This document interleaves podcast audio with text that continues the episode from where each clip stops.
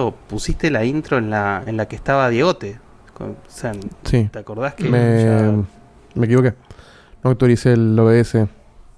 Para que me la, la. Pero que, quedó la intro en la que no está Diegote, porque ahora cómo le decimos a la gente que no.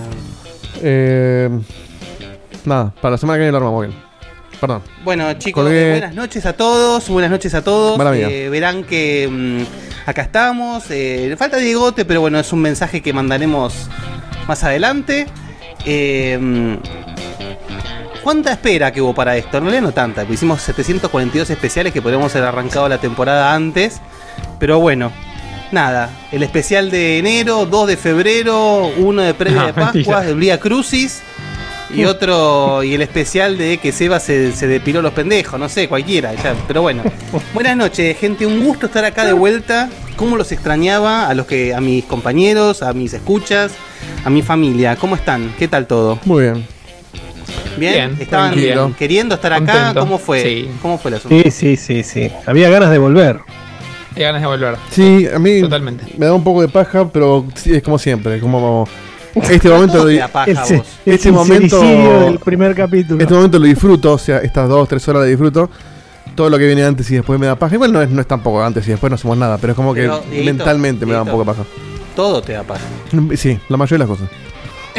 Eh, Entonces, esto es una cosa más, o sea, convengamos que muchas de las cosas que vos querés y te gustan te da paja, entonces te es una más. es que en realidad la mayoría de las cosas, hacer cosas me da paja. Y entre esas cosas algunas me gustan. Eh, claro, ahí está. Esa, esa Está es bien, la, la fórmula tal cual. Bueno, hoy tenemos un programa mm, con bastante material. Pero bueno, acá está el tema de que hay mucho material, pero no está Diegote. Entonces, Se compensa, que se, se va- compensa. se compensa. Entonces ahorita estamos Vamos a fuera. terminar a Once y una media hora- estamos fuera. Vamos a hacer el una hora- 80% en el primer, en el 20 y así al revés. Exactamente. ra- rapidísimo. Así que bueno, chicos, em, tenemos para arrancar, eh, vamos a arrancar con lo más importante que fue que en, en- en este gran hiato que tuvimos, que tampoco fue un gran hiato, cumplieron dos, va, perdón, un participante y un ex participante de Checkpoint, Facu Diegote. Eh, ¿qué, tal, ¿Qué tal se vivió ese cumpleaños, Facu? Contanos. Y mirá, yo ahora me consigo un viejo cuenta chiste, así, eh, entrando en mis primeros No, pasitos. sos viejo, pero no contás chistes. Está bien. Eh, triste, pero cierto. Pero sí, nada, pasé la barrera de los 30, así que acá, acá estamos eh, sobreviviéndole tristemente. ¿Qué no se me gusta. siente? Pero de alguna forma, igual, en mi, es que en mi mente ahora como que soy early 30, entonces me siento joven de Early vuelta 30. porque estoy abajo. Qué hijo Claro. de puta. Y está No, bien, no, lo banco. Sos literal, literalmente treintañero, nada más, no early Mirá. 30. Igual suena feo treintañero, pero early 30 no. Yo cuando tenía 18 y cuando tenía 24 dije, después de los 25 ya no sos más un pendejo. Y lo sigo sosteniendo. Es verdad, ya no sos, sos de Neo, sos, sos de Ya común. está, lo lamento. Eh, pasaste los 30, eh, no, hay- no hay otra forma. No, pero ahora sos, sos, eh, sos Igual- adolescente hasta los 45. Igual para mí los Igual 30 es la mejor década, eh. Disfrutala. Bueno, eso lo que yo sé que muchos van a, a despotricar, pero yo- realmente, y, y te digo, ni siquiera los 30, avanzado los 30, Sí, 35. para mí fue eh, está siendo lo mejor. Es decir, bien. pero bueno, Ya vamos a ver cómo sigue después. Estás en tu prime, Guille. Prime. En, en todo sentido, Sí, sí, a ver. menos en el pelo, pero Yo- todo sentido. El resto del. En mi, Eso en mi arreglar. vida me está yendo mejor ahora que a los 30. O sea, la estoy pasando mejor ahora. Pero creo que biológicamente y mentalmente y todo, los 30 fueron la mejor década. Es como que ahí arrancas a ser un, un hombre de bien. Acá, acá en el chat dicen que según Castor después de 30 te volvés un viejo choto. No, él, so- él se convirtió Él nació en un viejo choto. Él nació Claro, viejo. Nació viejo Pero choto. no tiene nada que ver con la edad, tiene que ver con que es un choto. Le faltaba Además el DNI viejo. para, Pero, para claro, especializarlo nomás. exactamente. Exactamente. Así que bueno, eh, y Diegote nada, como siempre nunca lo festejó, así que no sabemos cómo la pasó. No, Recibió asumimos que bien. Early, pero- early Asumí- 50s. Early 50s. Pero bueno, Bueno, perdón, Ernesto cumplió también el otro día. Eh, ¿Cuándo fue? El 20, ¿no? Y, Sí. y ya está Early 50s. Porque. ¿Cuánto pará, él cumplió, no se cumplió 50. No, bro, casi. Creo que está en 40. Tiene 49, ¿o no? No, en el, No, seten- 48. 49. 48. en el 75 Mm. nació. Entonces, 48. 75, boludo. ¿Qué rompimos? Acá Juana O sea, dice que la pasaron nació- muy bien. Nació y empezó el proceso. Claro, sí. Sí. Hay que ponerle Ernesto Fidel a un hijo en el 75, ¿eh? Ah, no, no, y bueno, Hay que esa- tener mucho huevo, ¿eh? cla- bueno, pero eh, creo que era, creo que no era uno de los motivos que te llevaban ese. El Claro. nombre de tu hijo. No, pero estás. Ponele. Claramente estás mandando una ideología en, en, en tu hijo. No, sí, por supuesto. Sabemos, sabemos para qué lado tiraba el padre. Por eso Seba se fue al registro civil y se cambió el nombre, porque él nació como Claro. Juan Domingo Cutuli. Claro, claro. Facu es Jorge ¿O no? Rafael ahora. Aparte, en, en- en Estados Unidos, Jorge Rafael Maciel. George Rafe. Ralph. Ralph. Y, para completarla, se va a hacer, en vez de Maciel, Macera. Así, directa, ya está, listo. Y Claro. usaba Ford encima, así que iba bien con los Yankees. Bien. Buen, buen combo. Bueno, eh, nada, estamos acá súper contentos de estar de vuelta. Lamentablemente estamos eh, enfrentando la caída de uno de los integrantes, pero bueno, Cosa que pasa. eso ya lo vamos a ir blanqueando, resolviendo, etcétera. Eh, igual creo que nadie quería a Diegote de los escuchas, ¿no? Ya está, ya hay que Y blanquear. de todas las pérdidas que tuvimos, por ahí es la que menos nos duele. No, perdón. todas. No, es la, La, que. segunda que menos duele, claro. No, No, es, no. es la que No sé. menos. O tercera, sería. ¿eh? No, sí, la que menos. No, es la que más nos duele, quizás. La que menos nos duele fue nosotros. Ahí está, ahí. mejor. Yo te estaba haciendo, estaba haciendo el chiste. no, no, no era un chiste. Lo, a propósito. lo dije como el orto nomás. Ah, ok, bien, está bien. Yo, yo, yo- yo ponía plata en tu elocuencia y, y ahí terminé, mira. Apostando siempre. Bueno, empecemos con algo que nada, ya, ya la planilla empieza no rancia, empieza far- fermentada porque tengo un, un spot que Sí, dice el- Confesión Facu E3. ¿Qué Menos, menos un mal que, pibe ahí? menos, Sí, que- ahí para, ya para, está. menos mal que puso de tres entre paréntesis, porque con la que estuviste tirando en el disco últimamente era para. Me, me era para un era un programón, ¿eh? Me dormí poquito. Contala, contala, porque Guille no la, Guille y yo no la leyeron, seguro. Pará, creo ¿qué que fue, no, fue en el chat común? No, la tiró en Ah, Discord. En Discord. Yo Ah, después, seguro, no yo leí. después conozco un poco más porque ya le con Facu del tema, pero. Este. Eh, Tampoco es para tanto y tampoco es tan No, raro. pero, a ver, no, no, no es raro, de No, hecho- pará, pará, pará, pará. Vos fuiste el que puso Confesión Facu. Claro. Como un Hay ítem de la planilla, así Claro. que. Pasa que esto lo puse antes de las novedades, por eso después lo cuento, pero cuento lo que quiere Dieguito, así lo, lo saco encima. Claro, tiene mucha Pero manija. no, es anécdotas de Tinder de Yankees que está hablando con una Ay, niña no cuentes brasilera que terminó favor, no siendo una niña brasilera, que era un trans. Yo pensé que era la Pero confesión. Pero yo ya lo no habías contado nada. antes eso, boludo. ¿Me No, estás yo, yo me enteré esta semana. No, ¿Había otro? no. Ah, entonces fueron, Ufa, fueron- fueron- reincidente. No, no, fueron Claro, dos. fue motoneta. No, sí, hay sí. muchos trans que siempre están ahí eh, en redes. Siempre pero están esta ahí, fue siempre están ahí dando engaño. vueltas. Sí, sí, está muy manija, Facu. Miran, me miran por la ventana. Pero este, sí. Pero nada. Estos son los, Bueno, son, pero- son los chistes que le Friendly. Castor, esto.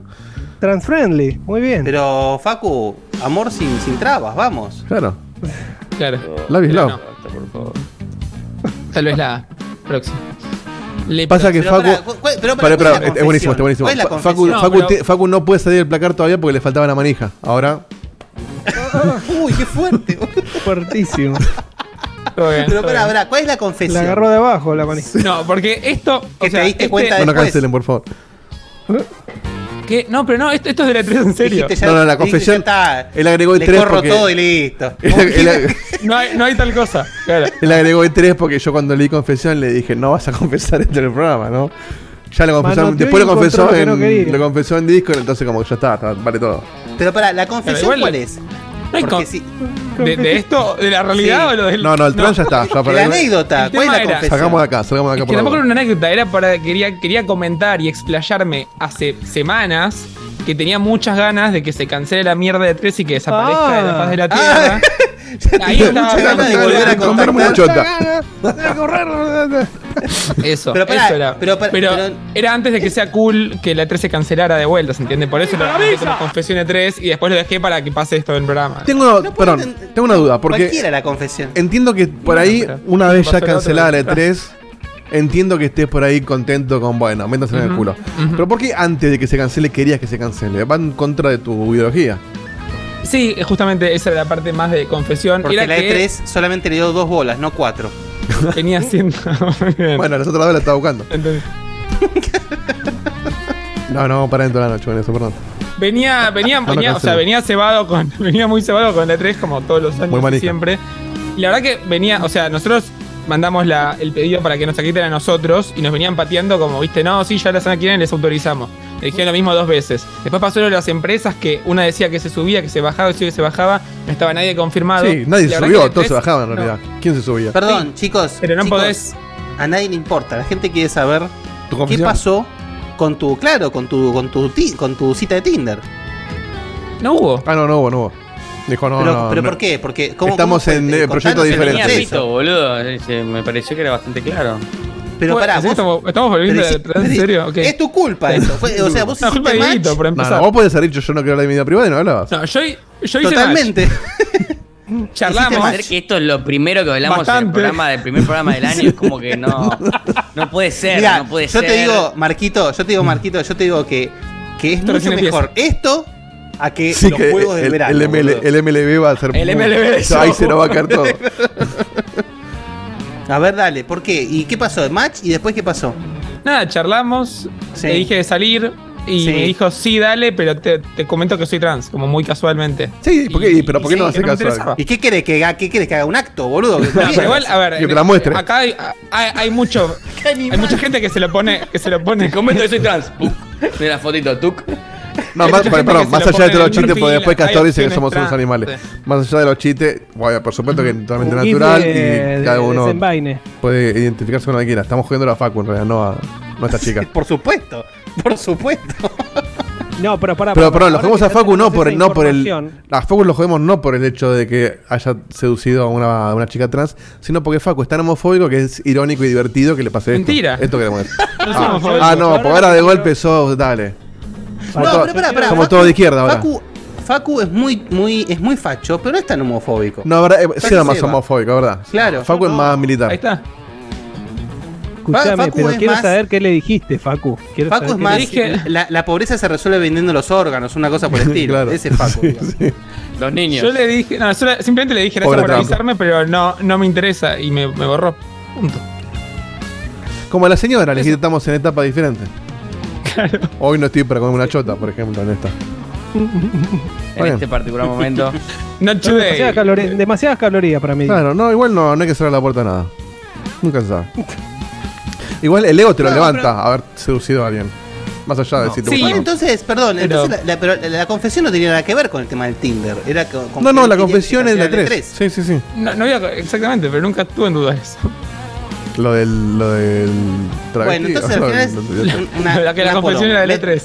Menos Bueno. mal que lo levantamos con el tema del Tinder esto, porque la verdad que Exactamente una una- poronga, sí. Bueno, pero primero no, no- no me respondiste. ¿Por qué vos querías que se cancele algo que a vos te gustaba?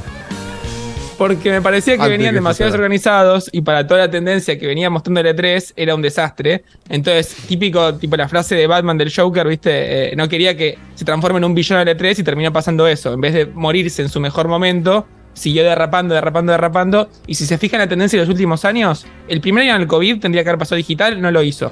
El segundo en el COVID tendría que haber pasado digital, tampoco lo hizo se canceló de vuelta. El tercer año post-COVID tendría que haber sido presencial, que están haciendo todos presencial, y estos boludos se fueron a hacer algo puramente digital. Y este es el cuarto año, y de repente anuncian con voz y platillos, meten la mierda de Red Pop y de repente cancelan todo y de la peor forma posible. Entonces a mí me da bronca que estuvieran los tan en el mal. piso. Quería que. Estaban caídos Igual, pero vos no, no podés, no podés anunciar que se vas a hacer el evento si no tenés a la mitad de las empresas confirmadísimas, ¿entendés? ¿Qué tan malo tenés que haber hecho para que se te caigan todos en la mitad y nadie anuncie? Es, es patético por donde lo mires. Entonces nada, Igual, eso, perdón, no solamente es que hizo mal, sino que está, quién está empujando del otro lado. Claro. Porque acá está, eh, Kigley es claramente, es, no sé, Te digo más. Sí, es el padrino. Te digo Pero más. No, no hay forma de. Va a ser incomprobable. Pero. Yo le dije Me juego las bolas a Kigli y le haber dicho: ¿Querés estar en mi evento? Exclusividad. No te vas a la 3. claro, pero me juego las bolas, sí, por Pero supuesto. ¿sabes qué no pasa? solo- no, no es Porque no le cuesta eso. nada estar en la E3 también. Sí, es la misma época.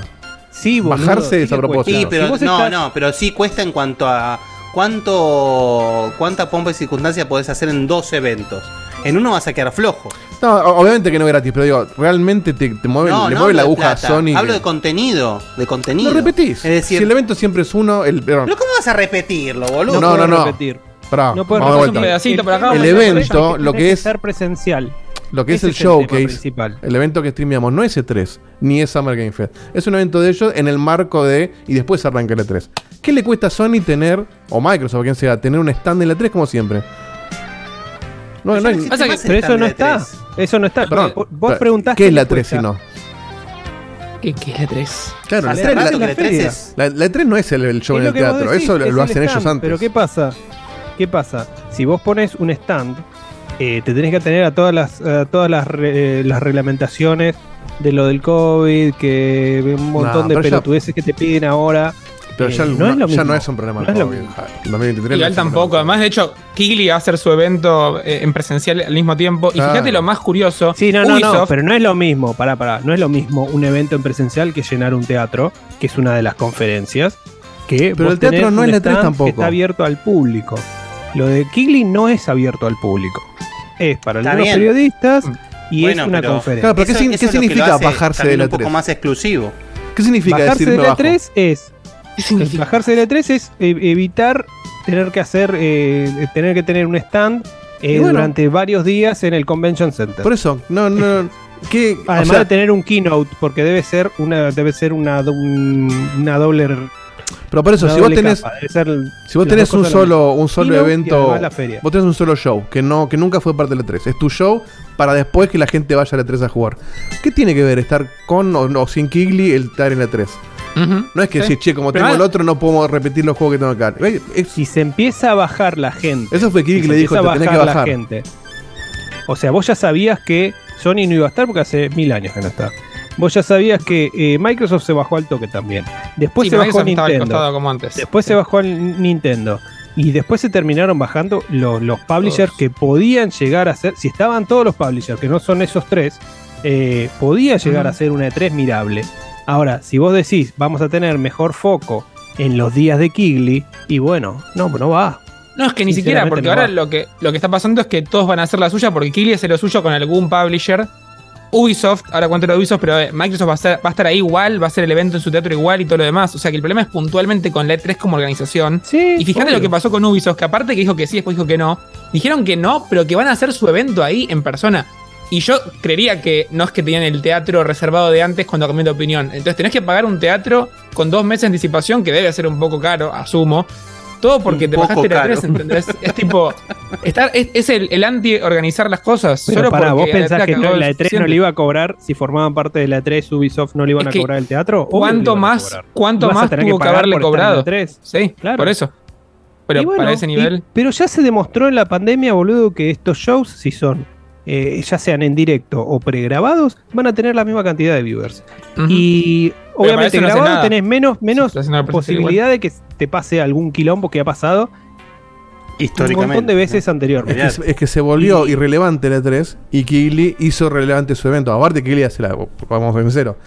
Más allá de que hace sus eventos, es un chorro de que todo lo que pasa en esa, en esa fecha es parte de su evento. Se la propia. A nosotros nos ponen un logo y somos parte de Kigley eventos, Sí, al revés. Kill es parte nuestra porque sí vamos a estarnos cubriendo nosotros. Vamos a hacer la, la Checkpoint. Interface. Ahora- para que vean que es fácil que Ahora, hacer un lo que yo me preguntaría, Sí, con lo que logo yo me preguntaría es, ¿qué tiene Buena. Kigley o qué hace Kigley que sea más importante para Sony, para Microsoft, para las bolas eh, a Software, Kojima.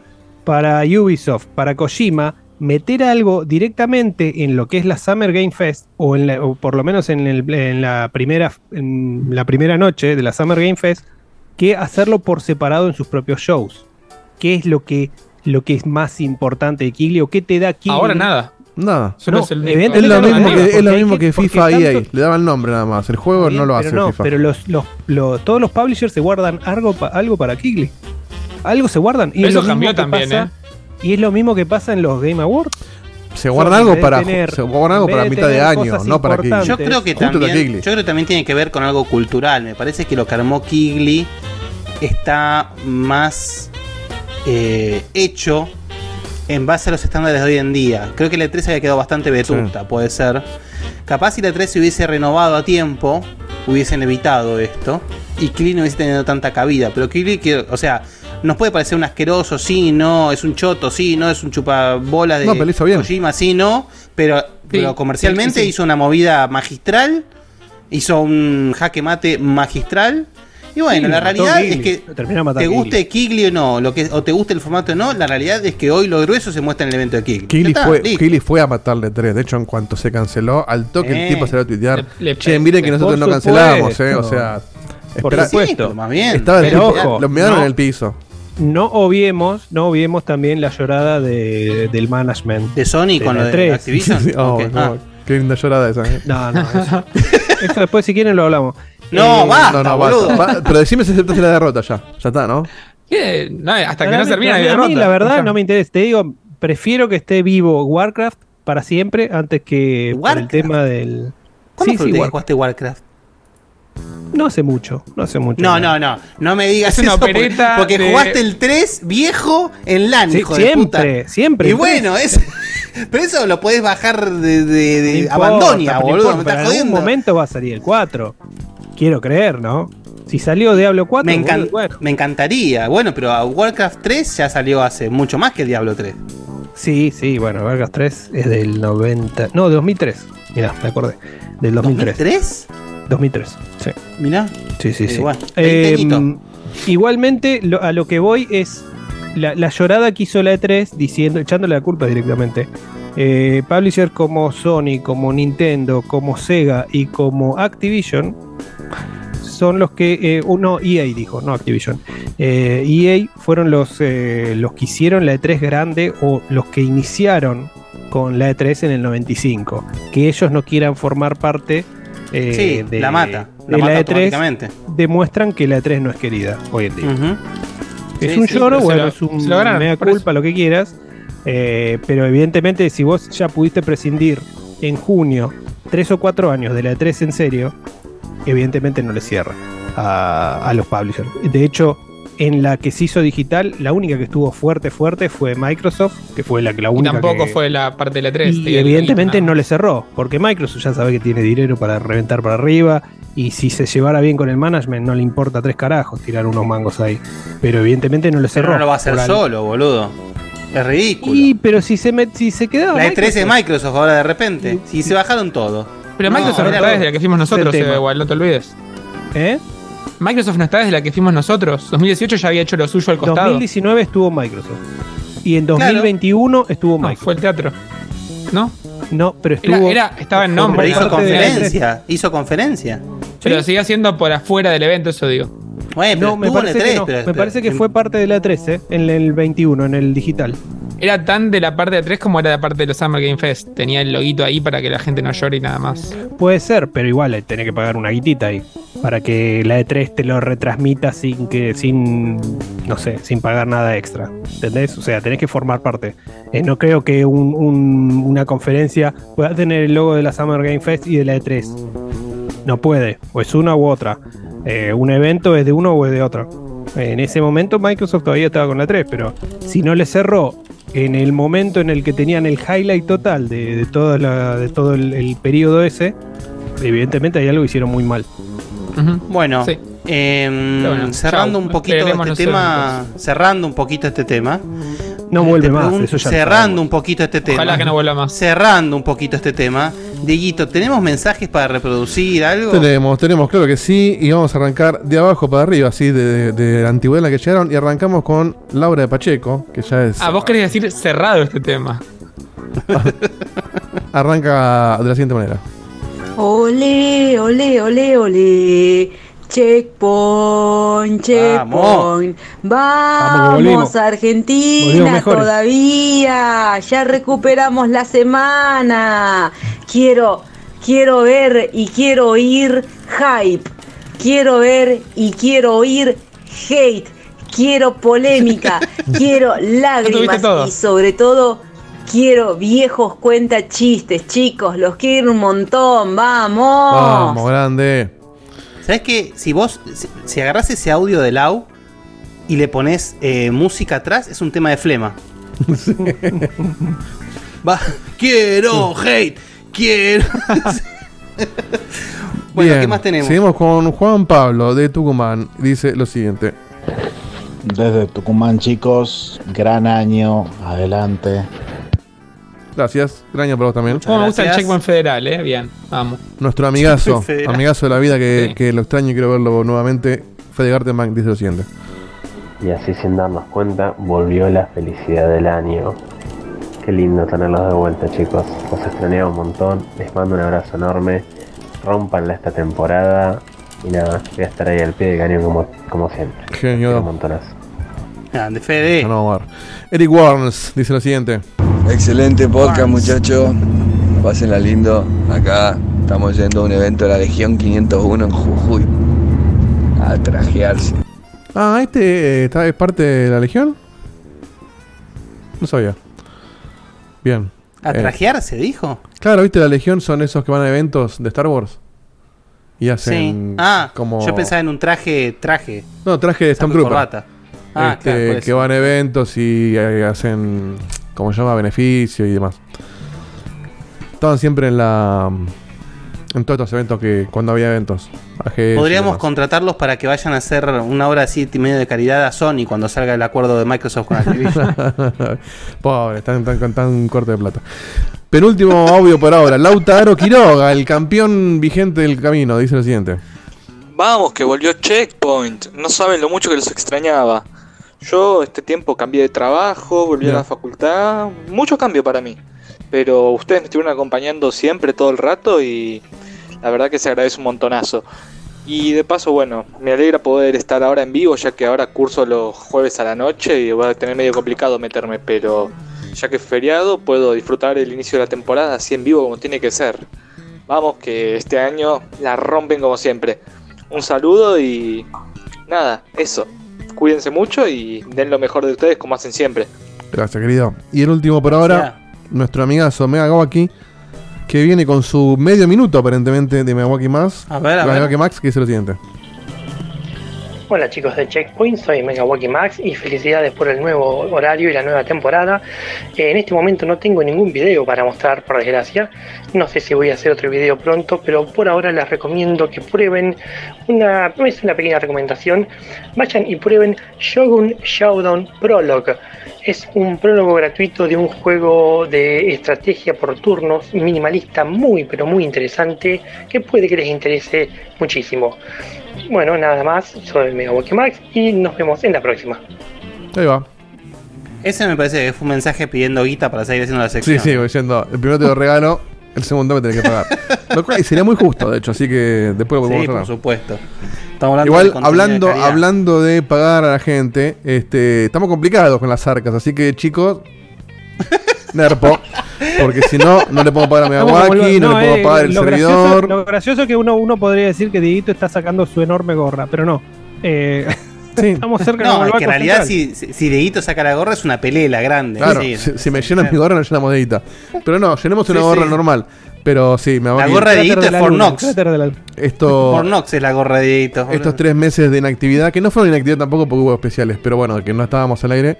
Pero era como un especial tipo ad honorem. Claro, se nos vaciaron un poco lo- lo- lo- los fondos, así que. Este, nada, no se olviden de nosotros. Voy a reventar el Banco Central. Che, antes de pasar a lo próximo, les recuerdo que todavía tenemos que ultimar detalles acá entre los integrantes, pero este año no va a haber camino. Y va a haber otra cosa nueva, muy nueva. Estamos pensando y vamos a anunciar cuando sea pertinente, pero los que están ahí eh, ya pensando que el camino, que no, bueno, este año no hay camino, hay otra cosa que si se da, va a exigir aún más de los oyentes. Así que vayan mentalizándose. Lautaro, te queda cinturón un año más, entonces Lautaro te lo van a sacar. Bueno, No yo sé. quiero hacer un. O es otro cinturón. Sí. Claro. Quiero hacer un saludito para Walter Caira, que estuve en su podcast. Me olvidé de saludarlo al principio del programa. Eh, estuvo muy bueno. Eh, dos horas y media hablando de, de la obra de Kojima. Dos horas y media, ¿eh? Así que. si ¿De la quieren- obra de Kojima o Metal Gear? No, eh, Vida y obra. Ahí está, muy bien. En realidad hablamos de los Metal Gears, pero también metimos un poquito de, de Son of the Enders. Eh, lo, lo pasa que los demás, los, los juegos más eh, tipo aventura gráfica, no los jugué. Yo no los jugué, al menos. Para- Eh, tanto no te gusta Ah, eh, Psychonauts y, Snatcher. y Snatcher, exactamente. Ok. Nacho. Eh, así que bueno, si quieren a, a buscarlo en YouTube, eh. Walter Caira Podcast. Ahorita te los Eh. recomiendo mucho, ¿eh? En serio. Algún día fíjate de emularlos, son muy fáciles de ¿Qué es emular. Play, Play 1, no? Snatcher es Sega CD o. Ah, mirá. Y. Ya como coqueteaba con Sega. En Sega realidad la de Sega CD es, es un, es porteo. Es la un original porteo. creo que era de MSX, si no me equivoco. Y después el Psychonauts sí es de Play 1. Eh, De hecho, siempre lo digo como trivia. Si se acuerdan, el, en el Metal Gear Solid, el del Play 1, cuando aparece el logo de Konami, hay una musiquita muy particular. Esa musiquita es la musiquita de intro de Psychonauts, que es como que te tira la, la puntita, como que bueno. Que ven... Ah, y digo Psychonauts No, cuando es eh, Polysnauts. eh, sí, sí, soy un no me- cuenta. Exactamente, sí, sí. Perdón, gente. Eh, hablando de eso, podría salir Psychonauts 3 ya, ¿no? Pero bueno. El Eh, Tenemos se- un par de audios más. Se debe poder recontra emular en la check solita, eh, le voy a buscar. Eh, sí, nos me quedaron un par que no los vi porque estaba escribiendo. Luis Maciel, que no tiene nada que ver con Facu, dice lo siguiente. Vamos, que volvió Checkpoint. Eh, vamos todavía. Jueves Santo, tranqui, no hay nada para hacer. Tenemos la posta con esto. Bienvenidos muchachos de vuelta. Un saludo para ustedes, para toda la audiencia, para los que están ahí. Los saluda Luis Maciel, el de Corrientes, que ya no es más de Corrientes, sino que ahora Neuquino. Hace un mes me vine para Neuquén. Estoy por estos lados, después del paso por Río Negro, cuando tenían los especiales de, de verano. Y bueno, radicado acá, gracias a Dios laburando, eh, esperando para poder traer a Ciro, así escuchamos los programas nuevamente juntos, pero bueno, lo mejor para esta nueva temporada. Y un pedido puntual, le quiero pedir el, el correo, el mail, para poder mandarles un F1. F1. Un abrazo enorme, arroba- que tengan un excelente programa, una excelente temporada. Eh. Un abrazo de gol para todos. F1 arroba Muchas checkpointbg.com. Así bien fácil. Exactamente. Perdón, eh, para los que están preguntando en, en el chat, el Police que es de Play 1, eh, no salió nunca de Japón. Entonces, la, el ISO que hay que conseguir es un ISO traducido. Claro. Que entiendo que no se puede jugar en otro lado que no sea un emulador de Play 1. Así que nada, para que sepan. Yo en Play 1, cuando allá en la Play 1, yo me acuerdo que conseguí el, el ISO traducido, lo burné en un CD y lo jugué en la Play 1 en CD. Hoy imagino que con un emulador lo jugás sin problema. Así que, qué buena ¿tenemos noticia más la que. no? Sí, Belian acaba de decir que Everspace 2 ya salió final 1.0 en Game Pass para PC. Salió de Early Access. Ese lo estaba re esperando. ¿Cuál es el Everspace 2? Eh, ¿Es tipo el- Free Space? Sí, el Everspace 1 era tipo un roguelike, así de naves, pero tipo roguelike. El Everspace 2 parece que ya es más simulador, tipo Free Space, tipo Wing Commander, toda esa movida. O sea, mundo onda. abierto, nave, más copado. Tengo, tengo ganas de probarlo. Bien, tú te manda el siguiente. Hola chicos, ¿cómo están? Acá me van a acompañar en mi partida de Project Zomboid, soy Tute. Y nada, estoy muy contento. Quiero comentarles que eh, Little Big Adventure Twins en Odyssey va a contar con una remake Sí. y una mejora de gráficos completa del 1 y el 2 y van a continuar la saga en el estudio. Ahora está Hermoso. un juego que salió en el 94, tiene casi 30 años, o sea que en el 2024 van a sacar toda esta nueva reedición. La verdad, para mí el juego Anunciazo. Anunciazo. es hermoso. Está en Steam, vale. Y realmente. Menos que una empanada. Nada, le mando un abrazo grande, los quiero mucho y nada, un besito. Sí, aparte debe ser durísimo jugarlo hoy. Sí, no sé, habría que probarlo, pero debe serlo. E imagino que justamente el remake, o sea, yo estuve viendo imágenes, se ve más lindo, por supuesto. Imagino que el mayor laburo tiene que estar en los controles, porque la idea Claro. sería que, que- Porque los controles, eh, hoy en día deben ser muy vetustos realmente. Sí. Así que bueno, sí, es una notición porque muchos tenemos en, en- en lindos recuerdos de esa saga y saber que no solamente vamos a tener dos remakes, sino que la continuación, que yo la verdad no me acuerdo una verga. Así que bueno, es una linda oportunidad para rejugarlos y jugar el 3 como corresponde cuando salga. Bien, penúltimo audio. eh, Santi Rodríguez. ¿Cómo anda muchachos? Acá Santi Rod del HQ del Handheld Gaming para que después no me reprochen nada. Este, les mando un abrazo grande, ojalá que tengan una gran, gran temporada. Este, igual seguro que la van a tener, así que más que wishful thinking es este, profecía autocumplida, digamos. Y aprovechando estos días que se vienen y la peli de Mario la fueron a ver ya, tuvieron el Mañana. gusto, la van a ver este fin de semana, no la piensan ver. Este, El sábado. Y si hicieron alguna cosita ahí en la espera, yo me bajé Mario Odyssey de vuelta que lo había borrado de la Switch por un tema de espacio y, y la verdad que juego del bien, ¿eh? la verdad que que- qué lindo título. Me encanta volver después de tanto tiempo, hace rato que no le daba una vueltita y, y se mantiene pero impecable. Así que, que nada, les mando un abrazo, muchos cariños y que tengan una gran temporada. Se viene la Mario Manía. percato que está Marquito ahí. Lo estamos esperando acá en la familia de Steam Deck a ver cuándo se suma, ¿eh? Todavía aguardo su, su promesa. un abrazo. Te mojó la oreja. Yo creo que de hecho cuando apenas, cuando espero un poquito más, pero yo creo que el primer Mario que le voy a dar a Penny es el Odyssey justamente. Sí, creo que Tengo ganas de jugarlo de vuelta. Es un gran gran juego y me parece que es una buena introducción al- a los juegos de Mario. Sí. Último audio de Nico Ferro. Vamos, checkpoint. De los jueguitos, eso espero el, el nivel de siempre. Lo que me gustaría ver este año es a Dieguito comiendo cosas gratis ahí en cámara. Ah, bueno, gratis. Alguien tiene que Gratis. tener algún Ah. emprendimiento de un conocido, de un familiar que le pueda mandar ahí, que publicite acá en Checkpoint. Claro. Cualquier cosa, comida gratis, como decía Dieguito Shepard en su momento. Todo lo que sea gratis, mucho mejor. Se terminó esa, esa época dorada de, El de Monpie. de la publicidad De de, bobines. las- de las fiestas. No, no, pero yo creo que se refiere más a los, a los videos de, de eventos. Ah, Eh, morfamos sí, gratis. eventos se murieron. Ya murieron. Sí, no, no existen más. Se murieron hace rato. Qué Bueno, cosa es que linda, si cómo- ya- qué ya- rico que comíamos, boludo. Perdió un poco el La- sentido la también ese verdad, tipo de eh. evento. La verdad. Sí, sí, sí, totalmente. Bueno, eh, vamos a pasar lo primero jugoso, jugoso del, del- contenido.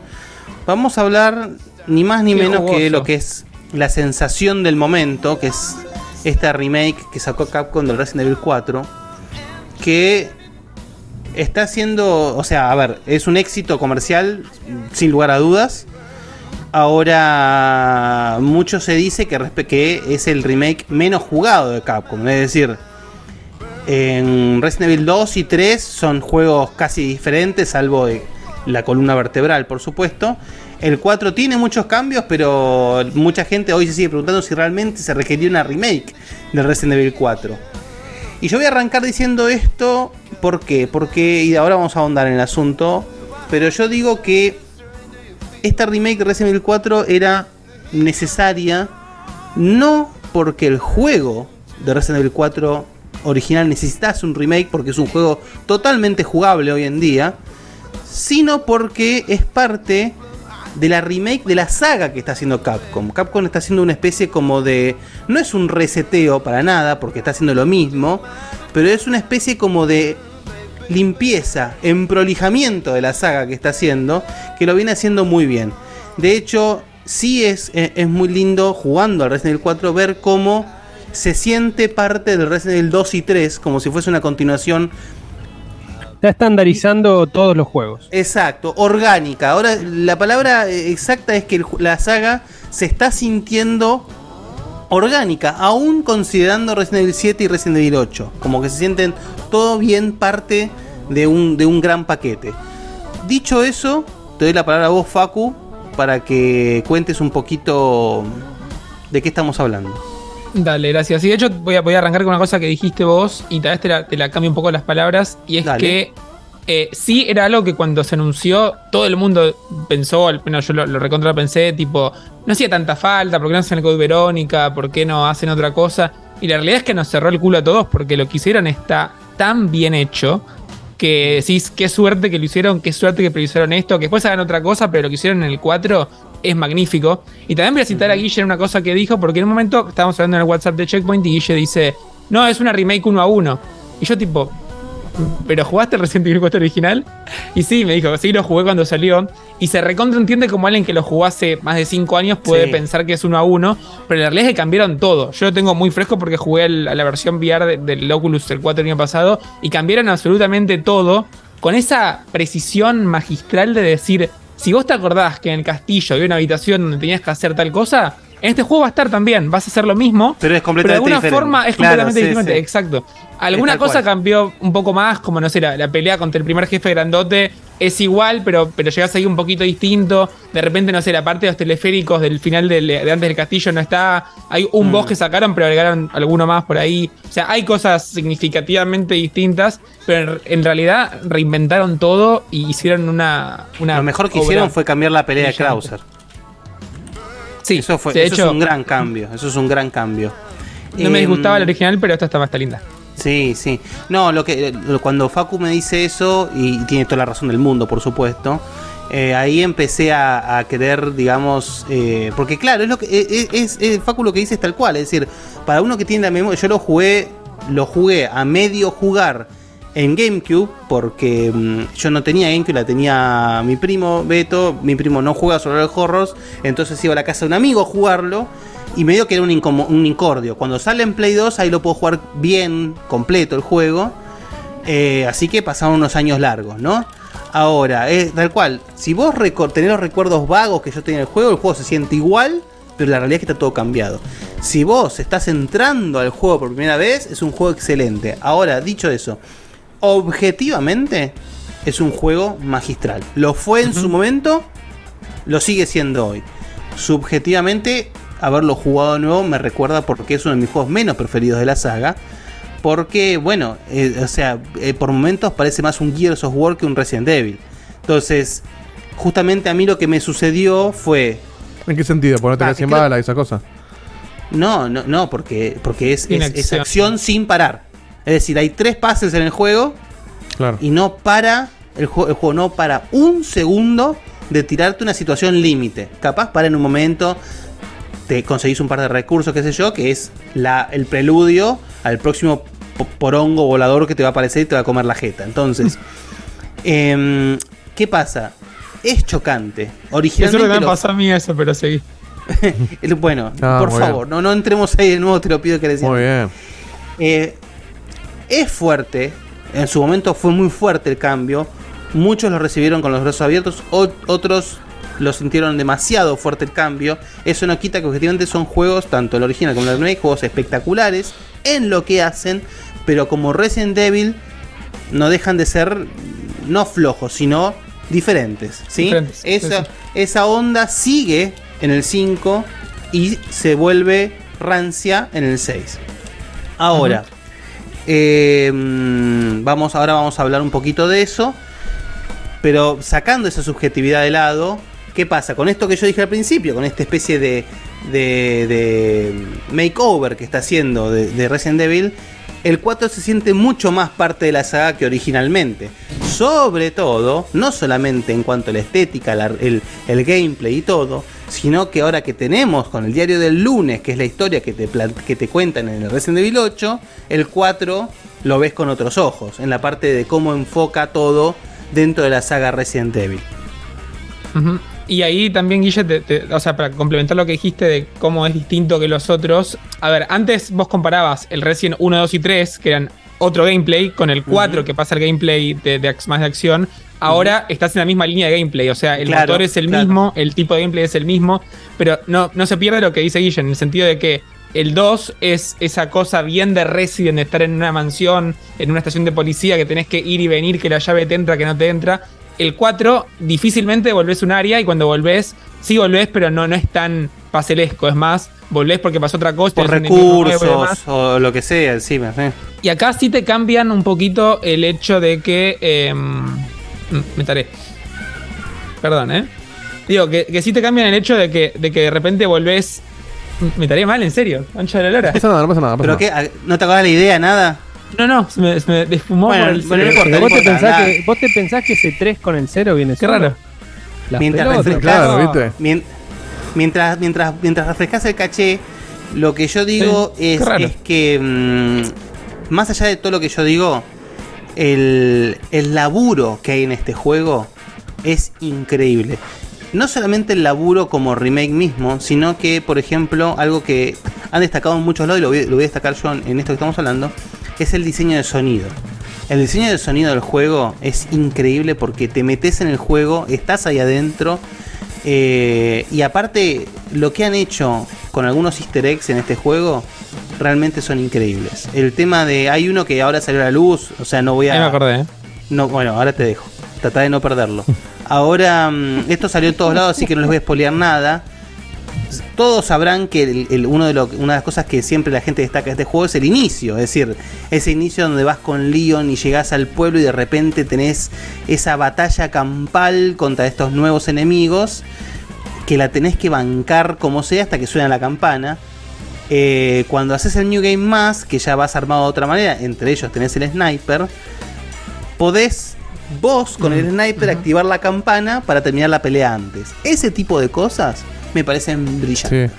Facu, antes de que te olvides, vamos. Gracias, sí, sí. Me decía que acá cambiaron un par de cositas, intentan hacerse más parecidas a esa tensión del Resident 2, por ejemplo. Entonces, sí, hay cosas que pasan de noche, cuando antes no eran de noche. Alguna parte cuando aparecen los regeneradores, que son esos enemigos que tenés que matar con el rifle, con la mira esta especial. Es como que está ambientado en un lugar un poquito más de oscuridad y terror, pero no, no se pierde nunca esa sensación que dice Guille. Pero también, dicho todo esto, eh, es verdad que para mí el 3 adaptó el gameplay un poquito peor a este nuevo motor, este nuevo modelo, porque no sé, esquivaba súper fácil. Y el 4 logró adaptar eso a que se sienta como un juego que justo se siente difícil y morís varias veces. Es largo, no sacrificó nada como se hizo el 3. Y, y como que lo hace perfecto. O sea, supieron adaptar la fórmula del 2 al 4 con todo lo que el 4 conlleva. Y te puede gustar más o menos por esto de que te gusta más la acción, el survival, pero no deja de ser un 10 igual que el Sí, primer como cuatro. juego es impecable. ¿Se sabe o creen que van a hacer lo mismo con el 5 y el 6? Y tienen toda la Bueno, saga esta es nueva. una, esto, esto es una pregunta que, que íbamos a hacer y que vamos acá es donde se arma un poco el ping pong. Porque creo que hasta acá el 4, digamos, vamos a ver qué pasa con el Code Verónica, que es el que está como ahí en jaque. Pero hasta acá, hasta el 4, es como que estábamos en lo seguro. Es decir, hasta, hasta acá, Resident Evil es, es amado y con- incondicionalmente. Ahora, Claro, por eso, el 6 es como que Eh, nadie, nadie lo quiere. ¿qué puede.? Uy, mira, uy, che, ¿cómo le decimos a Diego? Te acaba de entrar, ¿cómo le decimos que no está más? en Oh. Se quedó la temporada pasada. ¿No, no te llegó el telegrama? ¿Cómo fue esto? No, no, no, a mí no me llegó nada. Eh, es más, no empezó recién el programa, no tengo que decir bienvenidos a un nuevo programa de Checkpoint y eso. No, papito, no, yo, yo te diría. ¿Ya pasó? Especial, No. de, especial de abril. Le tengo que pedir a tu Andá mujer a que mande el recordatorio, digote. A- Andá a charlar con los fandangos a ver si tienen un lugarcito. Porque... Ok, Ellos suelen agarrar a la gente que se va de nosotros, ¿viste? Claro, exacto. sí, sí. ¿Viste? Tenés otra opción que, que es un. No, listo. Perdón, bueno, Diegote, bienvenido. Era todo un chiste, por supuesto. Así que nada, hicimos la joda de que vos ya no estabas más en el programa. Sí, sí, me dijo, me dijo. Acá me, me- me comentó mi señora esposa. Aleli. que ¿No sabes lo que dijeron de vos? no sabes las cosas que hablaron mientras vos no estabas. Las Son unos irrespetuosos. Una mierda de gente, una porquería. Eh, así que mira, como si nada hubiese pasado, como si todo hubiese empezado y terminado, o si nada, todo fluyera. Saludá rápido que yo terminé la idea. Y- Ahora sí, el programa dura hasta las 2 de la mañana, gente. Ya está. No, no, te voy a preguntar, Guille, eh, contale a la gente, porque yo estaba mirando, ¿no? Lo del recién. Y Sí. se me ocurrió una pregunta por ahí muy original o no. ¿Vos crees que. ¿Van a hacer el eh, 5? ¿Van a hacer el 5? Dale, Facu, no me peoles el chiste, pelotudo. Lo elaboré como un hijo de puta, lo armé, Oh, lo preparé y me lo spoileas así, la puta que te parió. Bueno, eh, como decía Facu, eh, y como decía Dieguito anteriormente, y como Facu me cagó el chiste, comenta, Guille, por favor, ¿qué Bueno. pensás sobre una posible remake del 5 barra de la recontra reporquería del 6? Que es lo que necesita la saga, no, mentira. No A pensé ver, que iba a hacer eso, ¿eh? el- yo lo que digo es, hasta acá íbamos a lo seguro, ¿no? El 4, te guste más, te guste menos, sabemos que es un juegazo, la gente, a la gente le, le encantó, tanto el original como este son juegos de la hostia. Ahora bien, el 5 es cuando la cosa empieza a fermentar, el 6 es cuando se va todo al, al- al diablo. Entonces, Al diablo. acá es el punto de inflexión, es decir, si Capcom va a seguir con esta misma línea, es decir, entonces, con el 5 tiene que hacerlo un poco más rico al juego, cambiar el final porque el final es nefasto, y el 6 hay que hacerlo de nuevo, es decir, el 6 hay que hacer Bueno, pero otro sería, juego de nuevo. sería una buena oportunidad El lo tenés que reescribir. Es una buena oportunidad de rescatar el 6 y que te quede una saga No, bueno, completita pero- rehecha. pero Pero vamos, acá, acá, está el, hasta acá está el planteo, es decir, o una de dos, o se saltearon el Code Verónica, que en realidad el Code Verónica... No, el Code Verónica lo van a hacer. Lo van a hacer. Estoy seguro que lo van a hacer. El Code Verónica, pasa que el Code Verónica en realidad no aporta tanto al lore como el resto. Es verdad que vos tenés la mansión de los Ashford, que es importante. De, Es la vuelta de Wesker. Está la reaparición de Wesker, que en realidad, bueno, sí, está la reaparición de Wesker, pero medio como que está tapado con justamente con el tema del vi- de virus Verónica, etcétera, etcétera. El- la gran vuelta de Wesker es en el 5, justamente. Entonces, el, vamos a ver qué pasa con todo esto. A ver, a ver, porque de repente. O sea, el 5, ¿no? El el regreso y el fin, digamos. Claro, bueno, el problema es ese, porque. El problema es ese, sí- claro. Sí me pareció muy osado matar a un, a un villano como Wesker. Es, es fuerte, porque realmente es un gran villano y es el que era el hilo conductor de toda la saga. Entonces, sí. el cuando. mm, cuando O sea, pasa. todo, el- todo, todo sucede prácticamente porque ves a dónde fue Wesker, a dónde fue Leon y a dónde fue Chris. Es como que sí, siempre está un poco ahí, pero siempre hay una cosa de que Wesker era el que, el que, el que tenía Claro. algo detrás, el que seguía Claro. conectado con Umbrella de una manera, o en contra de Umbrella, o tungueado, o robándole una parte. eh, Claro, es una pena, es- sería una pena realmente que de repente en Resident Evil 9 no haya un rastro de Wesker. Que en realidad lo que podría ser es que con este Ritcon el rastro de Wesker en el 9 sea el hijo de Wesker, si lo plantean un poco mejor. Porque Claro. la, la idea de un hijo de Wesker, que en realidad no es un hijo per se, sino que es un clon, es buena. Porque si sabemos que la realidad siempre, la idea de Wesker siempre fue la, la supremacía, etcétera, etcétera, etcétera, que se clone a sí mismo tiene todo el sentido del mundo.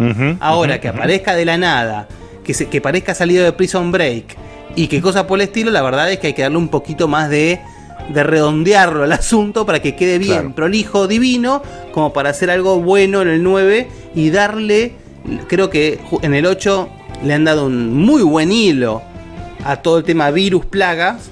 Faltaría que en el 9 engloben todo y le den un cierre fuerte y copado a todo el asunto. Muy bien, muy bien, muy bien. O sea que eh, en este momento, si te jugás, me juego el, el 3, ¿no? Que yo no jugué todavía la, la remake del 3, que ya sé que es cortito y demás, pues bueno, se, se- se fue ahí al backlog por todas esas cosas. Entre que pones a hacer el café y te lo tomás, lo terminás. Sí, lo terminás, ¿no? Más o menos. Eh, pero el 2 que me pareció maravilloso, el 3 que obviamente técnicamente está acorde. Escuché justo antes de, de conectarme que Facu decía que había unas cosas un poco rotas con respecto al esquive y a eso. En el 3 que acá dijo que están mejoradas en el 4, lo cual es una muy buena noticia. Porque lo hace un poco más ágil al 4 de lo que era, pero no tan zarpado como esto que Facu dice que estaba roto del 3. En ese camino, eh, digamos, hago el 3, pasan unos meses, me hago este 4, que seguramente la voy a pasar no bien, la voy a pasar re mega bomba, porque yo no. Eh, eh, No, a vos sé- te va a encantar, a vos te va a pero, fascinar. digamos, yo tengo un nivel de fanatismo diferente al tuyo, Guille, o al de Facu, en el sentido de que realmente aprecio mucho a la saga, la quiero mucho porque la, la- la viví en sus orígenes, toda esa chorreada de clase B, eh, del, del primero, esa cosa fílmica rara. Pero yo nunca fui tan fanático como ustedes en el sentido de seguir bien la historia, seguir los hilos conductores. Me comí el, el Code Verónica. eh, y no jugué el Resident Evil 0, ponele, ni hablar los spin-off, llamémosle si se quiere, eh, los eh, es Revelations y esas cosas. Eh, pero son pero- dos juegazos, eh. Claro, pero tengo un amor muy grande por lo que sería la main saga, la saga principal. Eh, entonces, si yo hago este caminito, ¿no? De, de fumarme en un fin de, o en menos de un fin de, en unas horas al 3, y me meto al 4 y lo termino, ¿me mando de del 4 al 7, ya que yo el 7 lo dejé colgado? ¿O espero a No. seguir evolucionando con la salida No, de- no, no, porque- Vos no sabés cuándo va a no, pasar no por- tampoco. Claro, no sabes cuándo ni cómo. Así que Ok. no, yo. El, el, el 7 para mí es. eh, es brillante. Es realmente. Mira que yo lo disfruté que jamás jugó un Resident Evil, ¿eh? Y me encantó el 7. Mira, Es un juegazo. Es realmente un juegazo. Ujú. Y Sí, el 8 me parece magistral. De hecho, como juego de acción, qué sé yo, me parece mejor el 8 que el 4. Pero bueno, eso es mi, es mi opinión subjetiva. Eh, Sí, aparte después el 8 está la opinión de, de- de- después está la opinión de qué significa en la historia y todo Claro, el 8 me parece que hace un muy mucho mejor balance entre survival y juego de acción que lo que el 4 no sé si lo intenta siquiera, me parece que el, juego- el 4 siempre quiso ser un juego de acción y punto. Lo loco ¿no? es que el 8, el 8 estamos hablando del último que salió, ¿no? Sí, sí. Sí, el Village. Tiene, tiene un inicio muy similar al 4, ¿viste? Porque Sí, también sí. te pone en una situación casi igual, pero con otro tipo de Es bichos. que todo, pero es que Marquito, el feeling del juego es, es idéntico. El feeling del juego. Todo es Sí, muy a mí me parece que justamente es como mucho más claustrofóbico al ser en primera persona y se presta mucho más eso al, al horror acción que quiere, quiere lograr. Este, a mí, en, en mi opinión De hecho, el personal, 7, el 7 es mega claustrofóbico. Sí, pero el Estás- 7 es como todo esto, es- esto es cerrado, ¿viste? Entonces es Sí. más tipo el 2, ponele, en ese sentido, que como que son todos ambientes un poco más, este... Sí. eh, Como que está- lo tenés encima. Sí, sí. Claro, exactamente. El- El 4 justamente abre un montón más y lo mismo con, Sí. el, con el 8. El Este, 4 era muy sorpresivo justamente en esa apertura. Tal cual. Yo, yo, yo no lo jugué. De no hecho, no lo perdón. juego desde que salió acá- el 4. Perdón, acabo de, de- O sea, justo antes de arrancar, eh, hice la, la segunda pelea con Krauser. Que, se, eh, que no, no me la acordaba, digamos. Eh, Por ejemplo, yo no me acuerdo quién carajo era Krauser, boludo. Bueno, ya lo- no te lo voy a decir, no lo voy a decir acá porque esto es spoilero, así que no. Ok, ok. Pero. mm, pero es, es. Toda esa sección es Metal Gear, no es Resident Evil. Y eso que, no sé si, te si no te acordás, Guille, pero esa parte la cambiaron y en la original había plagas en el medio de la pelea, acá no. Ah, por ejemplo, mira. es como mucho más personal y como que se siente mucho Sí, más real eso- por lo que Krauser totalmente, plantea. totalmente. Y ese cambio bobo es lo que comentábamos antes. Para mí en tu mente no te acordabas que estaba solo No, contra Krauser. en absoluto. Claro, no, estás- sí, sí, Totalmente. Yo, yo, si yo quería poner el bocado nada más de lo personal, yo, el juego Resident Evil 4 es mi Resident Evil favorito, lejos, o sea, tengo muchas ganas de entrarle a esto. Como le di- comenté recién a Guille de manera primaria privada, para mí 12 lucas o 15 lucas es una guasada, así que seguramente voy a esperar o jugarlo con Facu cuando yo lo vaya a visitar a mitad de año. Eh, pero mi- mi- mi- eh, eh, le tengo un lugar muy con mucho cariño en mi corazón porque es uno de esos juegos que yo era muy chico cuando lo jugué, porque Claro, lo jugué cuando salió. claro. Entonces yo, comparado con ustedes, realmente tenía una edad muy temprana. Era como el. Alan Wake para mí, y ese tipo de juegos que a mí me generaban verdadero terror. O sea, yo tenía Sí, que claro. la pantalla porque la pasaba muy mal. Y hoy en día no creo que me genere lo mismo, pero sí tengo como ese sentimiento de uno de los últimos juegos que me generaron mucho miedo en serio, por el simple hecho de que era un nene, entonces como que todo me daba miedo. Claro. Eh, y lo Sí, extraño si lo muchísimo. jugás de pendejo, el 4 es un juego que te da miedo, sí, por Es supuesto. tremendo, pero porque eso, me acuerdo mucho, mm, tengo muy, muy vivido ciertas escenas cuando entras a- al subterráneo y estas peleas con los jefes que eran como para mí, siendo nene, era casi imposibles, o justamente todo este tiempo que estás esperando la campana, y tiene como todo un aura de misterio constante el juego que no tenés ni idea de lo que está pasando nunca. ¿Y la cabaña, papá? No, la cabaña, Dios ¿Y la mío. cabaña? Claro. Qué picante esa parte, Dios mío. Por Dios. Por eso, la, cabaña sentía desesperación. Sí. Desesperación con la cabaña era. Bueno, dicho eso, dicho eso, eh, estamos resaltando los puntos más altos del juego.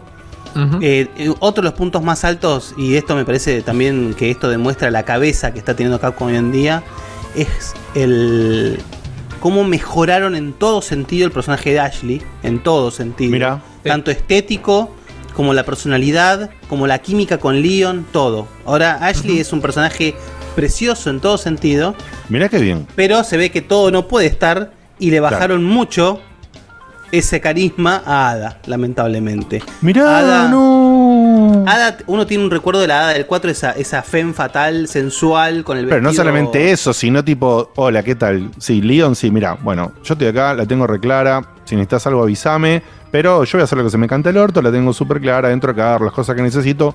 Si paso por ahí, nos cruzamos, te tiro una mano, vemos. Si no, yo tengo mi propia agenda, mis lo propias cosas. No, eso, eso, eso dentro de todo está bien. Acá lo que se perdió es la química con Leon.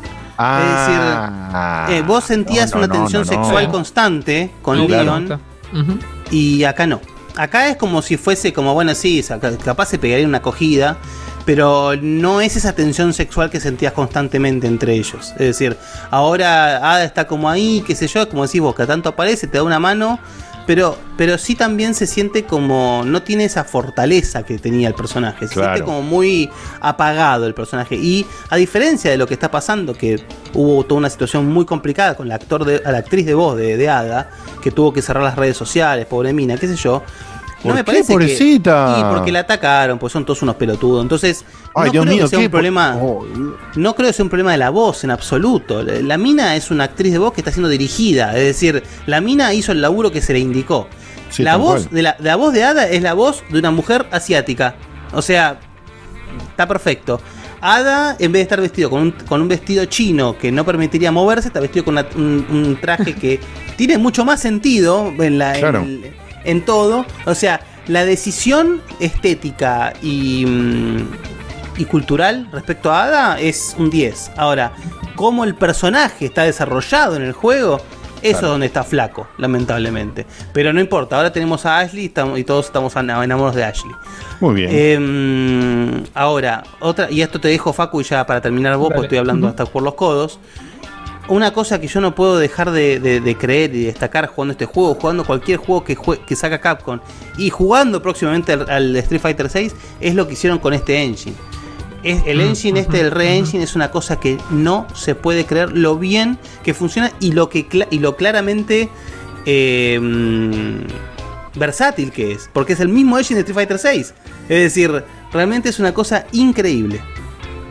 Bien, sí, yo para destacar dos cositas más nomás y que quede ahí en, lo bueno, que no hablamos tanto de las mecánicas. Eh, sí, como dije, adaptaron muy bien el gameplay a lo que es el, lo del 4, pero funciona muy bien el tema del cuchillo, que vieron que hablamos mucho de cómo era. Acá es así, tenés un cuchillo que es el tuyo, que lo podés usar Ah, sí. y se te va gastando y vos podés ir a- en, el, en el- en el mercader y, y pedir que te lo repare, podés aumentar la durabilidad, etcétera. Pero ese cuchillo es para vos para siempre, lo recargas y después tenés cuchillos chiquititos que vas encontrando en el medio. Cumplen la misma función, claro. pero claro, duran dos, dos, dos, dos. O sea, vos podés usarlo para atacar, podés usarlo para bloquear o podés usarlo para zafarte de alguna situación que si no te matan. Eso es otra cosa, Facu, el parry. El parry es espectacular. El parry con el fue- es espectacular. Y tanto el parry como los golpes, esto de que le disparas en la cabeza y vas a pegar una patada, sigue estando. El parry no estaba antes, el, el golpe sí, pero no rompen el juego, que eso es lo magnífico. No, eso es lo que no pasó con el salto en el 3.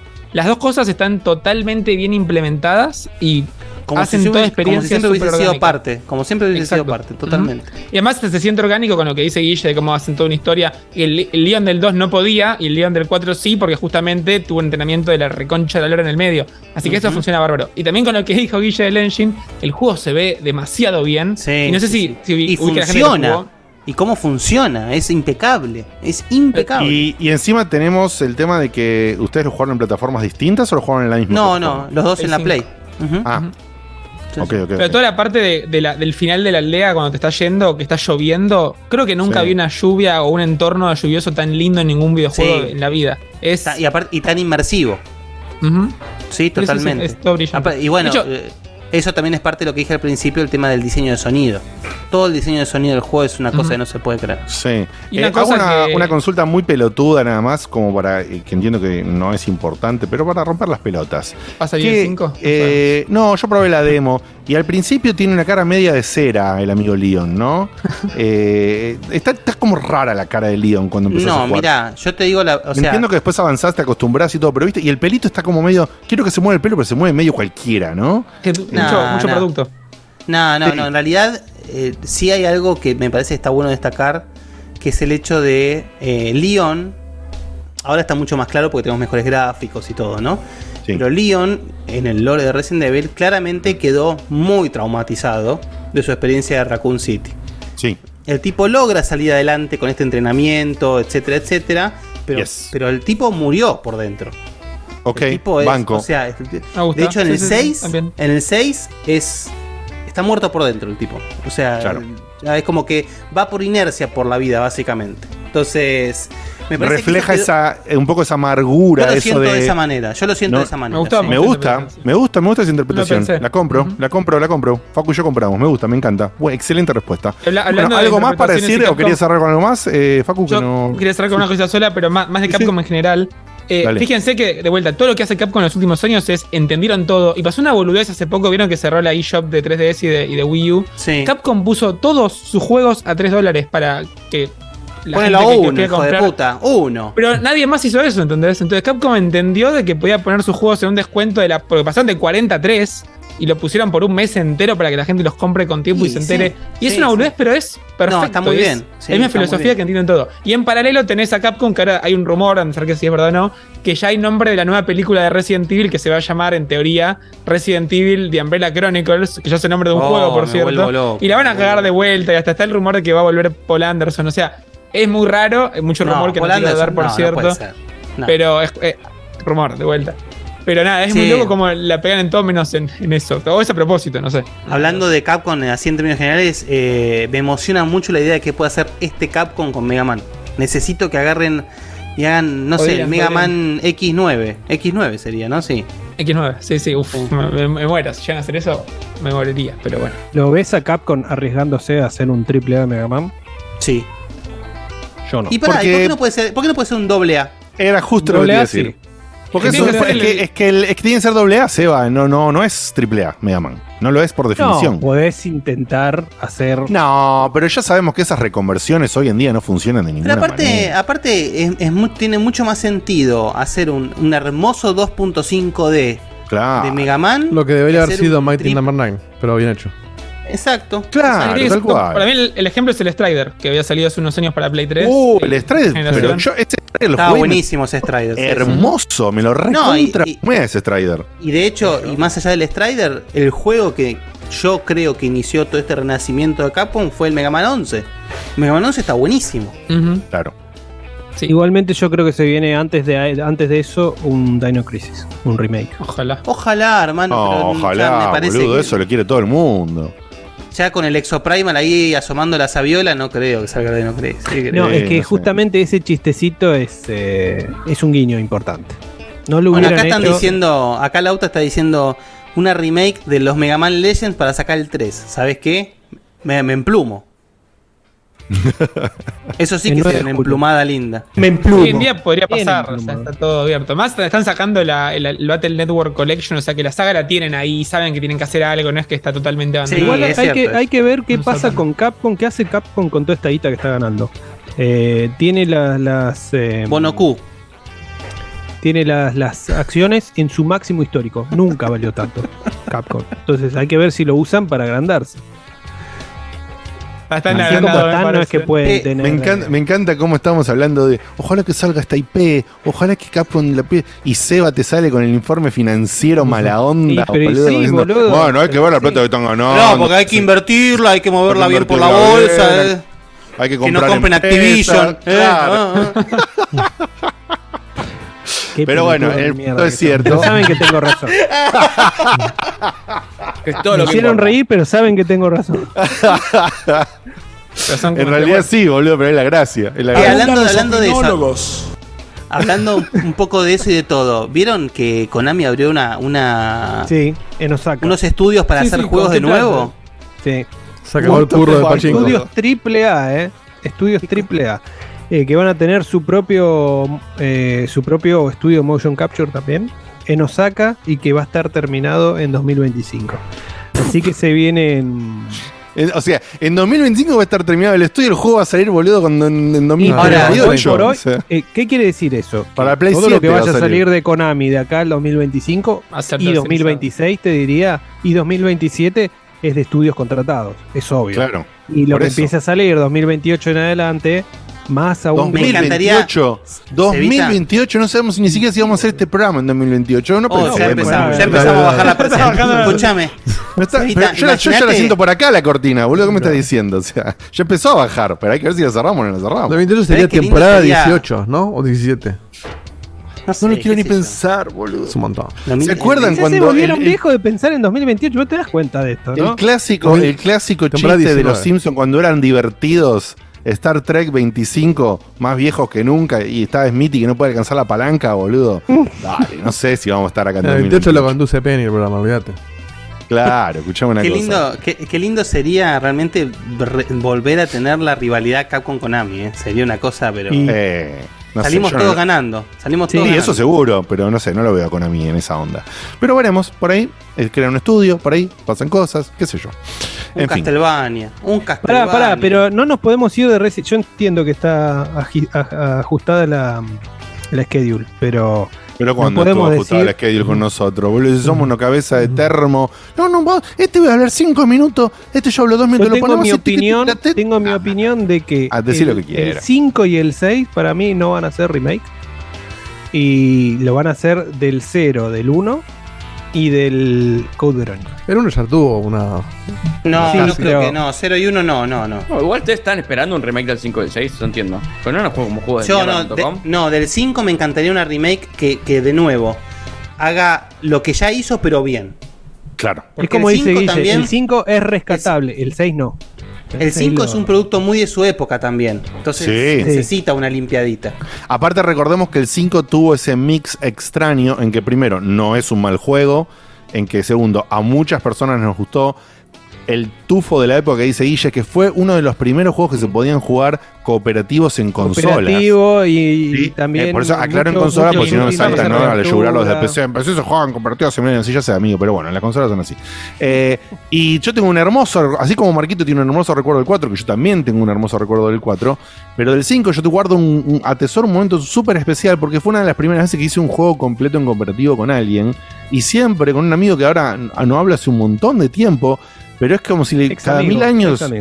Sí, pero cada mil años curso un mensaje y siempre está el, el recuerdo de haber jugado el Resident Evil 5 en competitivo y haberla pasado bomba, incluso reconociendo en esa época los, los varios defectos eh, que tenía, ¿no? Que era ya una, una- un abuso de la acción que había planteado el 4 y que había salido ya mal o, o desayornado, si se me permite el término, con que ya no te puedas mover y disparar al mismo tiempo. Eran cosas que estaban rotas ya en el 5, que no iba más para esa época.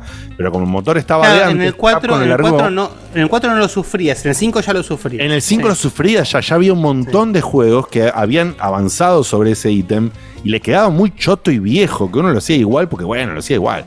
Pero qué sé yo. Así que sí, yo estoy con esta también. No sé si es necesario, pero frente a la cerrada de orto Necesario no era ninguno, cuatro, pero le está yendo bien y la están siguiendo. Exactamente, como le Lo están están haciendo, que- bien, más que le está yendo bien. La Claro, están es que haciendo ya bien. lo están si lo hacen o no, es una cuestión de que tenemos completa confianza de que muy probablemente lo van a hacer muy bien porque lo vienen haciendo muy bien. Exacto. Entonces, frente a eso, yo banco la del 5. La del 6 es un misterio, un signo de interrogación gigante. Bueno, pero Claro, que es la oportunidad de. y- Claro, hay que hacerlo de vuelta. Claro, lo hacen de vuelta. De hecho, y- pero aparte, no Lo solamente. borran de la historia. No solamente Pero es que yo pienso más en esa, Marquito, porque realmente, yo no me acuerdo porque justamente lo odié tanto que yo no lo jugué al 6. Lo intenté y lo dejé. Vos, Guille, que lo jugaste, no sé si Facu vos que lo jugaste, para cerrar de verdad, por supuesto sección Resident Evil. Eh, realmente lo que sucede argumentalmente en el Resident Bueno, Evil pero 6, ¿se puede iba. reconstruir de alguna manera? O mejor, lo borramos de la historia y ya fue. No, no, yo creo que justamente el, el 6 lo que te plantea es como si fuese el punto culmine de esto que viene haciendo Umbrella o Tricel o Will Pharma, como quiera llamarlo. Claro. Eh, de, se- de seguir como escalando constantemente, escala, escala, escala, escala, hasta que en el 6 se arma la, la, la podrida a nivel mundial, digamos. Que es a donde está bien encarada la saga. Que Claro. justamente en el 6 se resuelve para poder después pasar a algo más chico como es el 7, digamos. Claro. Entonces, ¿pero qué pasa? Falta un pequeño hilo conductor ahí. Le falta como una cosita que vos digas, bueno, ¿cómo pasamos de, una, ca- de un casi apocalipsis a que de repente estén experimentando nuevo con las plagas en, el- en una mansión, en una, en una casa campestre en el 7? Bueno, Claro. eso que hacer. Tienen que no solamente replantear, hay muchas cosas que replantear. El hijo de Wesker, eh, también estaría bueno. Que es te- la gran. Es la gran de Devil May, de Devil May Cry 4. Tienen demasiados puntos abiertos. Para mí, si, y de hecho, el Revelations 2 para mí responde a todo lo que planteaste vos antes, Guille, con Wesker y demás. Si de repente hacen lo que hicieron entre el 4 y el 5 y convergen todo en un 9, con todo lo que dejaron abierto, la, la hija de Ethan, eh, todo lo del Revelations 2, lo harían bárbaro. Y de hecho, en el May Sí. Lo hicieron, por eso pongo el ejemplo, que de repente, che, sí, y era no era, ah, mirá, y pasó, ¿y qué pasó con tal? Ah, mira, acá está. Totalmente. Como En el 5 hacerlo, resuelven todo muy bien. En el 5 no hace resuelven todo muy bien. No hace falta sí, sí. re- rebotear nada, pueden hacerlo bien si son No, inteligentes sí. en el lore. Sí, sí, Estamos sí, de acuerdo. Y, un, y un excelente ejemplo, Facu, con el cual también coincido. Muy bien. De hecho, perdóname, sí. también da- darle un poquito más de. Como lo queremos al Resident, ¿eh? No podemos cerrarlo, boludo. No, no, pero digo, para cerrar un poco la idea, también darle un poquito Ah, más ya de, dijimos cerrar de, 10 veces, dale. de pompa y circunstancia a la vuelta de Jerry, que me parece que como que pasó muy por debajo del radar. Jerry Birkin es un personaje muy importante en Resident Evil y no creo y no y me parece que no, res- no tuvo la suf- el suficiente peso o Claro. importancia su vuelta en el Resident Evil 6, digamos. Muy bien, muy bien. Excelente. Pasamos de Resident Evil. Ya estuvieron mandando mensajes y eso, sí, eh, escuchando mensajes. Audio, ya lo pasamos gente. todo. Hay cafecito que lo podemos hablar en cualquier momento. Muy bien, muy bien. No, no, sigamos entonces a full, que yo no sé quién tiene esto, eh, así que el que tiene esto, que lo diga. Yo. Y del apocalipsis pasamos a, a otro apocalipsis, pero que lo vamos pero para arreglar el apocalipsis. Que, Ah. muy bien, ¿eh? Como este, este que te hago. Estamos hablando de un jueguito que se Más llama. forzado que la mía. Se llama Terra Nil. eh, que lo publica Devolver. Este, y fueron tan gentiles de compartirlo con nosotros. Muy bien. ¿De qué se trata Terra Nil? Es un.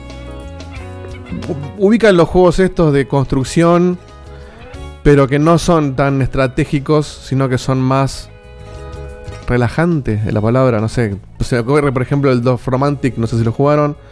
Bueno, Digo, esto contale a la gente, ¿qué es un podcast? es como una radio en demanda. ¿Qué Este, es una mujer? Digo, ¿qué es una mujer? No, no, no, no. lo que uno quiere hacer. Es como una naranja. Es una naranja. Bien, bien, No, bien, bien. A ver, este, hay como hay como un subgénero en los juegos de construcción. El que me viene a la mente No, no, ahora estoy, es el, estoy de acuerdo, estoy de acuerdo. estoy de acuerdo. el Dove Romantic, que En es, juegos de construcción, sí. que es un juego donde el- el- de vuelta, estoy hablando del Dove Romantic, que es el único que me viene a la mente ahora, pero hay varios. Donde básicamente la idea de construir es más una cuestión. Ese es uno que necesita Seba, un juego de construcción. Claro. Este, son juegos para poner fichitas y, Pierdo en el tutorial. y cositas. Anotame, Facu, por Dios, anotame por ahí de construcción o algo así, después lo pensamos. Juego de construcción es perfecto, sí, sí, ahí va. Bueno, cuando ustedes digan, ¿eh? Wow. Se. Wow, eh. No, no, para no una nomás. Encima, ya. No, Igual- somos pelotudos de mierda, no. Igual ya tiene pinta que va a ser un embole, ¿eh? No, está buenísimo este, ¿eh? está buenísimo posta. No, no, no, no sé. ¿Por qué ves? Ese es el problema con los. Igual, te, te digo, Dieguito, jugué al, al juego este de los patos que pusiste el otro día, pues tenés la Steam Sí. Con eso y es una verga ese juego. Yo nunca dije que sea buenísimo, mismo, ¿eh? ¿eh? Nunca dije que sea Se buenísimo. calentó la reta, eh. Se calentó la reta. Yo simplemente lo describí, la del de los patos. Ni Yo siquiera, lo, traje ni siquiera un- lo recomendé. Yo solo quiero ser un buen presidente. Yo les traje un indie, yo les traje un indie que se llama Omno, que es buenísimo. Anda a Es lavarte el buenísimo. culo, anda a jugar. No, con- chúpese con una el pija, boludo. papel Este, ese, encima le está, ¿no? yendo, le está yendo bien este juego. No, Dale, dale, dale, para, para, para, para. Ya está, ya está listo. Va a ser un momento de descontrol, or- ordenemos, ordenemos, ordenemos. se enojó, se enojó, se Juego. enojó. Juego de tipo de construcción, pero de Claro, pero por eso, hay un, hay, un, género. hay un subgénero que es de relajación, por decirlo de una manera, donde el, juego pasa más por, ar- por armar un- algo más lindo y más estético que algo funcional con desafíos. Esto está en el medio. Bien. O sea, esto no es ni un City Skylands ni un Dove Romantic.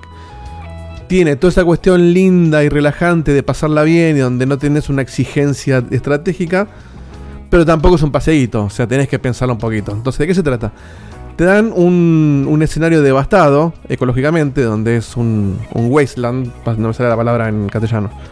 Eh, No, no, Facu. tampoco. no sé cuál, cuál será la traducción en castellano de wasteland. pero- Clarísimo. Pero, bueno, es Un un, mundo una, desolado. una tierra hecha mierda, No, donde no. no. crece nada. Un mundo desolado, perfecta traducción de, de Marquito. Y vos tenés que este, revivirlo, o sea, ecológicamente restaurarlo. Entonces, ¿de qué se trata? Vos te dan un- tenés un recurso que es como si fuera una moneda, por decirlo de una manera, pero que son está eh, representado como una hojita, no sé, es un recurso simbólico. Una, una, una currency, no sé cómo se dice. Claro, una, una moneda, pero, pero pero no es un recurso que vos recolectás, sino que es, son puntos Rickers, que, no sé que- cómo se dice. que se que se restan, se suman según lo que vos hagas. Y eso, esa es la parte que vos administras. Entonces vos vas este, poniendo máquinas para hacer fértil el suelo, después empezás a poner máquinas que te irrigan el suelo y te crece pasto, después pones máquinas que te, te irrigan agua y puedes armar ríos. Bueno, Che, podríamos me- meter una, una herramienta, es el embolemot. El embole metro. El, el, el emboletómetro. pero porque no, mira, Ahí está. pará, Emboletrómetro. Eh, eh, pará que lo tengo que bu- voy a buscar el. ¡Chúpenme los huevos! Necesito que esté Beto, boludo, acá en estos informes. O un juego de relajo, que nada nada de lo que haces sirve. La Todo para ver currency no currency. La currency no es currency, la obtenés, pero no la obtenés, pero te dan, pero la tenés que usar. No, dije que no la reconectás. O Se- no. Se suma o O se no. resta según la cosa que vos hagas. Si vos, Ah. ponele, eh, regaste un pasto y te creció pasto, te da puntos. Cuando vos pones una máquina, te, te resta puntos porque la compraste esa máquina. Bueno, entonces el, el- juego se trata de eso. Entonces vos, por ejemplo, tenés que ir pensando y decís, te da dando objetivos. Te dice, bueno, para pasar este nivel tenés que tener tanto porcentaje de bosque, tanto porcentaje de, no sé, de playa, de distintos Bien. tipos de, de biomas o cosas. O sea, vos lo que haces es como que te reformás. Es, sí, eh, o sea, no es medio transformada, pasa que supuestamente la Tierra, pero está devastada. Vos tenés que volver a, a- a reconstruir el ecosistema. Entonces, por ejemplo, una de las cosas que tenés que hacer es, bueno, para, para crecer el bosque tengo que primero prender fuego a esta tierra para que después de ahí plante un árbol, bueno, etcétera. Después de eso, em, tenés como Pasa que objetivos. no, perdón, perdón, eh, no hay una no, es, que, es que no te reformás porque no hay una herramienta de, de que- con la que te reformás. Tipo, es nada más pones un tanque de agua y ese tanque de agua sale agüita, ponele, ¿entendés? Tipo, no es que puedes modificar el terreno. Claro. Bueno, no, más o menos. Demasiado, demasiado juego. No, no, no, un poco sí, porque por ejemplo, eh, eh, tenés como objetivos No, pero sí. secundarios que se van agregando según el nivel. El primero, por ejemplo, es fácil, solamente la, la- la humedad. Después en el segundo tenés humedad y temperatura. Bueno, y así te va agregando más. Entonces te dicen, bueno, para que esto, para que esto funcione, necesitas tener una humedad de por lo menos tanto porcentaje. Como ya hace la humedad, construís una, ma- una máquina que te, eh, te pone nubes en el cielo. Entonces sube más la humedad. Yo lo que te voy a decir, Dieguito, es que tenés que acá, eh, acá con lo que estás haciendo tenés que dejar la vara muy alta porque después lo que viene es el fin de checkpoint. Así que No, no, lo que viene es el fin de checkpoint, que- sí. No, no, esto- tenés que destacarte. Me, me- me parece que no lo ordenamos correctamente. Eh, Claro, vos acá tenés que, tenés que darlo todo, ¿eh? O Sí. sea, Yo- vos tenés que lograr que la gente termine de escuchar esto y vaya a comprar el Terranil. Sí, No sé cuánto está. deluxe. No sé cuánto está el precio, pero lo recomiendo. Entonces, ponele, cuando vos llegas al 100% de humedad, genera- a a medida que vos vas, vas, eh, cumpliendo esos objetivos secundarios, te va tirando cosas que suceden. Por ejemplo, bueno, aparecen peces, aparecen tal cosa. Cuando llegas al 100% de humedad, aparece una lluvia. La lluvia lo que hace es te fertiliza todo el suelo que vos no fertilizaste con máquinas. Bueno, etcétera. Hay un montón de detalles que no, no viene al caso de explicarlo porque no es un tutorial, sino que estamos. eh, 1700 acá nos tira IMX Gus. ¿Final o, o, o- IMX Gus, lo que no sé si es final o más impuestos. Eh, y ahora te averiguo yo. escúchame, ¿está para, para PC o solo para Android? No, no, está para PC. eh, No, yo no lo puedo creer. Creo que está. Ah, no, ¿sabes que sí? Está en Netflix también. Está en Netflix. Está en Netflix, listo. Ya, perdón, en Android, pero dentro de. la- números. No, no, pará, boludo. En Netflix está el. ¿Cómo se llama? Este. El, está el Immortality. Está el Sí, 12 pero, minutes, pero no es este, pues, en Netflix. Sí, sí, ¿cómo, po- pará? no. Fuera Ah, es de joda, Netflix, ¿cómo, literal. ¿cómo, cómo funciona? eh, ¿Cómo accedes a los juegos de Netflix? Por Android. Te lo bajás pones de. play, pones play y lo ves. Es cosí lo No, boludo, te lo bajás del App Store, pero si tenés suscripción a. Netflix, si sos usuario de Netflix, Te lo, te lo baja gratis en vez de comprarlo. Ah, Yo ok. bajé el, el Dexter Pero- y funciona así. Pero perdón, ¿tiene un store Pero por eso- aparte? Ay, no, no, ¿Tiene lo bajás aparte? del, del Play Store.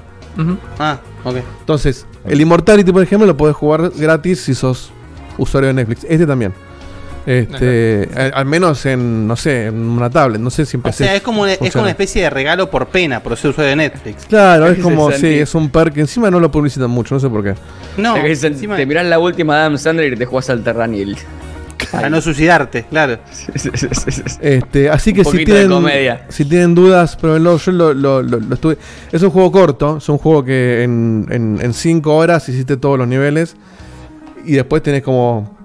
Como que los podés masterear cada nivel y sacar todos los objetivos. Eso te O sea, 10 horas. Básicamente, si tenés Netflix, que no todos, pero la gran mayoría, muchísima gente tiene Netflix, simplemente te lo podés bajar de la, de la Play Store de Android. Exacto. Y lo buscas, lo buscas al juego y si tenés, te lo guías con tu cuenta de Netflix y lo podés bajar sin poner un mango. Ahora, en PC no es así.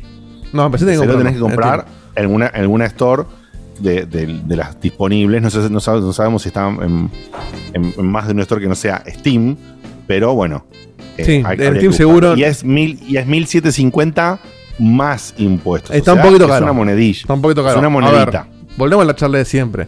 ¿Qué compras con 1700 pesos en Argentina? No, no compras un carajo. No, bueno, no, no, no, ni hablar, ni hablar. Eh, ni una hablar. milanesa para, Pero- te comprar. Pero Sí, pero comparado sí, con es los precios de otros juegos del estilo, está un poquito arriba de lo que debería. Claro. Pero el O juego sea, está si tuviese me, me gustó mucho. 1700, si tuviese 1700, 2 lucas, precio final, digamos, estaríamos jamón del diome, digamos. Pero Sí, sí. 1700 más impuestos se te va un poquito, ¿no? Se, se va. A ver, yo lo recomiendo por ese precio, por ahí te diría wishlistealo y espera que esté en oferta, que va a estar según oferta. Este, le está yendo bastante bien en ventas, de hecho, este, una, tiene ese tipo de juego que tiene esa movida de bueno, las ganancias recolectadas, parte van a la fundación de no sé qué cosa para plantar árboles. Bueno, tiene ese fin ecológico lindo.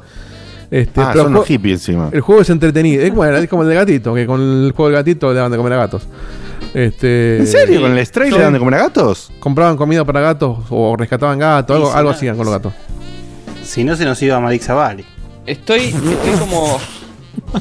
Estoy, estoy como. Muy choqueado. O sea, entré, entré a Netflix en el celular. Me quisieron dar un juego de Bob Esponja, lo primero que pasó, tipo, estaba enterado de que esto pasaba. Después voy a juegos. Me quisieron aparece, dar un juego de Bob Esponja. Aparece Terra. Es lo primero que recomiendo, no recomiendo una película, me recomendó un juego de esponja, lo primero. Después voy a, a- a juegos, que hay una pestaña de juegos, está Terranil justo al lado de jugando con fuego de amor y deseo. Maduro más 17. Mira. Está, El algoritmo está, está con todo con vos hoy, ¿eh? Está con todas, sí, sí, sí. sí. Este, Bob Esponja a cocinar. Bien. Recomendado. Terranil tiene Very Vamos, vamos. Positive en Steam, o sea, le está yendo bien. Yo lo recomiendo, es divertido. Sí, yo he leído, ah, más de cualquier joda, he leído buenas cosas del juego, ¿eh? Por eso, Está- es- pero no tiene, no tiene la profundidad que tiene un City Skyline donde No, bueno. tenés que pensarla mucho. Pero sin embargo, en este juego sí podés perder. Pero no es el objetivo, no es el objetivo. No, está en el medio, por eso, no es un paseíto. Podés perder y tienes que reiniciar el nivel. Bien. Pero tenés que, si le pones un poquito de pilas, lo sé. Lo interesante del, del- de cada nivel es Eso te iba a aprender, digamos. De- decime cuál es el, ¿Cómo el termina el point, nivel? digamos, digamos cómo- cómo- cuál es lo que a vos te enganchó, teniendo en cuenta que ya nos comentaste que es un juego más relajado, pero que no es tampoco un paseo. Te va a decir, ojo con lo que preguntaba, te va a decir que se, porque se lo dieron gratis. No, no, no, no, no, no. De hecho, yo, yo soy de jugar este tipo de juegos. El Dog Romantic lo, lo compré y lo juego cada tanto. El Romantic se me hizo como demasiado. Hago una cosa, decime por favor y Dorf- explicar a la gente. Dorfromantic, así como suena. No sé qué significa. Dorfromantic. ¿Eso estabas diciendo antes? Sí. Yo nunca lo entendí, por eso lo dije rápido, lo dije rápido. Dor- Dorfromantic. Búsquenlo en. Dorfromantic. Búsquenlo en Manda a la gente a buscar, boludo. Deletréamelo, hijo de puta. Tirame una data, algo. Imagínate que es como Dorf de ORF Romantic, de como si fuera romántico. Yo pensé que estaba Pero diciendo. todo junto. Dorfromantic. Sí, Donofrio. Dosant. Que no sé ni qué significa Dorfromantic. Bueno, en este juego, cuando vos terminás de construir todo. ¿No es una mezcla entre enano y romántico? No, bueno, es Dwarf. Es Dorf, D-O-R-F. Y Romantic con K. Es como, no sé, debe ser una palabra en algún Ah, idioma nórdico que Ok, significa. D-O-R-F R-O-M-A-N-T-I-K. Dorf. Y después Romantic, pero con una K al Con final. una K al final. Este. Rarísimo. Viste, porque a los K les gusta el amor y no el odio, viste cómo es esto. Bueno. Eh, bueno, Como cuest- Ives. cuestión que cuando vos. Se, Seba y en el chat tiraron Donofrio. Cuando terminás de, de- de A medida que vas construyendo cosas, vas desbloqueando más cosas para construir. Eventualmente construís algo que te permite encontrar animales. Y tenés que empezar a ubicar animales de ese ecosistema. Y a veces tenés que por ahí armar el ecosistema para que, para que aparezcan. Por ejemplo, tenés que. En el nivel del que estamos viendo ahora en pantalla, que es el primero, que es como medio bosque y pantanitos y qué sé yo. Encontrás un oso, encontrás un sapo, etcétera. Para que el oso te dice, bueno, el oso tiene que estar esto lo vas descubriendo, no te lo dicen. Vas investigando y te dice, bueno, tiene que estar por lo menos a tantos casilleros de un bosque. Y tiene que estar por lo menos a tantos casilleros de un agua. Y vos vas tirando el ping a ver si lo encontraste. Si nunca lo encontraste, tenés que generar la situación para que el oso aparezca. Cuando encontrás los animales, te dice, bueno, listo, ya armaste el ecosistema, los animales están acá para mantenerlo. Ahora recicla todo. Y vos tenés que reciclar las cosas desarmando todo lo que vos construiste, que también tiene su mecánica, ¿no? Tenés que construir cositas que lo desarman. En qué orden desarmar las cosas para que no te quede colgado un cosito. Bueno, esa es la parte estratégica. Lindo, terminaste, muestra el mapa y dices, bueno, listo. Lo armaste, pasas a otro bioma donde es playa, ponerle con arena, con corales. Don Romantic. Nada, después chúpense una pija. Uno, uno, uno por uno. Si Porque las- aparte él está escribiéndolo, él está escribiéndolo y como que me- no sé, me da cosita, ahora descubrís a los, a Pero mirá, que- mirá que un montón Claro, de cosas me aguanté al de final decir, tiene razón ¿eh? Castor, boludo. Si no hay milico tirando tiro, no le gusta. hay un intermedio, qué sé yo. No, igual, Yo igual creo- puedo- yo creo que si haces un La semana nivel- que viene, boludo, les muteo el micrófono a todos hasta que, hasta que termine el informe. ¿eh? Después de este te compras el 2 Romantic que sale 169 pesos en Steam. Y atrás de eso te compras el del avioncito de papel que hablé yo. Ahí está, Listo, ahí te das cuenta, boludo. boludo. El del avioncito de papel, boludo, nadie te interrumpió. O po- te interrumpimos poco. No, que interrumpió no. todo, lo- que no, lo- boludo, no podía decir lo recontra cuatro forreamos. palabras al hilo, no podía decir. Cuatro palabras al hilo. Y estaba Megawaki tratando de defenderme en el chat diciendo, a mí me gustó el del avión, a mí me gustó, estoy con Diego. Boludo, me falta Megawaki. Megawaki, decime algo en el chat. Decime que lo jugaste y que, que, que Bueno, nada, lo recomiendo. No sé si a 1700 pesos. Aguántenlo. Tiene una pregunta, te hago. ¿Tiene un, modo para- libre eh, así como para hacer lo que vos quieras? ¿Un sandbox? O. Eh, no, o por lo menos no hasta donde yo lo vi. No sé si desbloquear algo después. pero donde yo lo vi no. Encima el Dorf, el Dorf Romantic, boludo. Imagínate. El Dorf Romantic, El Dorf está hecho por una empresa que se llama Tucana Interactive, boludo. es un, es un Tucán, boludo. pará, pará. Pregunta, ¿e- ¿esto de Terranil lo tenemos que mandar a, lo- a- a los PM? ¿A quién? Ah, eh, A los PR o los sí, PM. o es, los- eh, sí. O sea, le vamos a mandar algo que decís, está re bueno, chúpense una pija. No, ustedes se usan una pija, los, los jugadores no. Compren el juego. Ah, bueno, Tampoco bueno, los PR, nosotros. Este, yo- sí, yo, yo igual al de, al de Devol no le mandamos nada. Él ya nos mira si quiere, que no, no. Acá me Awaki dice. Acá me Awaki dice. Le mando un saludo. No lo ¿No jugué porque la estoy ahorrando. de WhatsApp? Sí, me Awaki dice, no lo jugué porque estoy ahorrando para otros juegos, el Dredge, por ejemplo. Oh, el pero Dredge jugué la pinta demo. bárbara. Pero jugué la demo y me había gustado mucho. Sí, sí, es muy vamos. Miyawaki, vamos. Yo lo disfruté y es un juego que, está- que sirve o para jugarlo activamente o si querés pasar el rato, te escuchas un podcast de fondo y querés O si pasar no el rato pidiendo cositas, te pones a, a- a construir un, un ecosistema y yo lo pasé bien. Es que la gente se la está troleando sí. con la variante Pará, de nueva- Te hago una pregunta. Pyro. Te hago una Dos- pregunta, dos- Dieguito. Dos románticos. Dos Romantic. ¿Este lo hubiese- vos lo hubieses comprado o lo vas a seguir jugando? Sí, yo lo hice entero. Ah, mira. Ahí está, ahí está. ¿Serio? Entonces, entonces es, es cortel y posta. Y ¿eh? sí, es que son en 5 horas le quedan los niveles enteros. Después, si lo querés masterear, serán 10, ponele. Pero. Ok, ok. De hecho, eh, se, se armó como una, un debate en internet de que le está pasando lo mismo que el storyteller. De che, ¿lo criticás porque es corto o porque es malo? No, no, me encanta el juego, pero es corto. Bueno, entonces. Claro. ¿Cuál es el Pongamos un problema, acuerdo. Que igual para mí 5 horas no es corto, ¿eh? Hay Call of Duty que duran menos. Pero. No, no es cierto. Igual, Mirá ojo, yo- para, también es en relación, la longitud de un juego está bien o mal, si se quiere, en relación también a cuánto puedes sostener la mecánica. Exactamente, eso mismo te iba a Sí, decir. Este juego, si lo, si lo tirás más de 10 horas, ya no, no, no da para Es más. un embole, sea, claro. el, el Storyteller no lo probamos todavía, pero quizás lo que, lo que, según leo, la gente de Storyteller le critica de che, cuando se está poniendo bueno se me acaba. Este juego, cuando se está Claro. poniendo bueno, s- sostiene lo bueno y en un momento decís, listo, y termina bien, listo. No, Te 10 da el horas es contenido justo. demasiada relajación, te quedas dormido directamente. Mira, acá me Awaki dice, sí, la, mi crítica del storyteller meditación guiada. es que es corto porque está tan bueno que quiero más. Entonces ahí Bueno, tenés no, una, pero no, una no. dicoto- Una cosa es que vos te quedes como otra cosa es que sea objetivamente corto. Claro. Y para mí menos de Habría dos que- horas es objetivamente corto. En un juego de puzzle donde, el- Claro. donde de esas dos horas eh, o hora y media, ponerle, los primeros 20 minutos vas a estar aprendiendo las De mecánicas. hecho, claro, lo podés comparar si se quiere, no por, el- por lo que plantea como juego, ¿no? Pero lo comparás con el Monument Valley, que es un Claro. juego de puzzle, un juego corto, un juego lindo estéticamente, pero el Monument Valley que lo haces en cuatro horas, pongámosle. El, el Monument Valley lo puedes hacer en, así, en 4 o hasta un poquito menos. Y ahí, por ejemplo, coincido completamente con lo que venían diciendo. El Monument Valley, si lo estirás más, era un fucking embole. Claro, así como estaba, estaba cerrado con monio. Y el 2 lo mismo. Yo jugué los dos y los dos perfectos en su balance entre la mecánica y la duración. Bueno, mira, Más lo hay un convierte en un ejemplo. embole. Hay un ejemplo, hay un juego que a mí me, me encanta, que es el Horizon Chase Turbo, Sí. que es este Sí. juego que, que emula un poco El el, Outrun. Sí. etcétera. Y el Virtua Pero Racing. me parece que está súper tan alargado el juego Sí. que lo juego un rato, me, me, me embolo, lo dejo un tiempo largo, lo agarro un rato, me embolo y no lo termino nunca. Me pasó exactamente lo mismo. Y sabes que, y no solamente eso, que me es- pareció es muy precioso. loco. Pero, ¿sabes qué pasó algo muy loco además, Guille? Que, Que te, que te estoy rompiendo todos los récords. No, no, eso también. Pero yo no lo chequeé más. Pero, ¿por qué no lo chequeé más? Porque me pasó lo que decís vos y no, lo- no lo jugué más. Y lo segundo es que le siguieron agregando un montón de contenido. Claro, pero, pero pará, ahí está, eso es lo que yo iba a decir. Entonces Yo- es raro. Yo, no, yo estaba es por. contenido que es diferente. Entonces, ahí te Qué rompe loco, un boludo. poco el esquema. Te rompe un poco el esquema repetitivo y está buenísimo. Pero el juego principal, el juego que vos comprás sin el DLC, es un juego que arrastra ya a un punto muy largo una Claro. mecánica que es preciosa que no, no presenta demasiadas variaciones. Entonces, Fíjate que a mí, sin saber esto que me decís vos, yo estaba por volver, así como vos volviste varias veces, yo estaba por volver en un momento, y como salieron, ya habían salido como dos DLCs, dije, no, se van a cagar, boludo. Este tipo encima que no terminé el juego, le agregaron dos DLC, ¿cuánto quieren que lo juegue? No, chao, listo.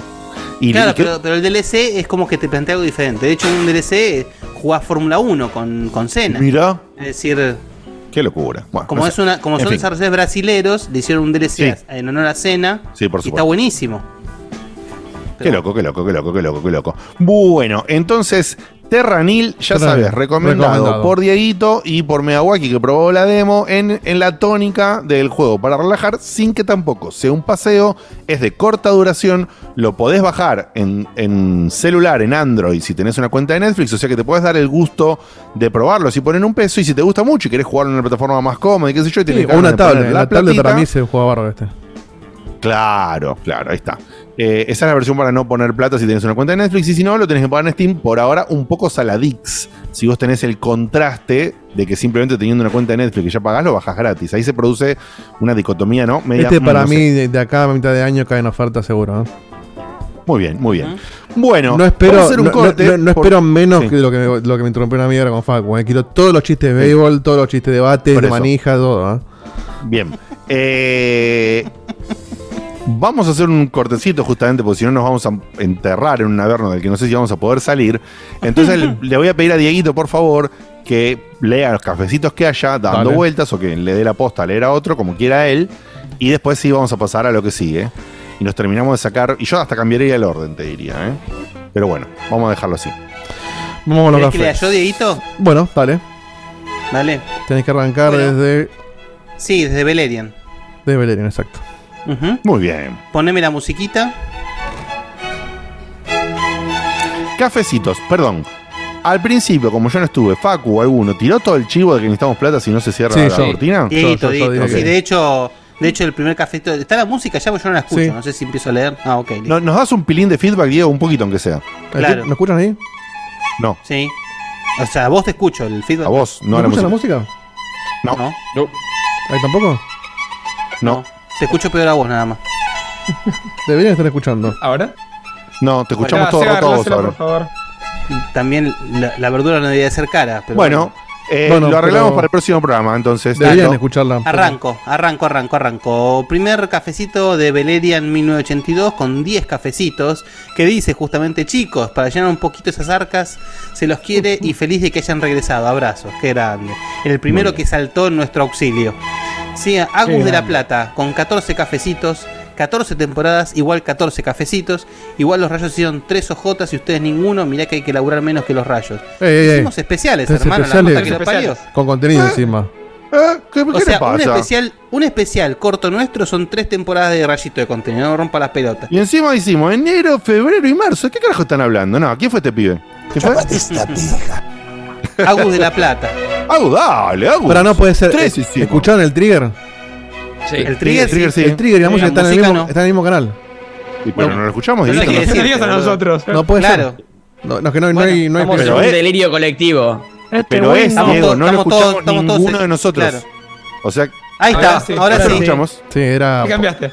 Le saqué el filtro anti. antieco y esa Ah, boludez. ay, nos acusás a nosotros. Y no, porque le van encima, le van encima. Ah, bueno, bueno, bueno. Bueno, ahora bajale un cachitito porque está muy alto. Sí.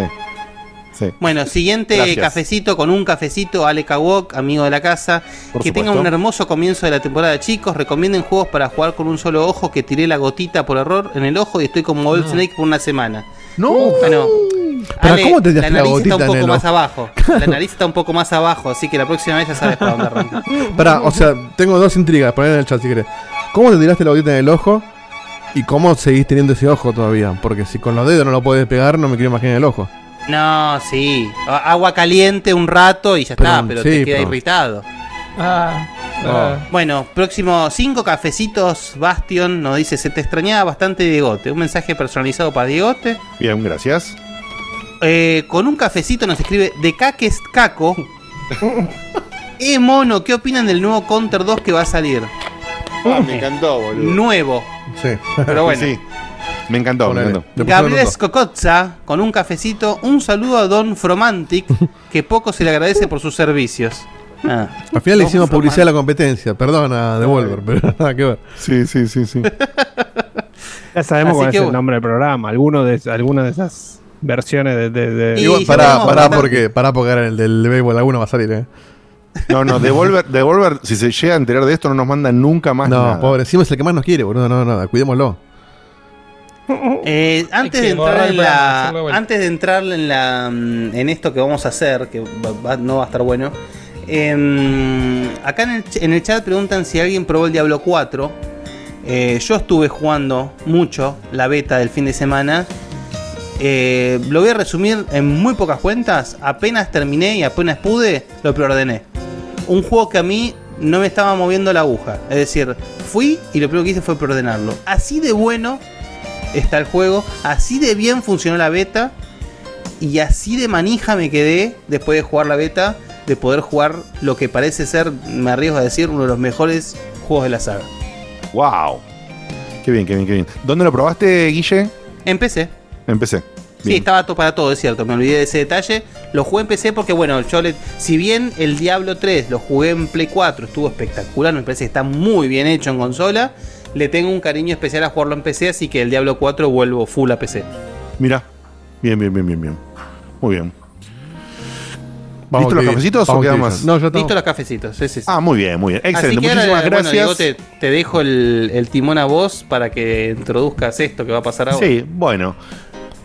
Por cosas de la vida que nunca nadie entiende, pero las empresas son así, a veces las empresas se fijan en las cosas que te mandan y a veces, bueno, te, te ofrecen productos que uno puede tratar de revisarlos de alguna manera o no. Entonces nos mandaron, y agradecemos que nos los mandaron, pero la verdad es que nosotros no tenemos la más puta idea del béisbol. Bueno, pero Facu vive allá ahora, el- ahora él debería entender. No, Facu, Facu es, es un. Ahora sí, pero, pero Facu no adoptó todavía. ¿Cómo Facu se llama el equipo de Seattle, Facu? El- el- no, no, el eh, Seattle Mariners. O sea, Facu ahora es fan de los Mariners. Escuchame, obvio. Entonces- Los Fromantics. Acá la marinera la compramos en la no handball, panadería. Pero no importa. Así que no- nos mandaron el MLB o MLB The Show, que es la clásica saga que está ya hace años representando al béisbol en los videojuegos, que es muy popular y muy conocida para la gente del nicho. No sé yo qué tan bien le va en ventas o eso, pero claramente al, sac- al sacarlos como chorizo, tipo como FIFA y eso, o sea, son, es una franquicia que está hace mil años iterando. Claramente vender vende y claramente hay un público muy interesante que, por supuesto, no somos nosotros. Probablemente que- que ninguno está- de los que está viendo lo vaya a comprar. no, no, y po- pocos de nuestro país. Por supuesto, siempre hay fanáticos de todo, Menos ¿no? Que hay- sabiendo que va a ser para Game Pass.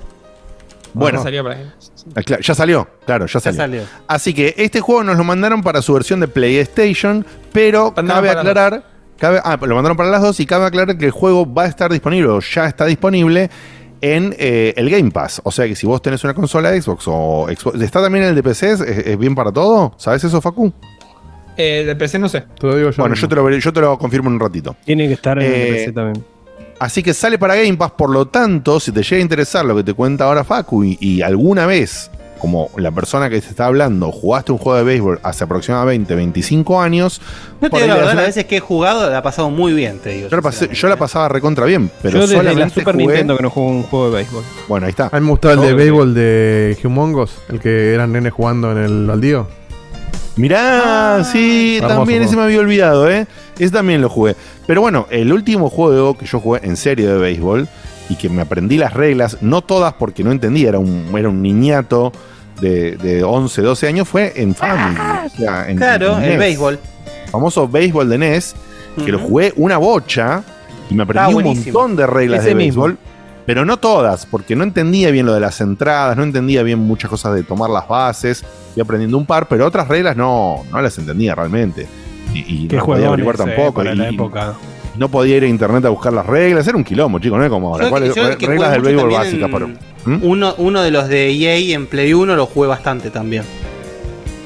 ¿Cuál, No me perdón? acuerdo. Uno de los de EA, viste que EA Ah. sacaba de todos los deportes, digamos. Sí, por supuesto, por jugué el de supuesto. béisbol en Play 1 y también lo, lo jugué bastante y me gustó bastante. ¿Vos, Facu, las reglas las tenés? Más o menos. Bien. Bien, dentro de ese contexto nos mandaron el, M- el MLB de Show, que es la última iteración de esta saga. Como les comentaba, Facu, dentro de lo que pudiste probar, eh, y, y contanos si conoces algo de béisbol mínimamente, como nosotros ese mínimo que aprendimos alguna vez con juegos viejos. ¿Vos sabés algo más? ¿O por tu contexto de ahora vivir allá? ¿O por tu contexto de fanático de ponerte la bandera con las estrellas? ¿Tenés idea del béisbol? Te Contexto alfa la- de Facu. Es que te juro, es que no lo iba a decir, pero Guille dijo que ibas a decir eso y sí, lo voy a decir porque Guille, eh, Diego te lo trajo a colación. Lo pero a en, decir, en la escuela que íbamos nosotros se jugaba eh, Softball. softball. Y en un momento, de hecho, en, en mi camada se quiso hacer un equipo de béisbol, béisbol, para que sea formal de, de la escuela como estaba el de rugby. Pero y yo me tanto que habíamos que no- jugado. No, y como que no, no hubo quórum y se borró y nunca más se resucitó nada. Así que como que hubo un medio año que jugamos béisbol en vez de Yo conocí hace Así 20 que años. Tenía las reglas de ahí. Hace Claramente. 22 años conocí que era el hijo de mi jefe a uno que jugaba en la selección argentina de béisbol. Y ahí me enteré que Ahora, Argentina pero- tiene una selección de béisbol. Ya que trajiste eso a colación, Facu, todo. vos tenés, Sí. más allá de el tamaño y el material de la pelota, ¿sabés la diferencia entre el béisbol y el softball? Hay dos diferencias fundamentales. Una es A cómo ver. se tira la pelota, porque no recuerdo Sí, de abajo para arriba De abajo y para arriba el- para abajo, sí. ¿Y lo Y la otro? otra es como que más con las bases. Como que vos en el, en el béisbol, eh, tipo, si la persona agarra la pelota cuando está en el aire, ya como quema todos. Eh, en el softball podés correr un poco más, tenés como, como otro- otros Sí, te espacios. tiene que- te tiene que tocar en el softball Las bases de que- forma distintas, claro. Hay otro juego con, con- con cómo funciona. No sé el detalle de cada uno como para compararlo lado a lado, pero, pero va por ahí. Pero bueno, muy bien. Cambia muy mucha bien. estrategia en base a eso. Bien. Eh, este, eh, yo te averiguo en paralelo si vos no lo hiciste, porque ya no sé ni qué número es de iteración de este juego. Hay 7 mil millones. El Y ya se 23. por año. Claro, ah, claro, ya está por- año, año. ya, ya no sabemos ni cuál es. Wow. Claro, FIFA. claro. Ok, listo. Igual sí, pero para, para decir un poco lo que, sobre lo que dijo Diegote antes, esto lo mandó Sony encima, que nos viene mandando todo, pero fíjense que no mandaron el, el Horizon de VR, que lo quería, y mandan esta mierda que honestamente tiene una ¿Cómo barrera esta cultural. No, así no te van a mandar nada. Así no te van a mandar nada. Así no te van a mandar nada. para En el eso ni 24 los ya sabés que no llega. Y le vas a agarrar y putearlo para, para eso ni lo aceptes. Claro. Que de hecho, para mí tiene sentido que no te manden el coso. Porque acá en Argentina no venden el VR. Entonces, ¿a quién le vamos a vend- Acá también te béisbol tampoco. Eh, pero ponele que el de béisbol, técnicamente podrías venderlo acá. El, el de VR. Claro. Sí, pero tiene una, es que tiene una barrera cultural gigante que si vos fueras. Sí, sí, sí. O sea, eh, sabemos que es una cosa masiva mundial que no pasa nada, pero si vos realmente fueras un- una persona que está en Argentina y decís sí o no, mejor mandarle el de VR para la gente que sabés que lo puede importar o algo, que mandar un juego que culturalmente no va a entrar jamás o no está ese trasfondo hecho para que entre Igual tampoco. para, ¿se fuera de joda, fuera de joda, convengamos que objetivamente de nuevo, es un muy buen juego. Siempre lo fue. O sea, o por lo menos en las últimas iteraciones lo ha sido. Tanto. ¿Tiene alguna competencia? de- todavía no estoy seguro si tiene una competencia ahora. Hoy en día no tiene competencia. no, tiene competencia. Hoy en día no tiene competencia. Pero además de no tener competencia, lo que hace lo hace muy bien. Hablando de competencia, yo no entiendo cómo no estar en HL para, para PC, por ejemplo. Esas son cosas raras, ¿sí? Esas son cosas ¿Por raras. qué ¿Cómo? el ¿Qué NHL? pasó con el En El HL está en NHL? consolas y no está en PC. Qué raro. Qué raro. Sí, raro. UFC tampoco está en PC. No, lo del UFC no se entiende. Tampoco, no, no, es muy raro. El último, el anterior está, pero el último no. No, está, no tiene raro. juego de boxeo EA. Ahora hay No, uno que va a salir de, la, a- otra marca. Undispute. Ese Ese Undisputed buena yo lo compré, pinta lo que tiene ese juego. ¿Está bueno? Yo lo jugué, yo lo jugué. ¿lo tengo, sí, está divertido. Es divertido. Es muy complejo, la verdad. O sea, es, muy no com- es para- es muy simulador, es muy simulador. Claro, muy yo lo, simulador, yo lo o vi sea, muy el parecido al, el- al. ¿Cómo se llama? Al Fight Night. Fight Night, no. El Fight Night es el Punch Out al lado de este. Wow, sí, el, ¿tanto? el UFC tiene como un, un tinte más casual. Si bien podés complejizarlo y tiene un techo muy alto, este, ya- este juego tiene un piso muy alto. Claro. Este, como Claro. que si no, tienes súper claro los controles y cada, cada mano tiene. Te cagan a bifes. sí, sí, Sí, te no solo te cagan ganan pibes, sino que si no, eh, no, no parece una pelea. Si yo juego, No. peleo contra un amigo que, no, que Mm. ninguno de los dos sabe lo que está haciendo, va a aparecer dos boludos que se agarran y se tiran eh, Claro. como que hacen así con la mano. Está en early ese, ¿no? El Es lo que nos pasó, de hecho. En early, sí, Voy, en early. voy a acercarme haciendo esto y si te pego va a ser tu culpa. Te juro que vos ves, te, te grabo un gameplay y es eso. Te grabo un gameplay y es haciendo, haciendo así, ¿entendés? Y bueno, Wow. es, es divertido. Tengo ganas de jugarlo, pero aprender a me- jugar en serio. No, y además lo que tiene copado también el Undisputed este es que tiene boxeadoras femeninas.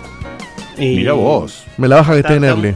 Si no, lo recomprado. Sí, obvio. No, yo voy a está esperar. re todavía. en early. Pero aparte, re- Bueno. early, early nivel hay carteles de tutorial que, que son línea de código. Que, no te- que dicen tutorial insert here. ¿Entendés? Claro. Así que. Bien, volviendo al béisbol y al MLB Show, que es Ma- Major League Baseball, si no me equivoco, ¿no? Sí. El MLB.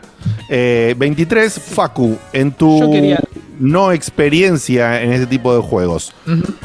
Aprovechemos ya que esto no es algo, como dijimos, no es algo que se distribuye acá, no es algo que mueve en, en una gran línea. Bueno, tomamos el, el acercamiento de, che, hace un trillón de años, yo, Diegote, 25 años que no juego un juego de béisbol. Lo voy a tener disponible en Game Pass. Desde ese lado, de la experiencia de no agarro hace mil años, lo agarraste vos. ¿Qué te pareció? ¿Te divirtió? ¿No te divirtió? ¿Estabas enojado Sí. porque no te mandaron el Horizon y entonces lo odias? o, o realmente Eso es lo que te yo haría, juego en- Pero Bueno, no, Me hizo un personaje llamado Aloy, manga de hijos de puta. Bien, dale. Eh, no, pero a ver, es, es que hay bien un- que una ve, cosa. Te veo muy sí. ¿En serio lo dicen? Eh, yo en, en el juego se no ve. lo vi tan bien como se puede estar viendo en, en la Ah, Lo que se está viendo acá se ve Yo, muy en bien. La parte, Sí, en la sí. parte gráfica se me hizo los escenarios un pelín pobres comparado con otros juegos de fútbol. Y por manera que alguna vez jugué al FIFA, el último PES. Canchas. Y Canchas, no escenarios. Canchas. Canchas, canchas, No, estadios. escenarios, diamantes. Paco no haciendo un review de juego de béisbol, haciendo un review de juego de, de juego de deportes, como medio fuera de la Matrix, ¿no? Bueno, Claro. el personaje lo agarré otro, pero. eh, pero digo, eh, no se ve tan bien como puede parecer. El público me parece feo. Creo que los otros juegos de fútbol Siempre, ya lo. siempre. De fútbol Sí. soccer ya lo mejoraron bastante. Fútbol y acá soccer, la concha quedaron- de tu madre. No digas, no, no, no, Facu. Una vez más que decís fútbol, No, fútbol, soccer, soccer. Cancelado. te vas. sí, te vas. Eh, Mira, Dieguito, por favor. No, pero porque tiene que hacer la review. No lo podemos hacer porque tiene que hacer la review. Si no Yo lo la sigo, no te preocupes. vamos. Dale. Va Dale, a dale, va a decir lo mismo que yo, sí, lo sigue. sigue. Eh, Listo, es lo que quiere.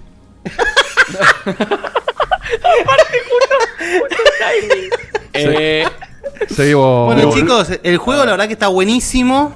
Devolvelo, devolvelo, ven, devolvelo. ahora No, le no está puedo dando devolver, tiene que Muncy traer. A 114 millas por hora le da Muncy. Ahí tenemos la tra- tra- Y ahí estamos nosotros de vuelta. Ay, Dios mío. Terminó la review. Cosa hermosa, Dios. La review fue tan Igual- larga como, como nuestro conocimiento de béisbol. Igual no puede decir los escenarios. Ya ven que la avise los que vuelva. Strike 3. Strike 3. ¿Se habrá enojado? Es capaz. Ah, le puse, entrá, Gil, que es troleada, le dije. qué Entrá, Gil. paja, eh, la Ah, verdad. ahí está, ahí volvió, ahí volvió. Hasta que abre el zoom de mierda, vos, eh, no sé. Toma la review del juego de béisbol. Nosotros Eso va a pasar la semana que viene si me interrumpen como hoy, eh. Pobre Facu. Sí, hachazo. Ahora que descubrí que No, hay pero un remove. que hacer algo que no es un bodrio, boludo. No, no, estuvo Dale, bueno dale, el dale. Terramil. Tenemos un forro. Bueno, basta, basta. Ordenemos esta. Igual ordenemos volví esta, al toque, eh, pero esto. estaba, estaba lento el, el, el zoom. Ah, ok, Eh, ok, ok. Pues yo ya te había mandado un mensaje, boludo. No te enojes, Sí, troleada. sí, no, no, no, bueno, no, bueno, no. vale.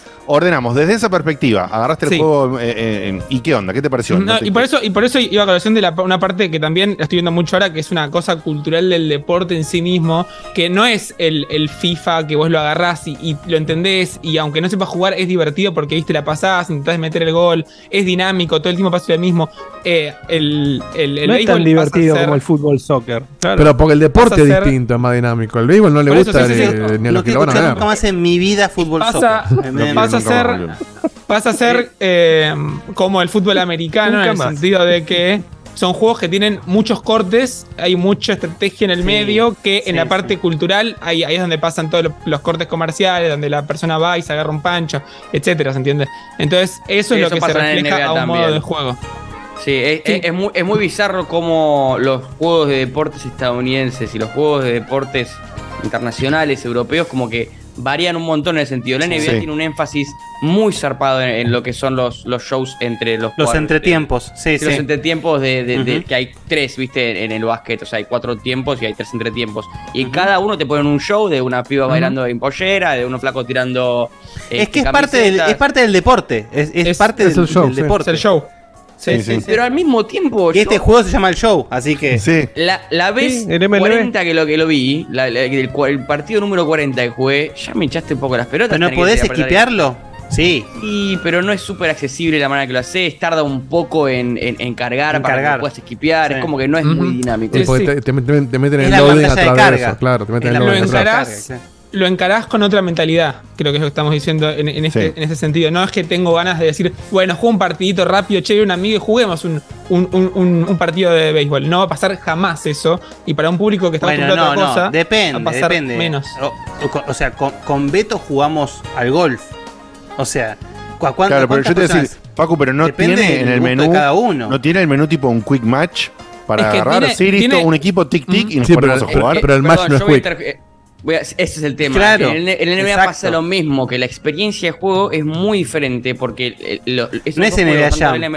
Tanto Claro. el, el MLB como el NBA 2K lo que tienen es que intentan emular lo más posible la duración Sí. del partido. Entonces, cuando vos Sí. jugás cuatro cuartos, el setting default de NBA son 15 minutos por cuarto. O sea, estás una hora Claro. jugando un partido con un boludo. No es pick up and play. Vos después lo, lo puedes bajar, lo puedes subir, pero no es un setting rápido. Pero es que bueno, que, es que justamente ahí está la diferencia. Eh, Yo siempre digo, debería haber siempre una alternativa arcade, a los juegos de deporte. Es Totalmente. Decir, Tendrían que NBA convivir. Jam Sí. Un NBA Jam de béisbol, un NBA Jam de fútbol, como el FIFA Street, por ejemplo. Lo que Eh, disfruté el primer NBA sí, un Mario Ballers. Béisbol, no ¿Te acordás? ¿Te acordás el NBA Ballers? Espectacular. No, Qué espectacular. juegonardo. Y era Este, media el- cancha, boludo. Y era un juegonardo. El Mutant, el, Mutant, el Mutant League Hockey era espectacular, por ejemplo. Mensaje de Titán dice: Se nota que nunca fue a ver soccer en el escenario de Boca. Ellos.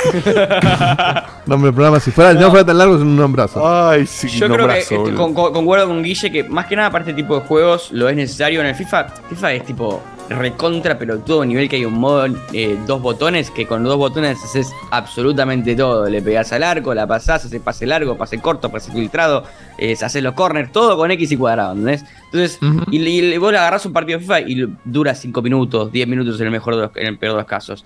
Este, Acá no es el caso.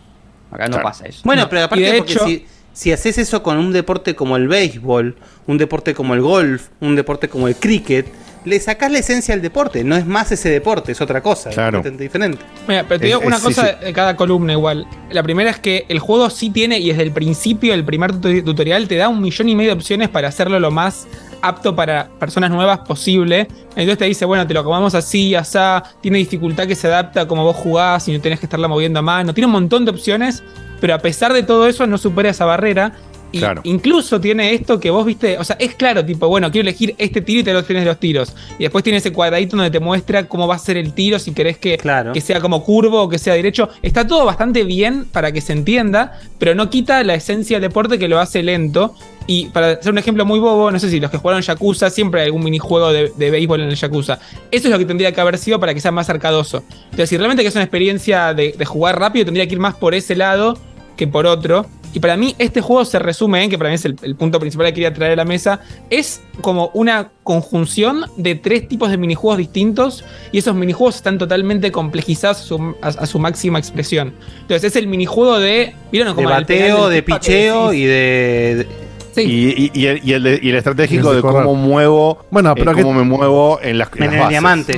Pero bueno, Claro, o sea, claramente en las este juego está apuntado al tipo que consume béisbol y no al que juega el jacuzzi y quiere jugar un minijuego. Claro, claro, Obvio, claro. pero no quita que para mí le- la barrera está en, en esto, de que te tiene que gustar el ritmo, que no es el ritmo de un juego de deportes como los que estamos acostumbrados nosotros, y te tiene que... Bueno, pero es que justamente interesar y el, el que, el que disfruta el béisbol, el consumidor de béisbol, que acá en Argentina hay muy pocos, este, le gusta justamente eso. Le, le va, a gustar la simulación al. Sí, estoy de acuerdo, pero no quita que eh, esto es un. De vuelta, es como una conjunción de tres minijuegos distintos: el, el de, el de tirar, el de agarrar y el de correr.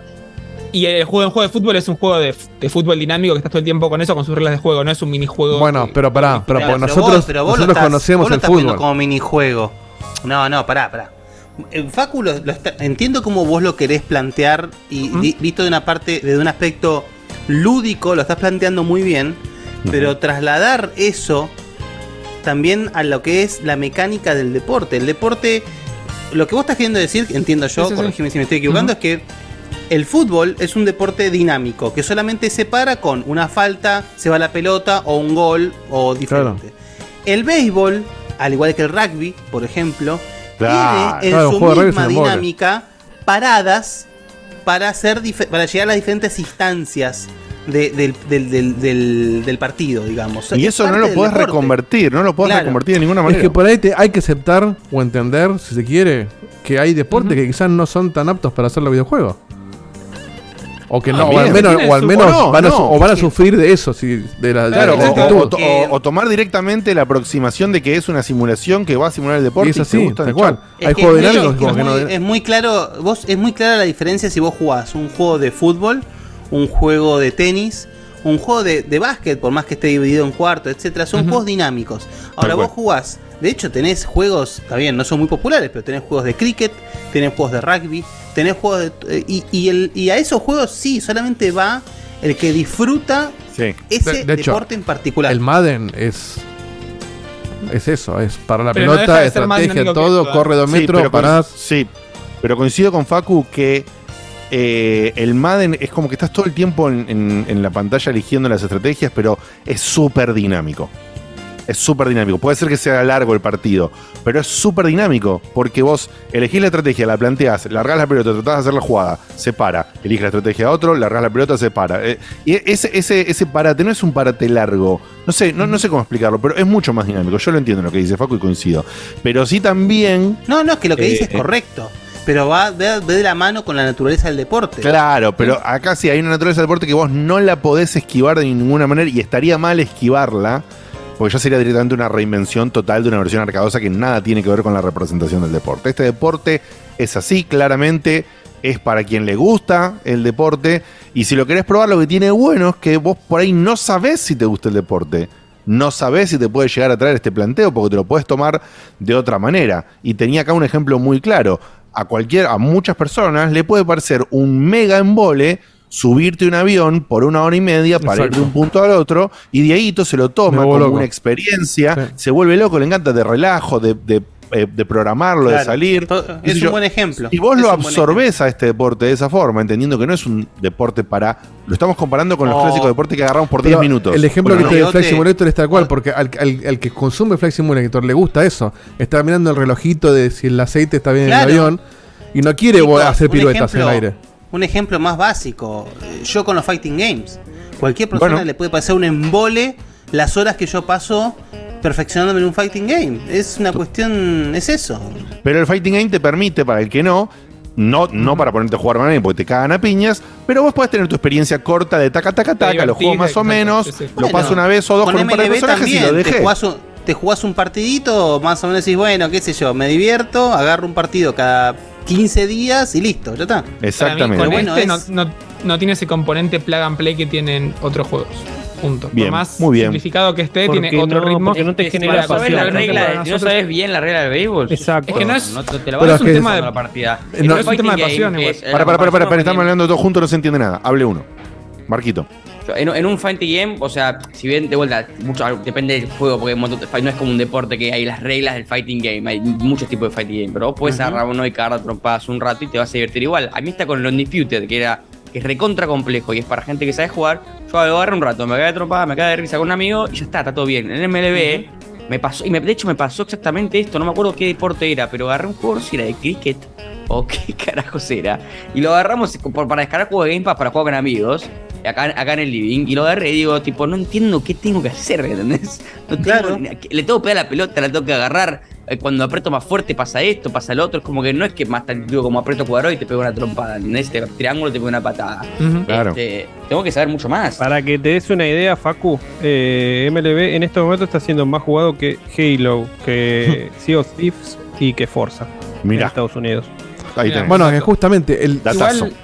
Hay que entender que que- quién es el público objetivo de este tipo de juego y le estás dando lo que esa gente necesita. Acá da un ejemplo, por ejemplo, Gonzo que habla de Stephen King, que es fan de béisbol y él habla de un momento de cómo se fijan en toda la cuestión estadística, cuestiones que quizás no están al tanto en lo que sucede inmediatamente en la cancha.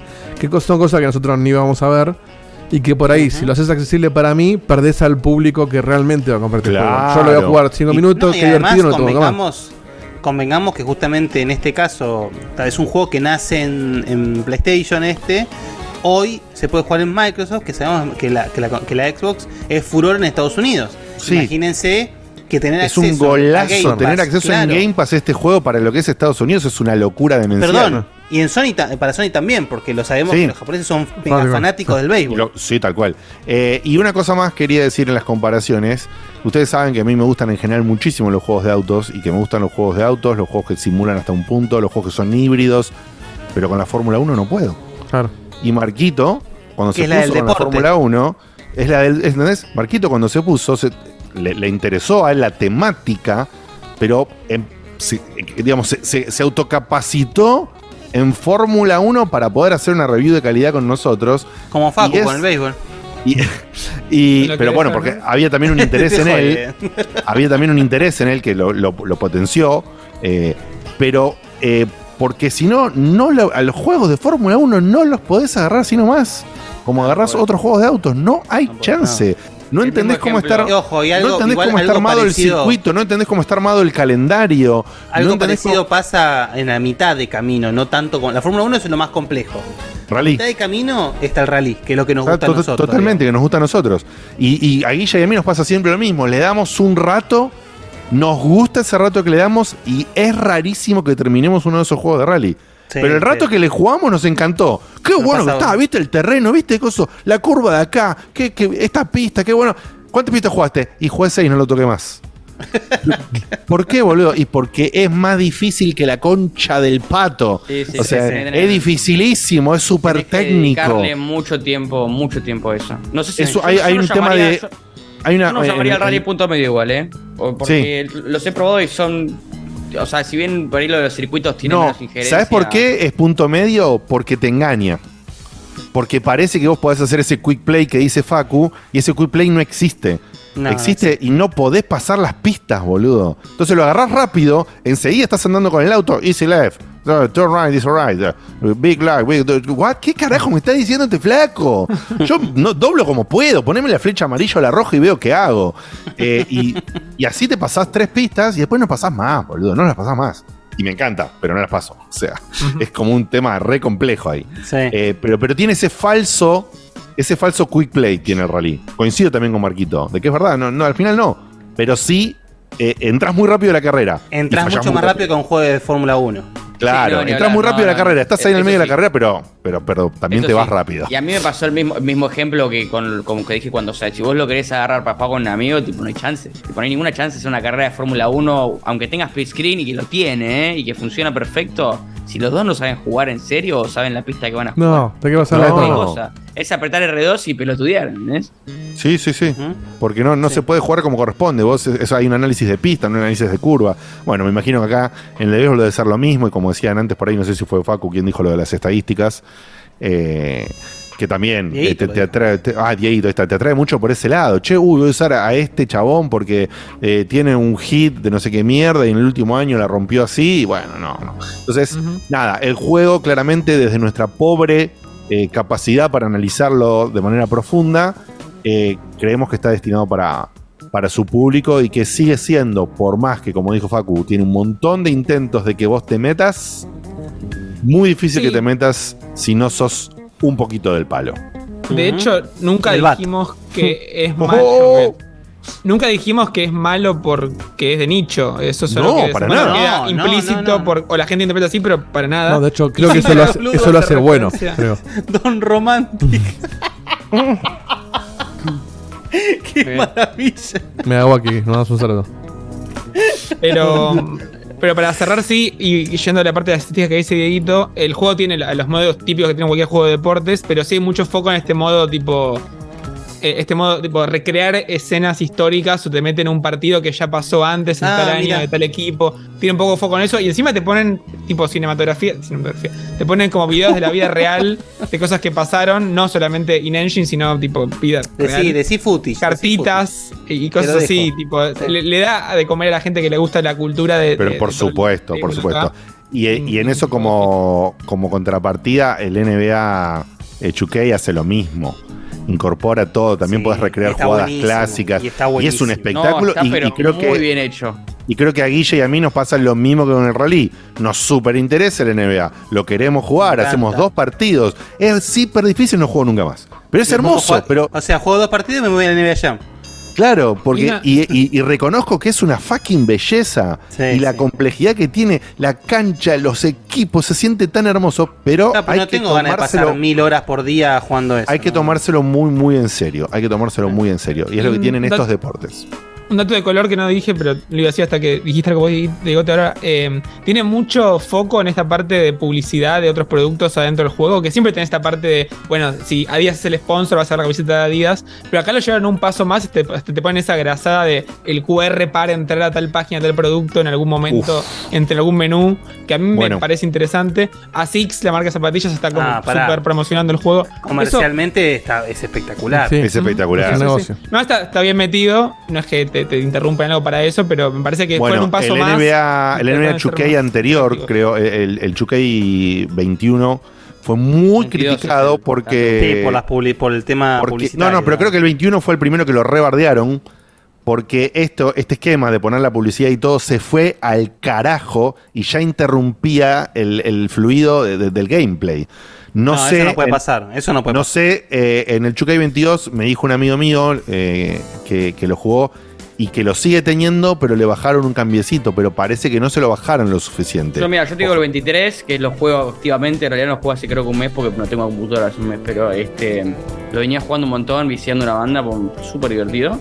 Y lo que tiene ahora son, o sea, cuando te está cuando te está cargando la partida, no tiene una publicidad, así por decir. Pero hay como un programa de televisión que ellos arman con dos boludos que hablan del juego, las cosas que están Sí, pasando en la escena competitiva y, y no- noticias de básquet y te hacen como preguntas interactivas. Y entre medio de todo eso, es este episodio está esponsoreado por Oreo. No, bueno, Y la pregunta si eso- Oreo de la semana, ¿entendés? Pero es una Pero si eso pasa mientras estás cagando, no, no, no, no es problema. Claro, no hay cargas igual. No es un problema. Y está lleno de marcas que no sé si son sponsor o qué, pero está Nike, está Adidas, está Jordan, están como todas estas marcas que te puedes comprar. No, pero eso tiene que yo. estar porque te volvés loco. Pero eso está Quiero, buenísimo. quiero sí. a quiero Jordan de tener un 1998, ¿entendés? Con las Air Jordan del modelo tal y lo, lo tenés que eso te lo ofrezca el juego, es fantástico. No, eso está Tirame a Pippen, tirame a Pippen. Scotty, Scotty, Scotty. Bien. Eh, así que bueno, ya sabemos, sigue siendo un juego de nicho, pero lo que me parece sí re interesante para cerrar esto es que al ponerlo accesible en el Game Pass, me parece una jugada Pará, pará, maestra. pará. Y maestra. además eh, están en el, están en el Plus Plus. Y además en el Plus Plus, me parece una jugada Ah, maestra esa no la porque, sabía, ¿eh? porque eh, podés hacer que una persona que por ahí le interesaba hasta un punto, no sabía cuánto le iba a gustar y ni en pedo te iba a gatillar los 70 dólares, se acerca al juego, se, en- con- se encuentre con que le reinteresa y por ahí tenés una persona ahí que termina comprándote un DLC o una expansión o un fiel. Exactamente, Exacto. o adquirís. Así que me parece una jugada maestra en ese sentido, especialmente para deportes de tan jodido acceso para el que no conoce como béisbol o como NHL o como NFL. Me parece una jugada que tendrían que empezar a usarla todos los deportes de alguna manera, ¿no? Eh, darte o, o un, o un trial mega extendido, ¿no? No, es que lo que debería O suceder algo, es que te- algo para que vos puedas acceder sin gatillar, porque si no es Para mí, la, la aposta sería que realmente hubiese versiones gratuitas de estos juegos. claro. Con publicidad o una cosa por el estilo, con la posibilidad de comprar un upgrade a sin publicidad, digamos. Claro. Y después tenés upgrades cada vez con tiers más altos para el ¿Tiene microtransacciones? Seguro. Sí, tienen. No, no te quepa ninguna duda. Tienen, tienen, No tienen- Es sí, un monopolio tiene, de, la- franquicia de juego de sí. deporte. Sí, sí, sí. Pero bueno, está todo el tema de la discusión eh, de Seba, que realmente mucho, mucho de esos que no es para que te hace ganar, no es pay to win, eh, es, es mucho contenido estético, pero el contenido estético te pega en la nostalgia o te hace cosas como que solamente las Air Jordan están en el DLC o en el pack de contenido de las campañas de Sarasa, de las campañas retro. Entonces vos podés jugar el juego sin jugar la campaña retro, pero si lo querés, tenés que poner platito. Ese tipo Claro. de cosas manejan estos, estos títulos, pero aclaro que lo estoy diciendo por algunas cosas que vi, no tenemos la profundidad exacta. Bueno, yo de no, no- no sé exactamente Hoy el en modelo día, de negocio igual- de, de- de este espe- específicamente. El de FIFA sé que el de microtransacciones sacan más que de la venta de los juegos, por supuesto. Hoy en día, yo, yo estoy casi seguro que debe tener algún tipo de microtransacción pay to win, porque la gran mayoría de los juegos de deporte que yo juego hoy en día, con la excepción de, por ejemplo, el Fórmula 1, que, que vas a poner rueda más, rueda que gira más, no sé. ¿entendés? tipo, es una forma Claro. de eso. Pero, por ejemplo, el FIFA tiene el Ultimate Team, que puedes comprar más packs, que puedes tener mejores jugadores. El, el NBA tiene directamente, puedes comprar monedas para mejorar a tu jugador. O sea, vos te haces un jugador y literalmente puedes comprar niveles. Y, Claro. y tu jugador es mejor si vos pones más plata. Y si no es un grind, pero un grind que te digo de meses de estar jugando el jueguito de mierda para hacer un Ah, jugador que puede ahí, haga- ahí, ahí está la crítica que me había dicho mi amigo y no me acordaba, bueno, eso, Ahí eso está. hoy en día es normal, chicos, ya está. Es, es triste, No, no, pero, pero- es normal. Es la forma Pero de es, pay, venderte. pero es, pay, es pay to win, creo Sí. yo. Ujú. Lo considero pay to win, pero lo que Sí, digo claro. es que es, normal, pero seguramente el MLB debe tener algo así porque hoy en día ya es como que la norma. Claro, es un este estándar. Bueno, Ahora que lo muy estoy bien. pensando, el de, una pregunta solamente. El de básquet tampoco tiene competencia. El 2K, hoy por No, hoy. tenía, no, tenía- no, antes tenía- tenía EA. Claro, tenía EA, pero lo, lo destronó y lo liquidó, lo sacó. Sí. Así Te diría es. que FIFA también está con su FIFA monopolio tampoco tiene completo, competencia hoy en día. porque tiene competidores que están muy lejos hoy en día. EA Así que- eh, Fútbol FC, no sé cómo se llama ahora. Ahora ¿Pero ya sí, cambió? hoy mismo lo lanzaron. Sí, ahora Ah, hoy cambió. a mitad de año sale. este año, este año ya, ya es otro. Sports el logo. Bien, EA Sports Fútbol Club. Vendría a ser FC de Fútbol Club, debe ser.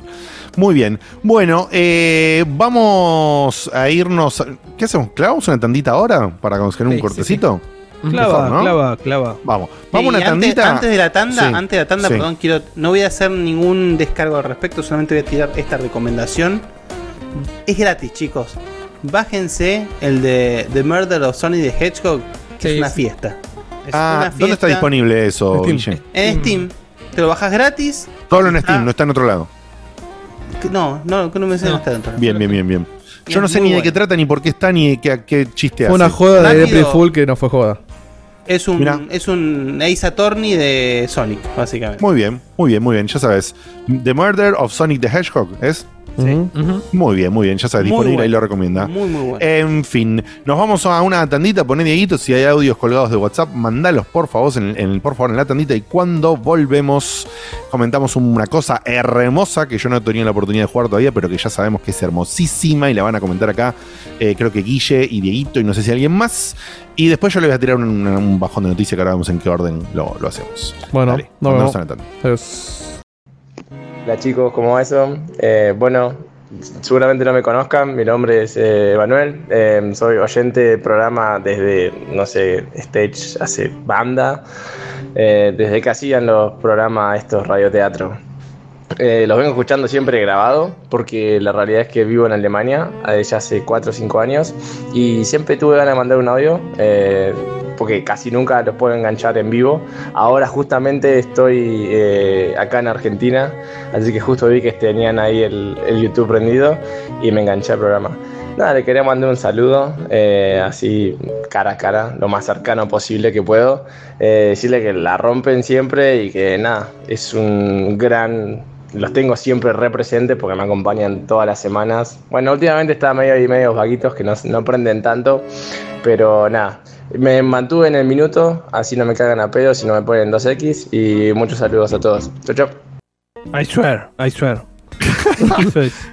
Regresamos, eh, le mandamos un beso enorme a Manuel que está en Argentina, pero que nos escucha desde Alemania. Fenomenal, Emma. Un Muchísimas gracias. Eh, eh, tiranos plata, Emma. Estás en Alemania, dale. Claro. No, no le Eh, digan eso. ¿Por qué tenemos que ser tan lastimeros, Euros. boludo? Porque si no bajamos la cortina, boludo. ¿No viste que la- puso- Pero le no viste que la moda la ahora, no viste que la moda ahora es, es poner objetivos y si la gente no cumple los objetivos, eh, te vas a la mierda, cerrás todo. Es así. Sí, con el- ¿Los con Todo es enteraron? dolor. Todo es dolor. Todo es dolor. Hay que. dolor, de- de- si, si quieren el Todo informe de Guille en la segunda parte, tienen que poner plata. Y si quieren el informe de la semana que viene, tienen que poner un poco más. Hay que ver si llegan la barrita. Así que. ¿No les pasa que to la- la ventana de- ahora.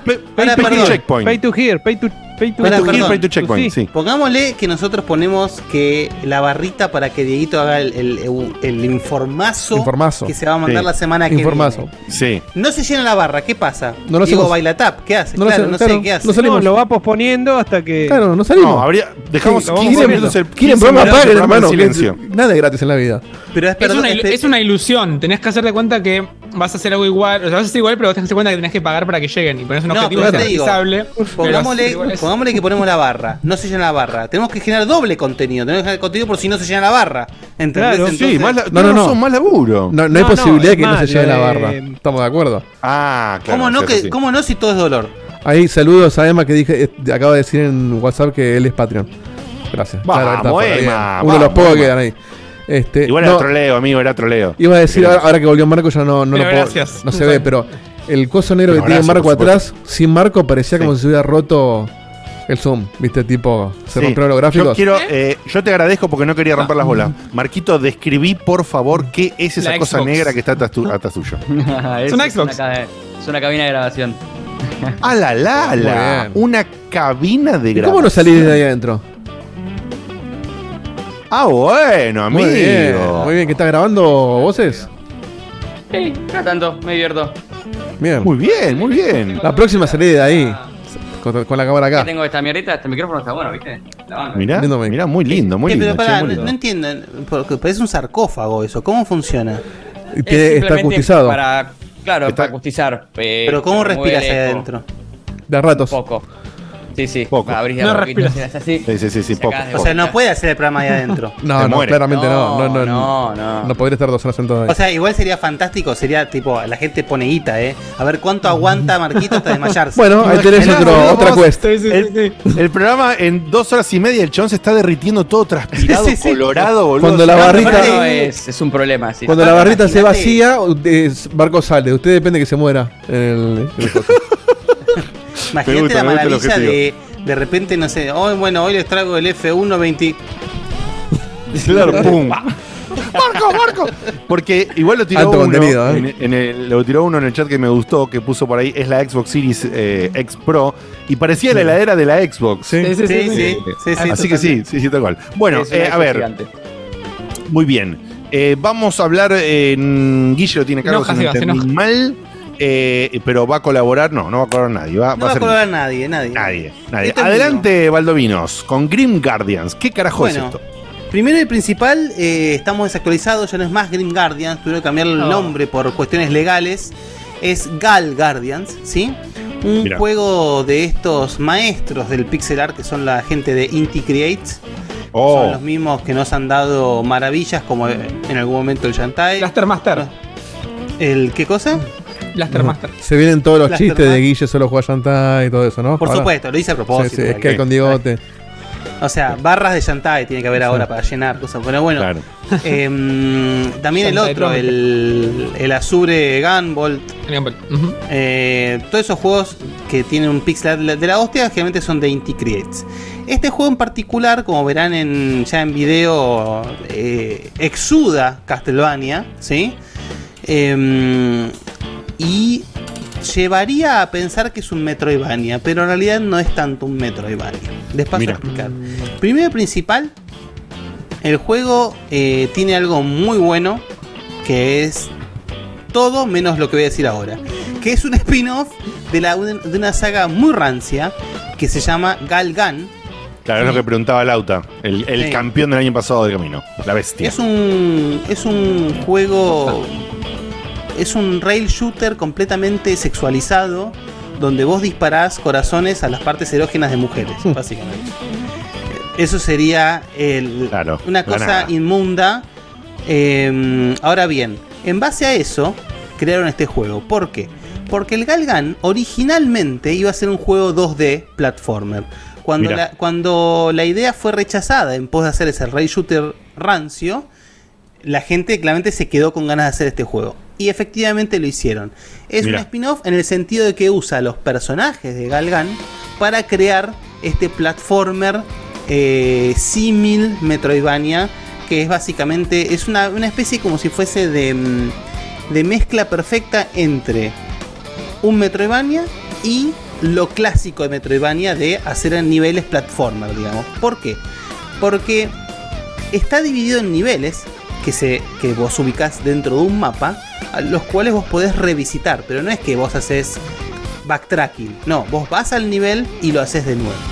Esto tiene cierta importancia, no solamente por conseguir lo que no pudiste conseguir en la primera corrida, porque los niveles tienen diferentes caminos, sino que además el juego toma un, un giro, si se quiere, similar al castillo invertido de Symphony of the Night, a mitad del juego que te replantea la forma en la que haces los niveles del juego y tenés que revisitarlos. Eso lo digo hasta ahí nomás, no quiero spoilear nada más. Eh, ahora bien, todo lo que se refiere a lo que es el gameplay del juego es eh, de lo mejorcito que pueden llegar a jugar en un platformer hoy en día. Se juega muy bien, es muy dinámico, muy exacto el control. Está muy bien hecho el pacing del juego en cuanto a cómo vas agarrando las habilidades. Los bosses son de esos bosses grandes, eh, todo detallados, digamos. Em, y además tiene algo que es maravilloso, que es, si lo jugás normal, vos podés cambiar entre los dos personajes. Y si se muere uno, perdón, porque son dos hermanas, discúlpenme. eh, si se muere uno, la otra retoma del último checkpoint y podés ir a revivirla, digamos. Ahora, también podés jugarlo de dos. Cada uno juega con una hermana y juegan los dos al mismo tiempo. Mirá. es espectacular. Lo recomiendo ¿En la misma pantalla o, o En la misma pantalla. En la misma pantalla. Eh, la historia del juego es muy sencilla. Estas dos chicas son dos, por supuesto, colegialas, que además son cazadoras de demonios. Por supuesto, porque son las Porque- actividades cu- extracurriculares. Eso es lo que se dedican las colegialas en Japón, ¿no? Es- exactamente. Eh, y un, una, una de, los, de los personajes de Galgan, una especie como de una súcuba, logra convertir la- el secundario en un castillo, como una broma, que es una cosa intraducible. Pero bueno, eso lleva a este juego que es realmente como juego es precioso. Claro. Em, si, al, si a alguien del público que está escuchando le gusta Galgan, eh, se pueden hacer ciertas cosas en el juego que llevan a que una de las formas de matar la final sea mediante la mecánica de Galgan. Es decir, el juego pasa a esa mecánica de disparar en zonas erógenas para matar a al, al boss final, que por supuesto es una mina toda voluptuosa. Ahora, más allá de todas las partes eh, bien de eh, Japón, de Japón pajero, sacando todo eso, el juego es realmente en lo que quiere hacer es un juegazo. Es un juegazo como platformer, es un juegazo como Simi Metroidvania, es un juegazo como eh, juego de exploración, juego de los secretitos, digamos, todo eso es fantástico. Y todos y cada uno de los escenarios serían escenarios perfectos en cualquier eh, Castlevania. Así Mirá. que como, sie- como Sí, siempre sí, o sea, estéticamente se lo ve eh, brutalmente Castlevania, pero el gameplay lo siento mucho más Metroid en su dinamismo y en su acción. Sí, más o menos, más o menos porque una de ellas dispara, entonces, digamos, esa sería la parte un poco que decís, porque permite un dinamismo bastante particular que en Castlevania no se ve, digamos. Claro. Eh, pero iría más para el lado de Castlevania que para el lado Mira, de Metroid, digamos. Qué loco. Ok, ok. Así que. o sea, nada. pese a eso, igual la tendencia Sí. es más Sí, Castlevania. sí, Mira. sí, sí. Así que nada, es muy recomendado porque realmente logra ese balance perfecto entre que tiene secretos, tiene para investigar, pero no al punto de que sea molesto ir a buscarlos, digamos. Claro. Y la recompensa es buena, digamos, porque te permite ver diferentes finales o, o cosas por el estilo. Em, realmente el, el- el apartado gráfico y sonoro es brillante, es realmente brillante y es un juego que no, no está caro. Realmente acá están diciendo justamente 1750 más impuestos, está bien, no es una bicoca, pero realmente es un juego que lo Parece vale que, es, parece que es uno de los nuevos precios básicos de Steam para lo que sería un, está, está yendo por ahí. un doble A, ¿no? ahí, que igualmente eh, sigue siendo, está desfasado, es un precio Sí. desfasado, pero bueno. Sí, siendo desfasado, ni hablar. Em, realmente es un juego que, si les gusta mínimamente este tipo de juegos, es de lo mejorcito que pueden jugar hoy en día. Ya de por sí, eh, Inti Creates es, es satisfacción garantizada, pero este en particular, eh, sacando un poquito de lado toda la parte pajeril, eh, porque bueno, puede resultar un poco cringe en algunos puntos. Sí, pero, eh, pero lo sufrís todo el tiempo, Guille, eso no, No. pues no, no parece. No, de hecho no. De hecho, justamente es como que. mm, es que no quiero arruinar parte del juego, pero es Está bien, como está bien, que- no, me toca un boss que es repajero. No, no, no, me- no, ni siquiera, ni siquiera. Hay como una. Hay, hay como si fuese algo que tenés que hacer en el juego que gira en lo pajero, pero cómo lo haces, no. Es decir, solamente el objetivo es pajero, pero no la, la- la forma de hacerlo. Entonces, Muy bien, muy bien. por lo menos, igualmente creo que todo, todo amor que uno tenga por el, por el platforming, Castlevania, Metroidvania, supera tranquilamente todas esas partes que son medio cringe, digamos. Pero la última pregunta. Habiendo hoy en día tanto clon, tan, tan, tan distribuido la oferta Sí, pero no de esta bestialmente calidad. gigante. No de esta calidad. De Acá, acá, Metroidvanias. se- acá es un laburo. mm, Acá es un laburo, digamos. cla- claramente es un laburo de una compañía que sabe lo que hace, que tiene atrás Bien. un. Sí, aparte esto es más amplios. Esto es más Castlevania, ni siquiera es Metroidvania, o sea, es más para el Claro, es verdad, Claro. porque no hace backtracking. no hay tantos Castlevania, se ve se ve hasta con una onda Symphony of the Night eh, visualmente. Sí, sí, sí. Sí, la, la experiencia de jugar un Metroidvania no es la misma que la experiencia de jugar un Bloodstained, por nombrar Claro.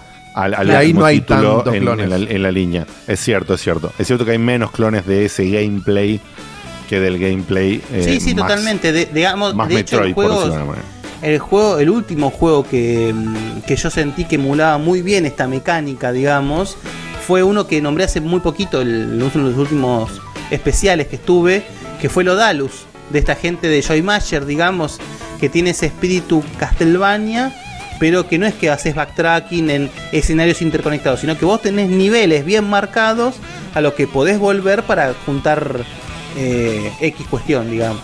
Claro, claro. Muy bien, muy bien. Bueno, eh, recordad que este juego se llamaba Grim Guardians, pero se terminó cambiándose Hoy Gal Guardians. Gal Guardians por un tema de eh, por un tema legal, como comentó Guille, y ya tuviste acá eh, todo el detalle, así que si te interesa, chequealo. Eh, Muy, muy antes de pasar a un hermosísimo, eh, una hermosísima charla que vamos a tener de contenido final, yo les voy a tener un palo, eh, si querés un palo en la rueda, que es la espantosa salida de Last of Us Part 1, parte 1 para PC. Eh, como ya saben, desde el último año eh, he estado revisando todos los juegos que salen de PlayStation eh, en PC y la gran mayoría de las veces ha sido muy alegre y la peor, una de las peores que habían sido, si no me equivoco había sido la de Sackboy, fue un- parchada muy rápidamente Sí. y Sackboy es una experiencia Y no que- salió tan roto como este tampoco. no, no, y no salió tan roto. Eh, tenía un, un problema feo de los shaders que arruinaban mucho la- la- el dinamismo y la cosa cinemática que tiene arrancar rápidamente un juego de, de- de pura acción, platforming y diversión como el Sackboy. Entonces era un choque feo, pero que fue muy rápidamente parchado. Lo un par de programas después yo lo, lo comenté, así que fue una, una cosa que arrancó mal, pero que fue rápidamente corregida. Last of Us, parte 1, es un desastre, chicos. es un desastre. Los videos de Back son increíbles. Estoy buscando uno de esos. Eh, pero ponele, ponele que podemos decir que por ahí esos bugs más groseros sí parece que ya están bastante parchados, ¿no? Pero el problema es que difiere radicalmente la experiencia que podés tener con el juego según tu hardware. No tiene ningún tipo de optimización eh, copada para, jugar, para hardware.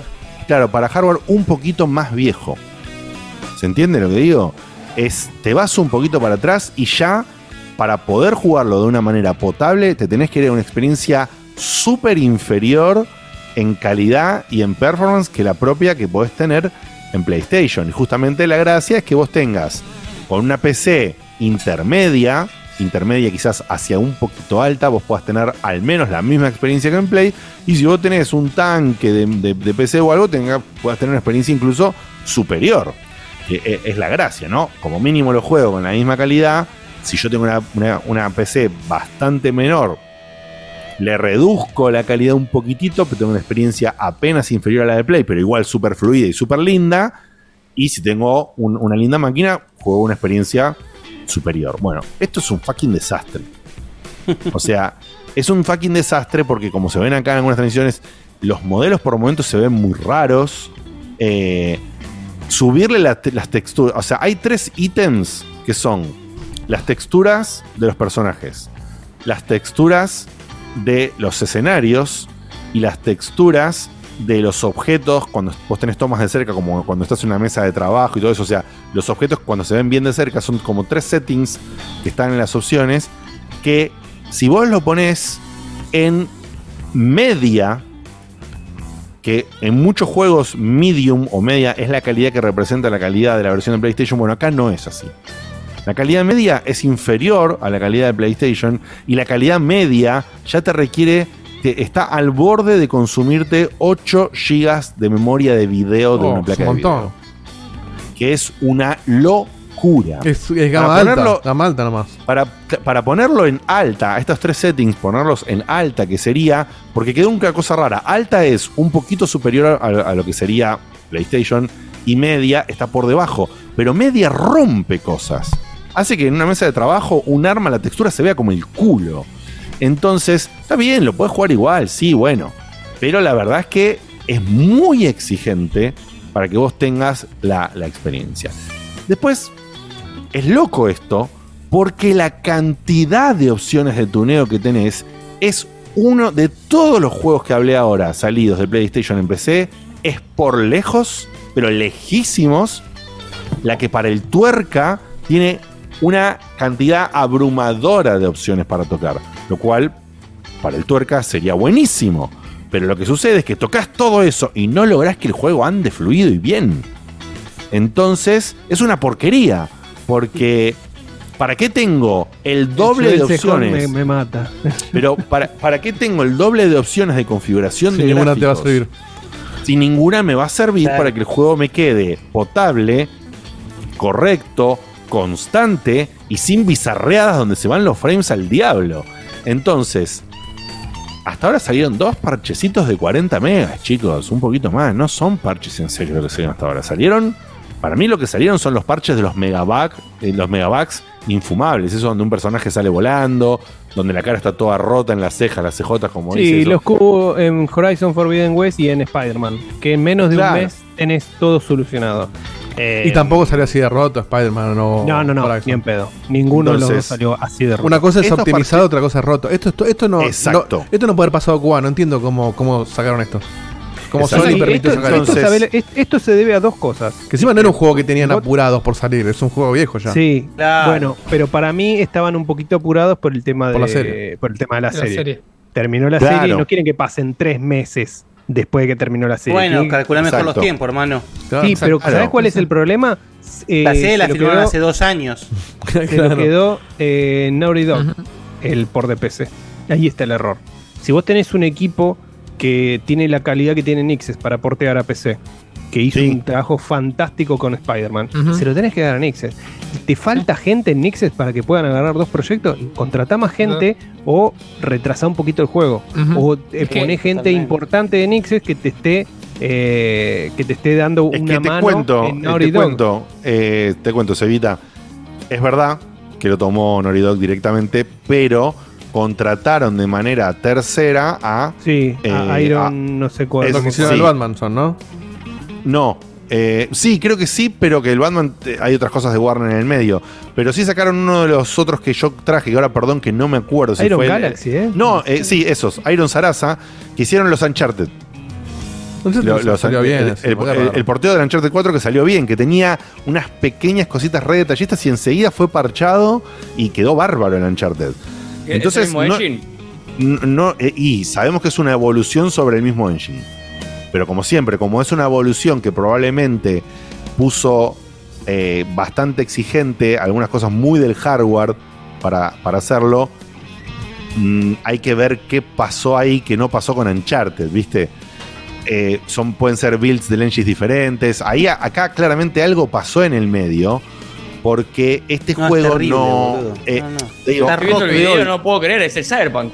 Es no, no, tremendo. pero día de hoy. eh, o sea, te lo, lo que estoy hablando es que ayer a la noche volví a entrar para ver mejoras.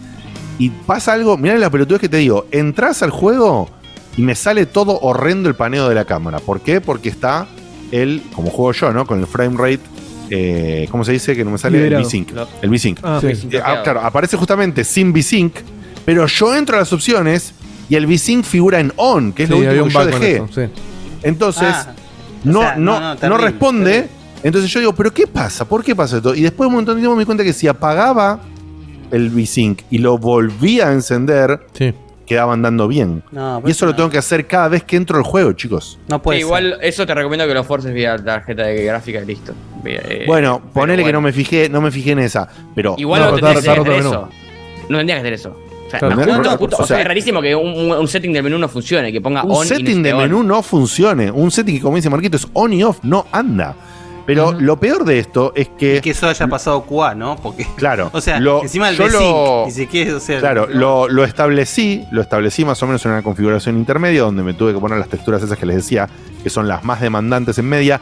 Y después la verdad es que la mayoría de los settings los puse en alta, utilizando DLSS, en quality, y el juego me corría eh, en 60 frames. Y cuando corría, las partes que corría bien, estaba muy bien. Y dije, che, qué lindo.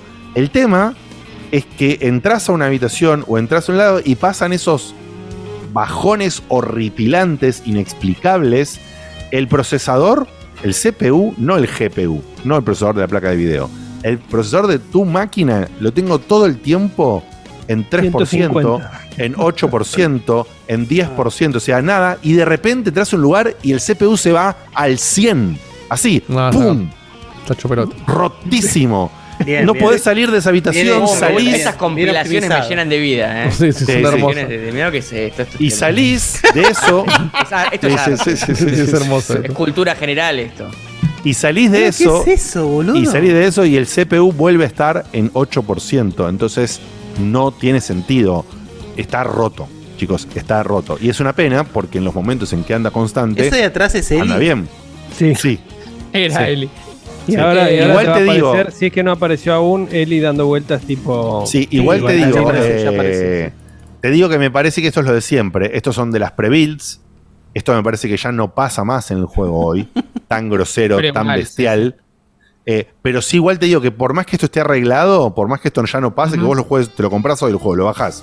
Y esto no te pasa, todas estas bizarradas mega extrañas no te pasan nunca. Igual el juego no está optimizado. Es una pena porque encima el- el- la versión de totalmente. PlayStation Sí, Es que tenés- está- súper abusado, de, está súper abusado de recursos sin sentido y, y no hay ningún tipo. Y te cuento algo: el mismo lugar donde se rompía todo, puse todas las settings en, en low, o sea, se veía ya feo el juego, ¿eh? Feo.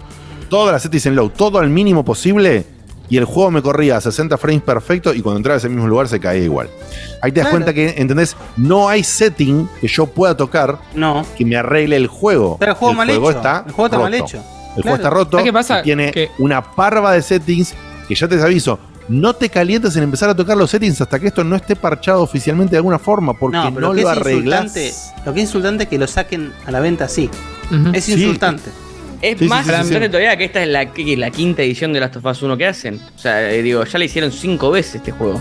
¿Viste? Y ahí Entonces, salió hace para- 10 años. Sí, el tema es para que agarraron, una- están agarrando un código de hace poco y lo están porteando. No. Eh, es, es agarrar una sola versión. Nunca tocaron la PC. Igual, por contraste, hay dos cosas que son incluso peores que todo lo que están diciendo, que es que como técnico ya hicieron un millón y medio de ports en Play, de juegos de Play 5 PC, ya saben dónde les funciona la cosa y hicieron mal. Y como comercial vinieron haciendo todo bien con la serie y con sacar incluso la parte 1 en estos trials de Play, de, de Play Plus Plus y después meter que la gente vende y que vendió una... Entonces, ni comercial ni técnicamente estás yendo a tu propio estándar que generaste los últimos dos años. Eso es lo ridículo, que estás quedando mal por contraste con vos encima, mismo. encima, ¿sabes qué es lo loco? Que algo raro pasó porque algunos bugs de estos que los personajes, no los que, que se quedan flotando, dando piruetas. Hay algunos que se quedan simplemente el personaje quieto, como mostraron recién a Ellie, que está quieto y vos la podés mirar. Eso a mí, en el Last of Us de Play, me pasó. O sea, que. Después lo arreglaron, obviamente. O sea que hay algo que pasó en el medio donde arrastraron o empezaron Sí. a trabajar en el port con una build que era una anterior. vieja sin los, sin los fixes. Sin los, sin los otros- y, y obviamente cuando haces eso y empezás a armar los branches de desarrollo, se te arma un quilombo, porque cuando querés mergear con todo lo que ya le arreglaron en Play, boludo? ¿Cómo podemos esa cagada? no sé. Pero Eso es. Eso es, es- No, sí. ¿sabés lo que debe haber pasado? Deben haber probado la última build de, con los fixes y debe haber sido peor. Entonces tuvieron que volver a una build muy anterior. sin Claro, bueno, eso tiene más sentido, pero me parece que puede ser por error. No, no. Por error, Lo, por error lo que digo no es que para mí es que es lo siguiente, quisieron ganar tiempo, ¿entendés? Quisieron ganar tiempo, empezaron a desarrollar en paralelo y ese desarrollo paralelo le salió como el culo. Cuando empezaron a mergear las cosas se le rompió todo y se metieron en un, en un, o sea, en, en un quilombo que era bueno, chicos. Ya mergeamos todo el código, ya mergeamos todo, esto está roto, bueno, empecemos a arreglar, vamos a llegar a tiempo a arreglarlo, no se preocupen. Y no llegaron ni de putas, ¿entendés? Y la fecha ya estaba por todos los compromisos que dice Facu. Y cagaste. La otra es que Iron Galaxy no está en los créditos. O sea que la participación tiene que haber sido ínfima, ¿eh? Onda de la- las Eh, no, no, es, no, sé, no sé si es, in- no sé si es ínfima, pero sí te digo que no fue una de eh, darle al team de desarrollo, sino tomar Claro. eh, personas como, consultor, como consultoras que ya laburaron. Entonces, che, mirá, para elaborar las texturas te conviene hacer esto. O sea, vino por ese lado. Y ahí se mandaron un Sí. moco enorme. Ahí se mandaron un. No podés hacer porteos a, por- eh, eh, porteos a PC sin tener gente súper experta en el palo. Tu experiencia como desarrollador en consolas te la metes por el tuje cuando vas a PC. Y el próximo PC juego va a salir en PC también. Es que lo van a arreglar, Seba. Lo van a arreglar. Pero el próximo el decir problema que es- sale a la vez o también El a próximo tercera? va a salir al mismo tiempo. Bueno, No, pero no, ahí no. está- va a estar desarrollado en PC directamente, no, no, no, no es un Está bien, pero acordate, viene de la misma gente. O sea, van a tener que ponerse las pilas. Que no te extrañe que este, este multijugador que están haciendo de The Last of Us, que tarde un poquito más hasta que no tengan la versión de PC. Porque obviamente Claro. no puedes salir con un multijugador eh, día 1 en PlayStation y cinco meses después en PC. Matás la, la, la fanbase. No, no, podés. No, no, aparte. Entonces, ahí como dice Yerba, salieron, tu- tuvo que salir Naughty Dog a pedir perdón en redes sociales. o Sí, sea, sí, sí, sí, sí. Y eso bueno, eso es para pedir perdón, te está muy tira bien, abajo todo la- la- el hype de la No, no serie, está todo lo que bien. lograr. No está, está bien bien. pedir perdón, pero no está está bien llegar a eso. Pero ese perdón Claro. es, es un perdón Eso sí. mentiroso. Si vos sabés lo que estás sacando. Sí, eso eso no es perdón. Sí, sí. No te Es un perdón, es, es un, claramente es un- es un perdón mentiroso porque es el mismo perdón mentiroso de Cyberpunk. O sea, nosotros sabíamos que estábamos sacando una mierda, comprámela. Te y la vendí. pido- te la Claro, vendí, exactamente. la cobré, te pido disculpas y te lo parcheo el tiempo que a mí me lleve. Si me lleva tres meses, jodete. Yo no entiendo cómo, cómo alguien que cuida tanto la calidad, como Naughty Dog, que sus juegos en consolas salen prolijos, la serie de una calidad impecable, o sea, se nota que le dan bola a eso. ¿Cómo, cómo, cómo Neil Druckmann permitió que salga esto? ¿Cómo no, no lo probó antes de sacarlo? Y dijo, che, esto no puede salir así. Hay alguien que lo permitió y claramente. Lo mismo que Ah, pasó con, el- con los porteos de los remakes del GTA. Lo mismo. Claro, Sí, tal cual. que- que Bueno, uno es el espera mismo algo. ejemplo, Lo mismo con el es el mismo Cyberpunk. El Cyberpunk por ahí tiene menos trayectoria. Sí, Project Red no tiene tantos juegos que decís. Claro, que hace tal cual. 30 años que Es el mismo juegos ejemplo, todos dos es- 20 puntos. Este, pero bueno, con Rockstar es lo mismo. De la nada sí. esto es, eh, ¿qué pasó acá? O sea, ¿quién, ¿quién dio lo que a esto? Porque vienen haciendo las cosas tan bien, uno espera un estándar así de excelencia total, ¿viste? Llega un punto que una mínima cagada, que esto ni siquiera es una mini cagada, es una que es un cagadón, te cagaste Claro. encima Es una estafa. ya te mancha todo, te manda toda esa Sí. reputación que venías construyendo, de que vos sabés Sí, sí, que sí, esperás sí. un juego de calidad 20 puntos y de la nada, el próximo digo, uy, no sé, vamos a ver qué onda, ¿entendés? Y como mínimo no va haber, no va a haber tantas preórdenes en el próximo juego que porteen. Para mí, te, para mí te daña más de lo que te. de- o sea, para mí no te conviene, pero bueno, las decisiones se las siguen tomando. O sea, realmente es algo que sigue pasando. O sea, que o, Sí, o les sí, está sí, sí, rentando o les renta y tiene sentido para ellos. Pero para mí, a largo plazo, en mi opinión, que no soy un experto en mercado, a largo plazo les hace un daño que, que es Sí, bueno, acá mira, para cerrar esto, Will Garden dice muy bien. Duele más cuando en el mismo mes te sale un Resident Evil 4 y en el mes anterior un Returnal que salieron a un nivel es altísimo. impecable lo que hicieron, eso no, no tiene sentido. O sea, entonces ¿Quién no hizo podés. el port de Returnal, Diegote? No me acuerdo, yo lo dije en su momento, pero no, no puede haber sido, pero. No, pero no, o sea, pero mirá que Housemark tenía mucha experiencia en PC, ¿eh? Ah, ah, ah, ah. Tenía experiencia previa en PC. Puede ser. No, no digo que no hayan hecho no digo que se hayan consultado con otros o no hayan trabajado con más gente, pero ellos ya te- esos tenían experiencia en PC. Eh, no sé si la experiencia de un juego del tamaño, porque recordemos para Housemark el tamaño de Returnal era mucho más grande que lo que ellos hacían, que era en la línea AA, ¿no? Entonces, bueno, eso trato de. Pero igual no importa. Todo, incluso el Sideboy, que había sido el peor ejemplo, fue parchado en cuestión de eh, dos semanas, creo, una semana y media. Sí, no me menos, un par de días.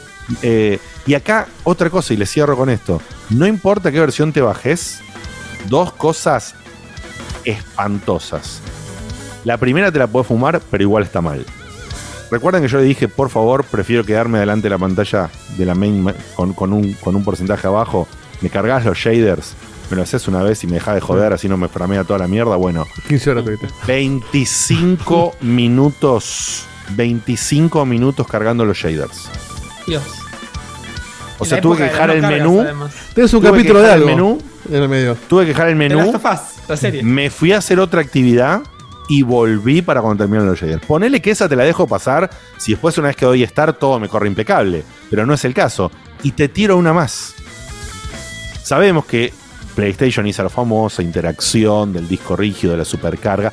Pero generalmente, cuando vos ves todos los videos de Digital Foundry y todos los expertos, las diferencias de carga, chicos, son. En PlayStation carga en 2 segundos. Uy, qué bueno, cómo en el disco rígido. Y en PC carga en 8. ¿Me entendés? O carga en 10. Entonces, sí, está bien, es asombroso que cargue en 2 segundos. Es pseudo instantáneo en Play, pero porque está súper optimizado. Pero en PC te tarda 10 segundos, no te morís. Last of Us en Play carga en dentro de los 5 segundos. Este juego tarda más de un minuto en cargar cuando entras. Ese, ese, ¿Lo Más en de un SSD o en disco? Niveles, de ser- niveles GTA Red Sale, sale, sale un círculo abajo a la derecha con una barra que nunca había visto en PlayStation, boludo. ¿Entendés? Con una barra que va cargando así, que yo jamás había visto, que debes, que creo que una vez la vi en PlayStation en un, en un nivel que se ve que era medio pesado o algo. Cuando. Ah, me dije, ¿qué loco? Apareció una barrita. y Ni la veía, No, ya estaba debe, dentro. debe haber sido Play 3 cuando la viste. O puede ser. No, no, porque está cambiado el loading. Está- o sea, era un chiste, claro, qué pelotudos. Eh, pero, em, pero es que yo cuando vi el círculo lo recordé de Play en algún momento. Pero nada, ¿entendés? O algún escenario raro o alguna carga rara. Esto, yo no, no tomé el timing, la verdad es que no lo tomé, pero ya me di cuenta ya. Yo dije, che, qué raro esto, porque está. Hay una animación como lo que sería, viste, todo la. ¿Cómo se llama esto de los hongos, Eva? El. Cordyceps. Horas. Las esporas, gracias. Eh, bueno, hay como un, un loading así, todo hay, las esporas flotando, que ni lo ves en Play. Y acá, viste, empieza a pasar y salen las esporas. Y salen las esporas. Y salen las esporas. Yo digo, pero tardaba tanto Son esto. muy buenas esporas. No, esto tardaba tanto esto de las esporas. Claro, al punto No, que la pero es que animación no de es las e- esporas, es espera. Claro. Al punto que las esporas se están. yo, claro. bol- boludo, las esporas se van yendo y queda una pseudo pantalla en negro. Y después de eso aparece un círculo abajo con una barra. Y la barra va por la mitad. Y decís, ¿qué carajo está pasando? Bueno, nada. Lamentable y me dan miedo. Realmente me dan miedo. Al, al- al todos estos detalles estén tan rotos, no el gameplay per se, que ya está un poquito más parchado. eh, me da miedo que no lo, no lo logren optimizar nunca. Vamos a ver qué pasa. Pero se ve. O sea, la idea de optimización de este juego se ve muy difícil, chicos. Se ve muy lejana. Muy lejana. Bueno, Así que. no debería ser imposible, hermano. No, no, A esta no. altura del Y- te cuento. Te cuento una cosa que no le aplica a Last of Us y que es general y que da un poquito de miedo.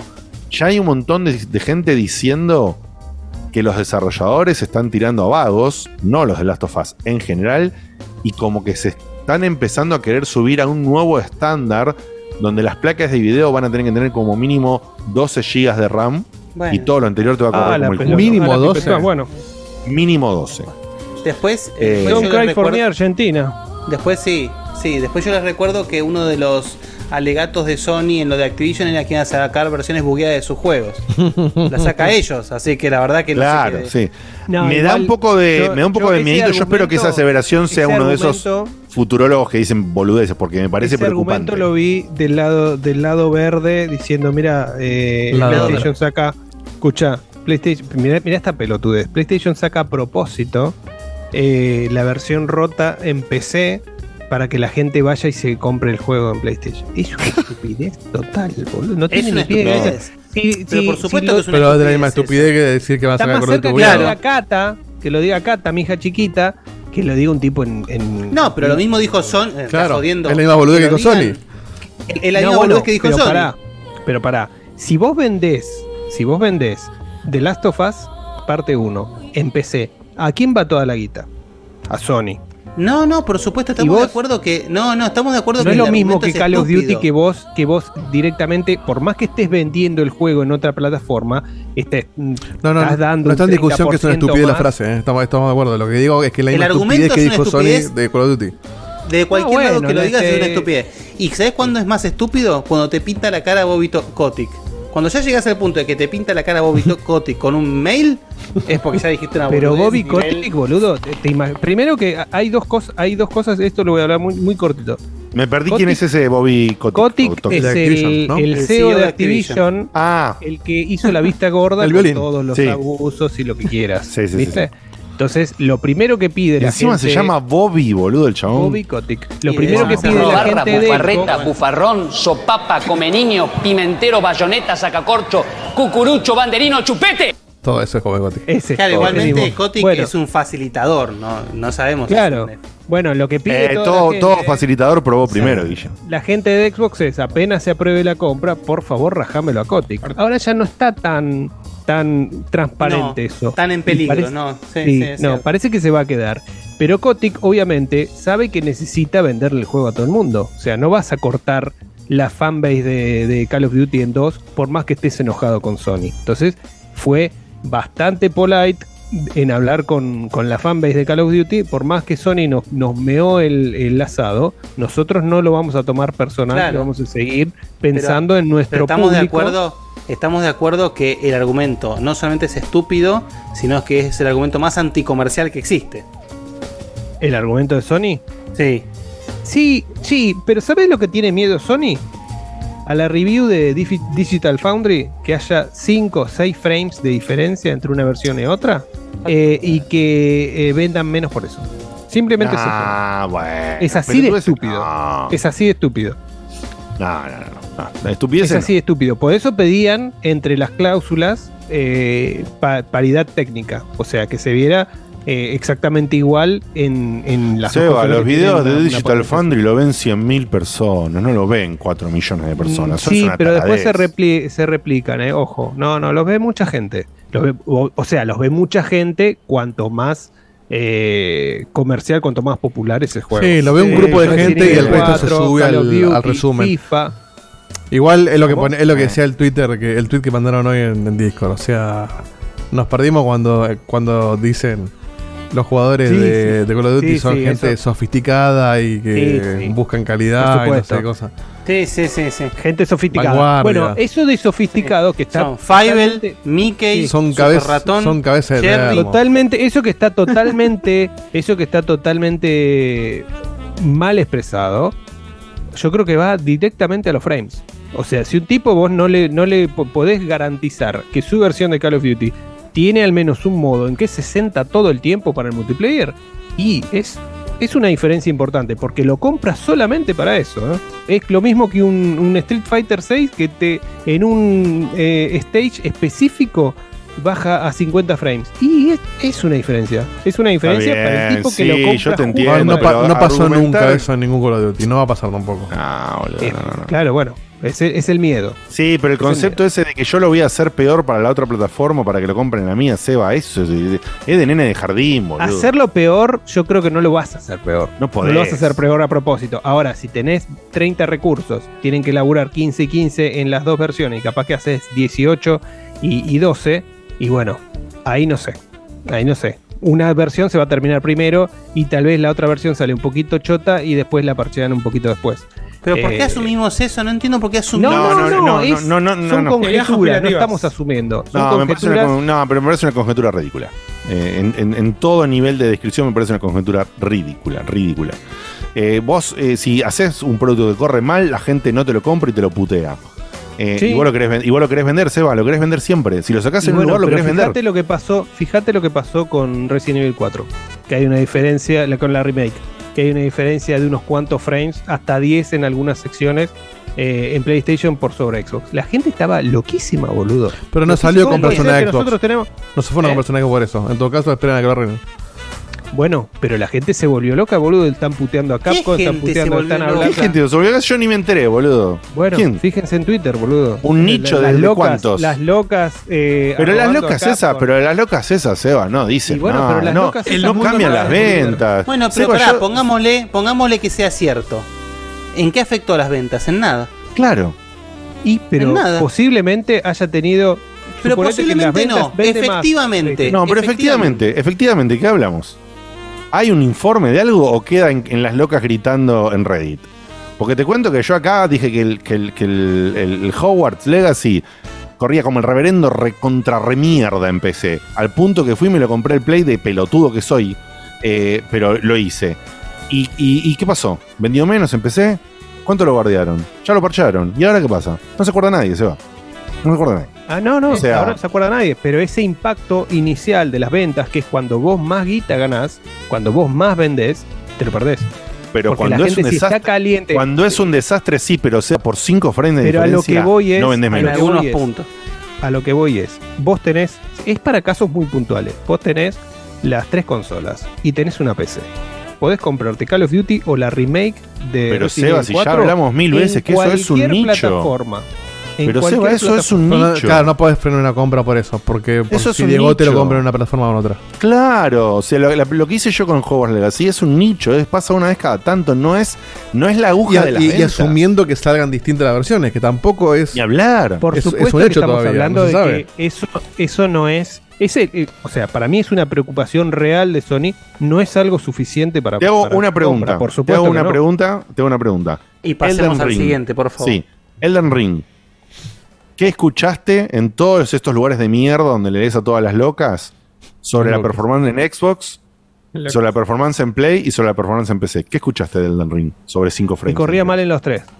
Perfecto. ¿Escuchaste algo de las diferencias de 5 frames y 8 frames? ¿Cuánto influyó en las ventas? Escuché algo también, sí. Que había ¿Cuál- un buen- que la mejor influyó? forma, la forma en que, que vos podías jugar Elden Ring en, en consolas de nueva generación era, por ejemplo, bajarte la versión de PlayStation 4 y correrla a, eh, en PlayStation 5. Que ¿Entendés que, entendés- obviamente, entendés que- menor entendés que ese chino, entendés que ese chino no lo hace nadie, boludo? Lo hacen, lo hace José, Pepe y no sé quién más.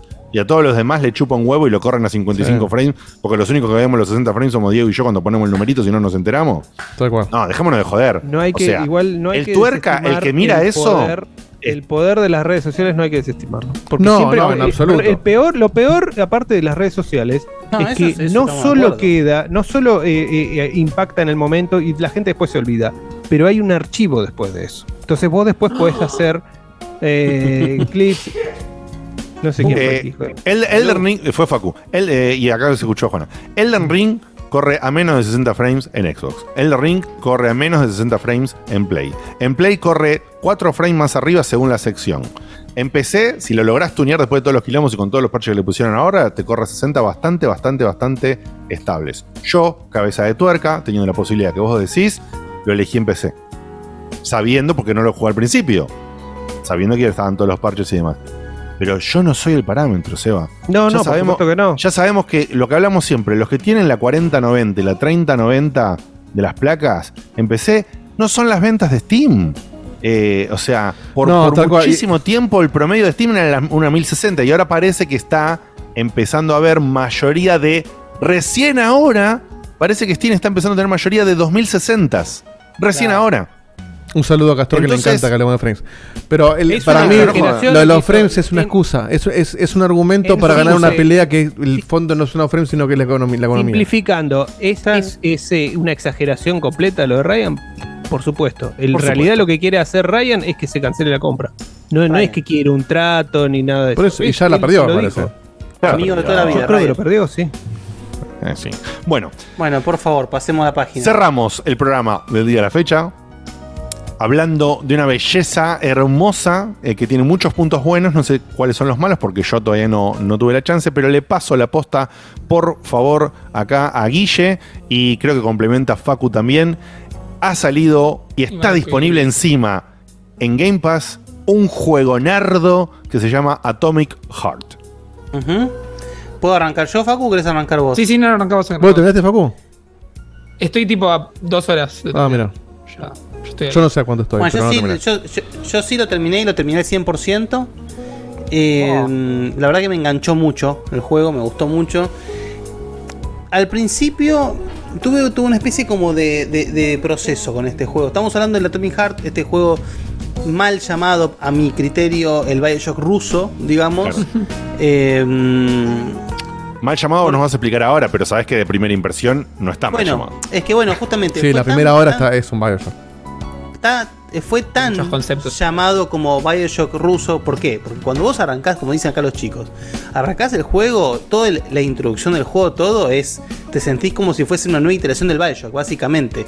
Ciudad eh, utópica, eh, vos sos un boludo gruñón, eh, el enemigo de turno son robots. Sí. Entonces se siente como si fuese. Modificaciones en el cuerpo, poderes. o sea, tenés Rapture, eh, la del Infinite, que no me acuerdo, eh, y esta. Columbia. Se- Podría ser tranquilamente el Bioshock 3, digamos. Eh, ahora bien, ¿qué pasa? Cuando yo entro al juego. ¿Cómo, cómo nos olvidamos del Bioshock 2? eh? Porque en realidad sería el Bioshock 4. Claro, pero no, dije 3 porque el Infinite no está numerado como el 3. Ah, está bien, está bien. Eh, Sí, porque el 2 sigue, sigue estando en Raptor también. Es como un DLC grande. Oh, otra vez, la concha de la lora.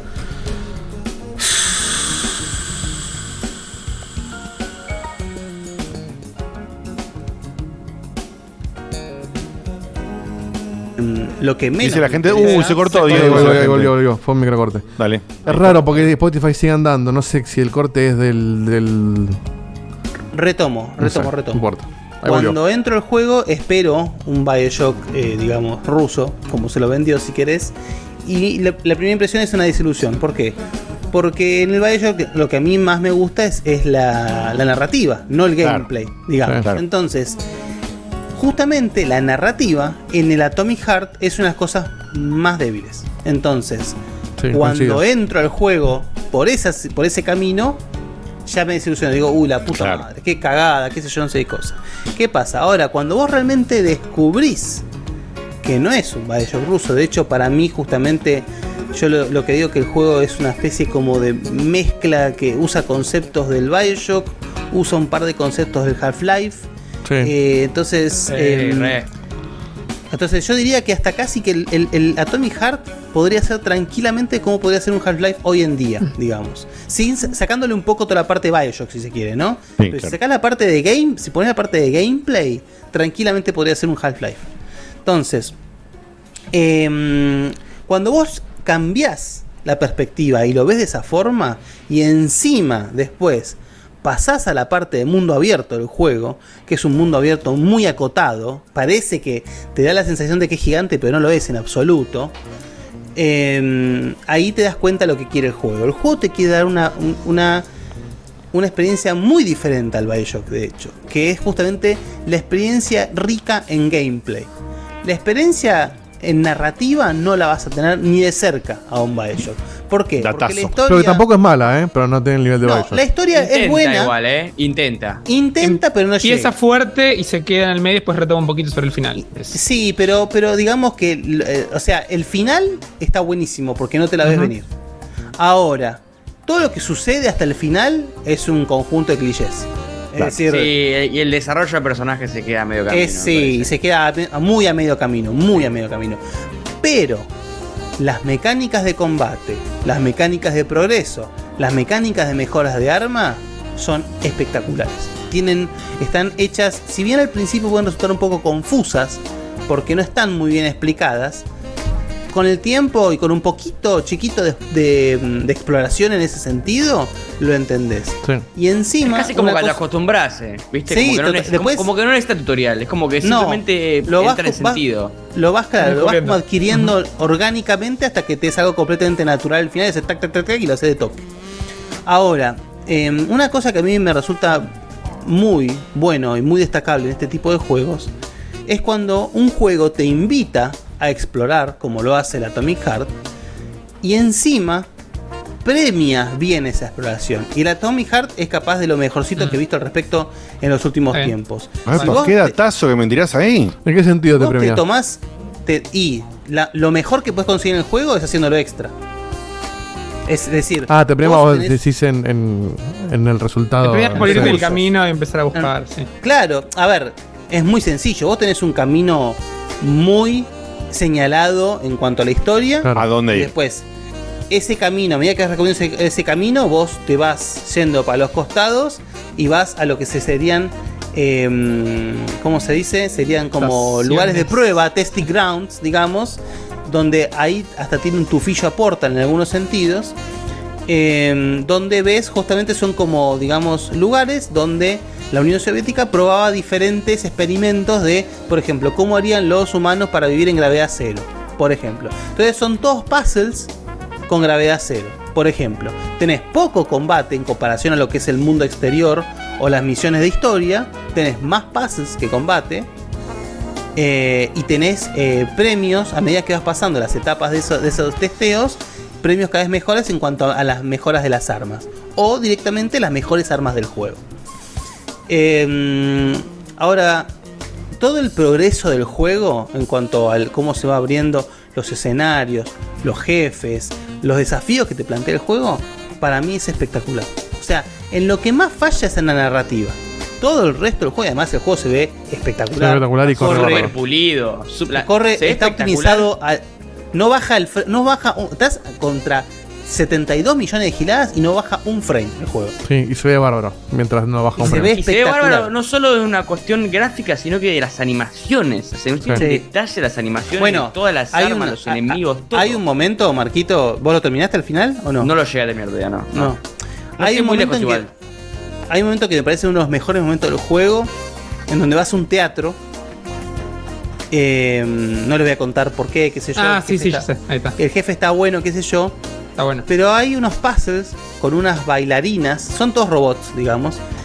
El movimiento de las bailarinas es una de las mejores animaciones que he visto en años. Y acompañando a eso, las animaciones de las dos robots, que son la mano derecha e izquierda del, de, de tu jefe, digamos, las que vieron todo el mundo. Todo el mundo vio las que está en el sí.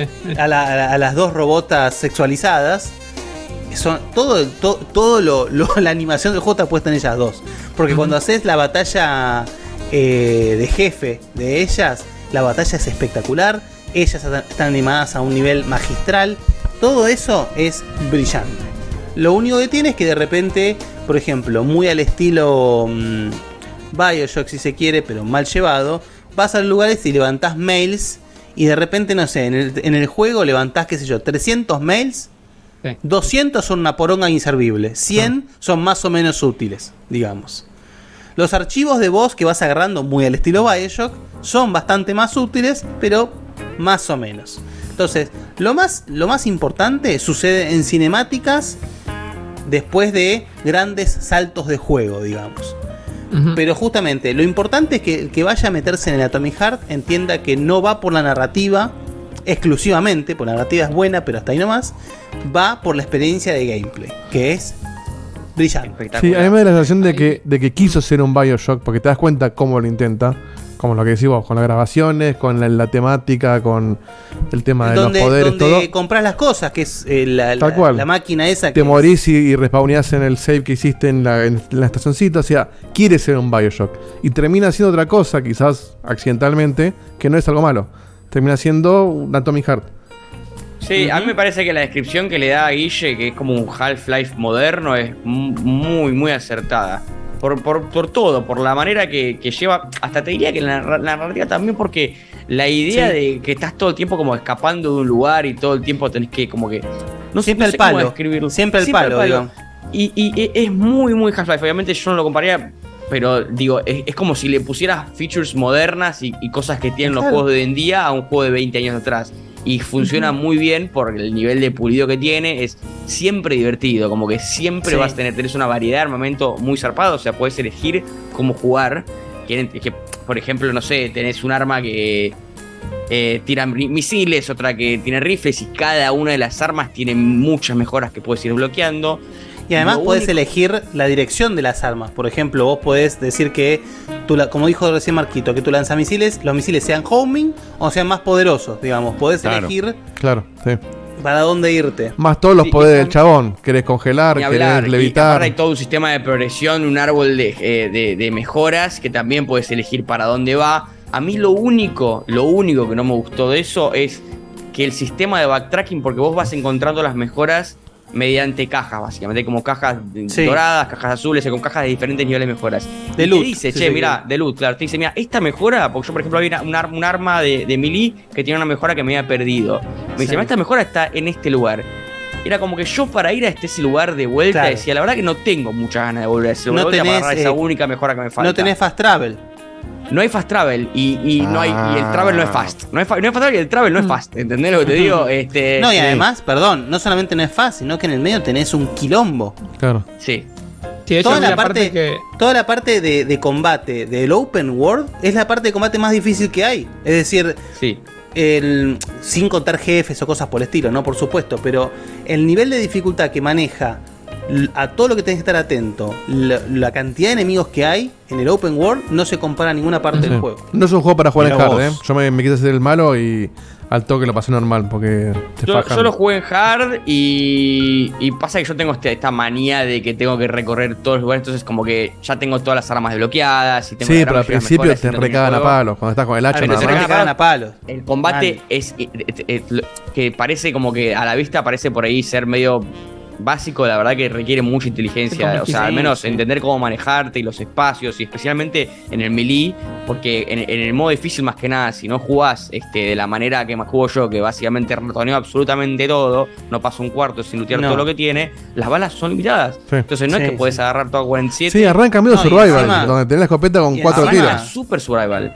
Ese, hay unos enemigos que, bueno, vos, vos Ah. tenés un scan que vos podés escanear a los enemigos y te dice las debilidades, las fortalezas, etcétera. Hay unos enemigos que aparecen más o menos a mitad del juego que son débiles al melee. Es decir, cualquier arma de tiro. Y son durísimos esos enemigos. Sí. Si vos no tenés un arma melee bien, bien configurada, te pasan el trapo de una manera terrible. Es decir, es como, dije, como dijo Marquito.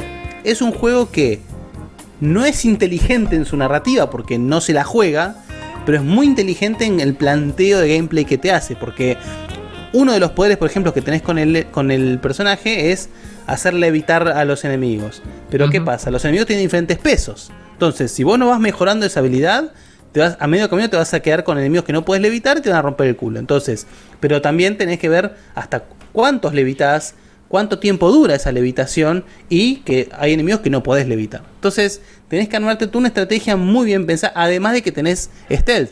Es decir, hay enemigos que vos te puedes acercar de atrás y lo puedes matar de un golpe si lo haces bien, si lo haces de forma inteligente, digamos. Sí, porque Ahí- aparte el- el- la, la progresión de leveleo de cosas te consume un recurso que no lo puedes usar para levelear la otra. Entonces no es que eventualmente tenés todo al mango. Vos tenés que elegir No. para, para qué lado querés ir. Claro, tenés que elegir lo que sea Guille, no, no es que después vos llenas todo igual. tenés que Por ahí leveleaste ese- el, el- el hacha y no leveleaste la escopeta. Bueno, no es que eventualmente vas a tener la escopeta leveleada. El juego Pero te podés invita igual. a probar, el juego te invita a probar, porque vos Sí. Todo lo que crafteás y lo mismo con, con Mm. los este, niveles Lo que haces para. Sí, podés progresión, armar, podés resetearlo sin ningún penalti. Entonces podés Oh. realmente, si tenés ganas, Eso es buenísimo. Haces Qué toda una bueno. rama por un lado y decís, che, la nada tengo que empezar a probar otra cosa, otra habilidad que nunca probé y mejorarla al máximo. Como tenías todas esas habilidades metidas en otra, vas a poder pasarlas a otra habilidad y como si fueras ra- igual de poderoso, como para no tener que quedarte atrás y arrancar de cero. Lo mismo Muy con bien. las armas. Si vos crafteás un arma, la descrafteás, te da exactamente el mismo cantidad de recursos. Todo lo que puedes gastaste. otra. Ujú. Todo. Muy bien. Eso muy bueno. Acá en el chat, Vicio Cordobé, amigazo de la casa, el Santi, eh, dijo que a él el, final no le gustó y que dice, digamos por favor que el personaje no corre. Le pareció un embole en ese sentido. Ah, pero eso es verdad. Me falta un sprint. Igual se lo hizo al 100%, pero le pareció tedioso. O sea, un- una mezcla de sentimientos. Ahí es donde quería meter el bocado que son tres cositas. La primera, me parece que, o sea, justamente la parte donde se hace más open world se vuelve, por la dificultad, por cómo está planteada, se, se hace demasiado específica y a mucha gente la puede empezar a bajonear a partir de ahí si de repente no la ¿Específica en qué pasás. sentido? ¿Qué- Que es, ah, para mí es esta cosa de que si, si te gusta explorar todo y, o, o al menos limpiar el mapa, se te, te hace casi imposible por cómo funciona. no tema. limpiar el mapa. Por eso, No está- justamente. el juego no está hecho para limpiar el mapa. Pero al principio no, no te queda tan claro y como que te tiran esa abrumación gigante que para mí es una barrera que pasa, que mucha gente la puede empezar a pará, con pará el un segundo, Para, para, para, para- porque estamos, capaz estamos dejando una mala impresión. Cuando se, se arma el open world, no pasa eso de que te pone cositas para hacer. Eso no sucede. No, No, hay no. cositas para hacer. Vos tenés que ir de un punto A a un punto B y en el medio tenés un, un símil open world. Claro, hay recorrés si querés de o no. enemigos. Sí, ir- Los puntitos que hay para hacer son estos lugares extra que yo digo que son contados. ¿Cuántos, Marquito? ¿Ocho? ¿Son? ¿Nueve? Sí, no, son muy pocos. 8 9 que no son muy largos y es de lo más interesante que tiene el juego encima. O sea, ir resulta interesante y además el premio es un premio gordo, digamos. Hay mucho foco puesto aparte en eso. O sea, están Claro. muy desarrollados. O sea, cada uno tiene su cuestión y como Sí. que está muy bien hecho. No es como una boludez Son como dungeons temáticos, si se quiere. Sí. Pero vos lo que decís, Facu, es que salís Para, a- antes de entrar a esos lugares, te pones a matar bichos pensando que vas a limpiar el mapa y, y no Es sabes que no lo vas a limpiar o cómo es. Para mí venís encarando una cosa medio Bioshockesca justamente de que es un, un- un juego más eh, directo. Cuando llegas al mundo abierto, de repente tenés un montón de cámaras que tenés que esquivar. Si te ve una cámara, se te vienen millones de enemigos enfrente. Encima tenés robotitos que regeneran enemigos. Entonces te hace como que te pone Las muchas cámaras, de perdón. juego para. No sé si me pasó a mí solo o no, pero yo las cago tiro las cámaras y nadie se entera que las, las tiré. No, el es como que están en, directo a- en el mundo abierto, están real pedo la Matás, cámara. Si si las matás, ven, si las matás antes de que te vean, no.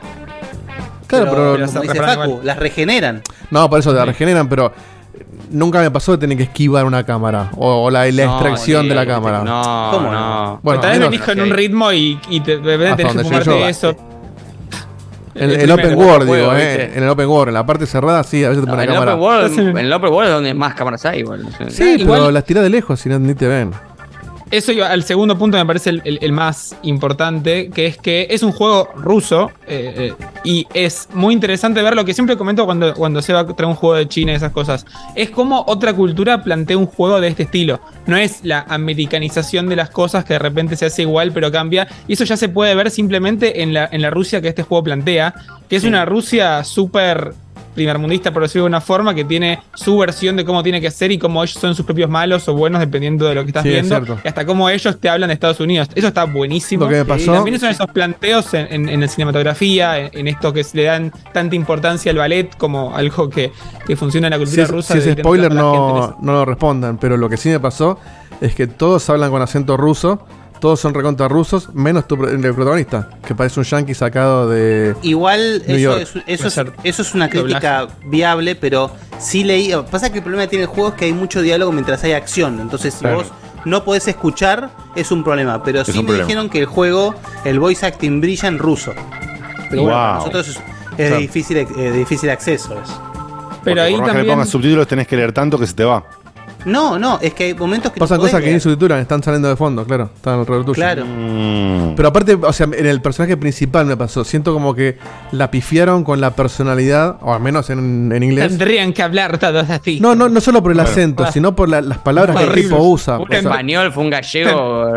Eso fue un gallego, eso fue un gallego intentando hablar Y en se el viene el ruso. tendrían y después me salió por el un gallego doblando una película en rusa. No, o sea, me- Claro, exactamente. me suena a que todos los personajes, más O allá sea, del acento azúcar. ruso, lo siento que, siento que son rusos. Y el, el, pr- el protagonista sienta la, la forma, no el acento solamente, la forma en la que habla, las cosas que dicen, suena al US Marine cabezón. Bueno, pero eso tiene una explicación de historia después. bueno, esa es la parte que Ah, no, no, eso, no, no, eso no. Yo digo sí que eh, con lo que habían dicho antes y también pasó en el chat que dicen que realmente lo de los doblajes es un punto bajo del juego. No, es que ni siquiera los doblajes. El problema es el personaje El principal. protagonista.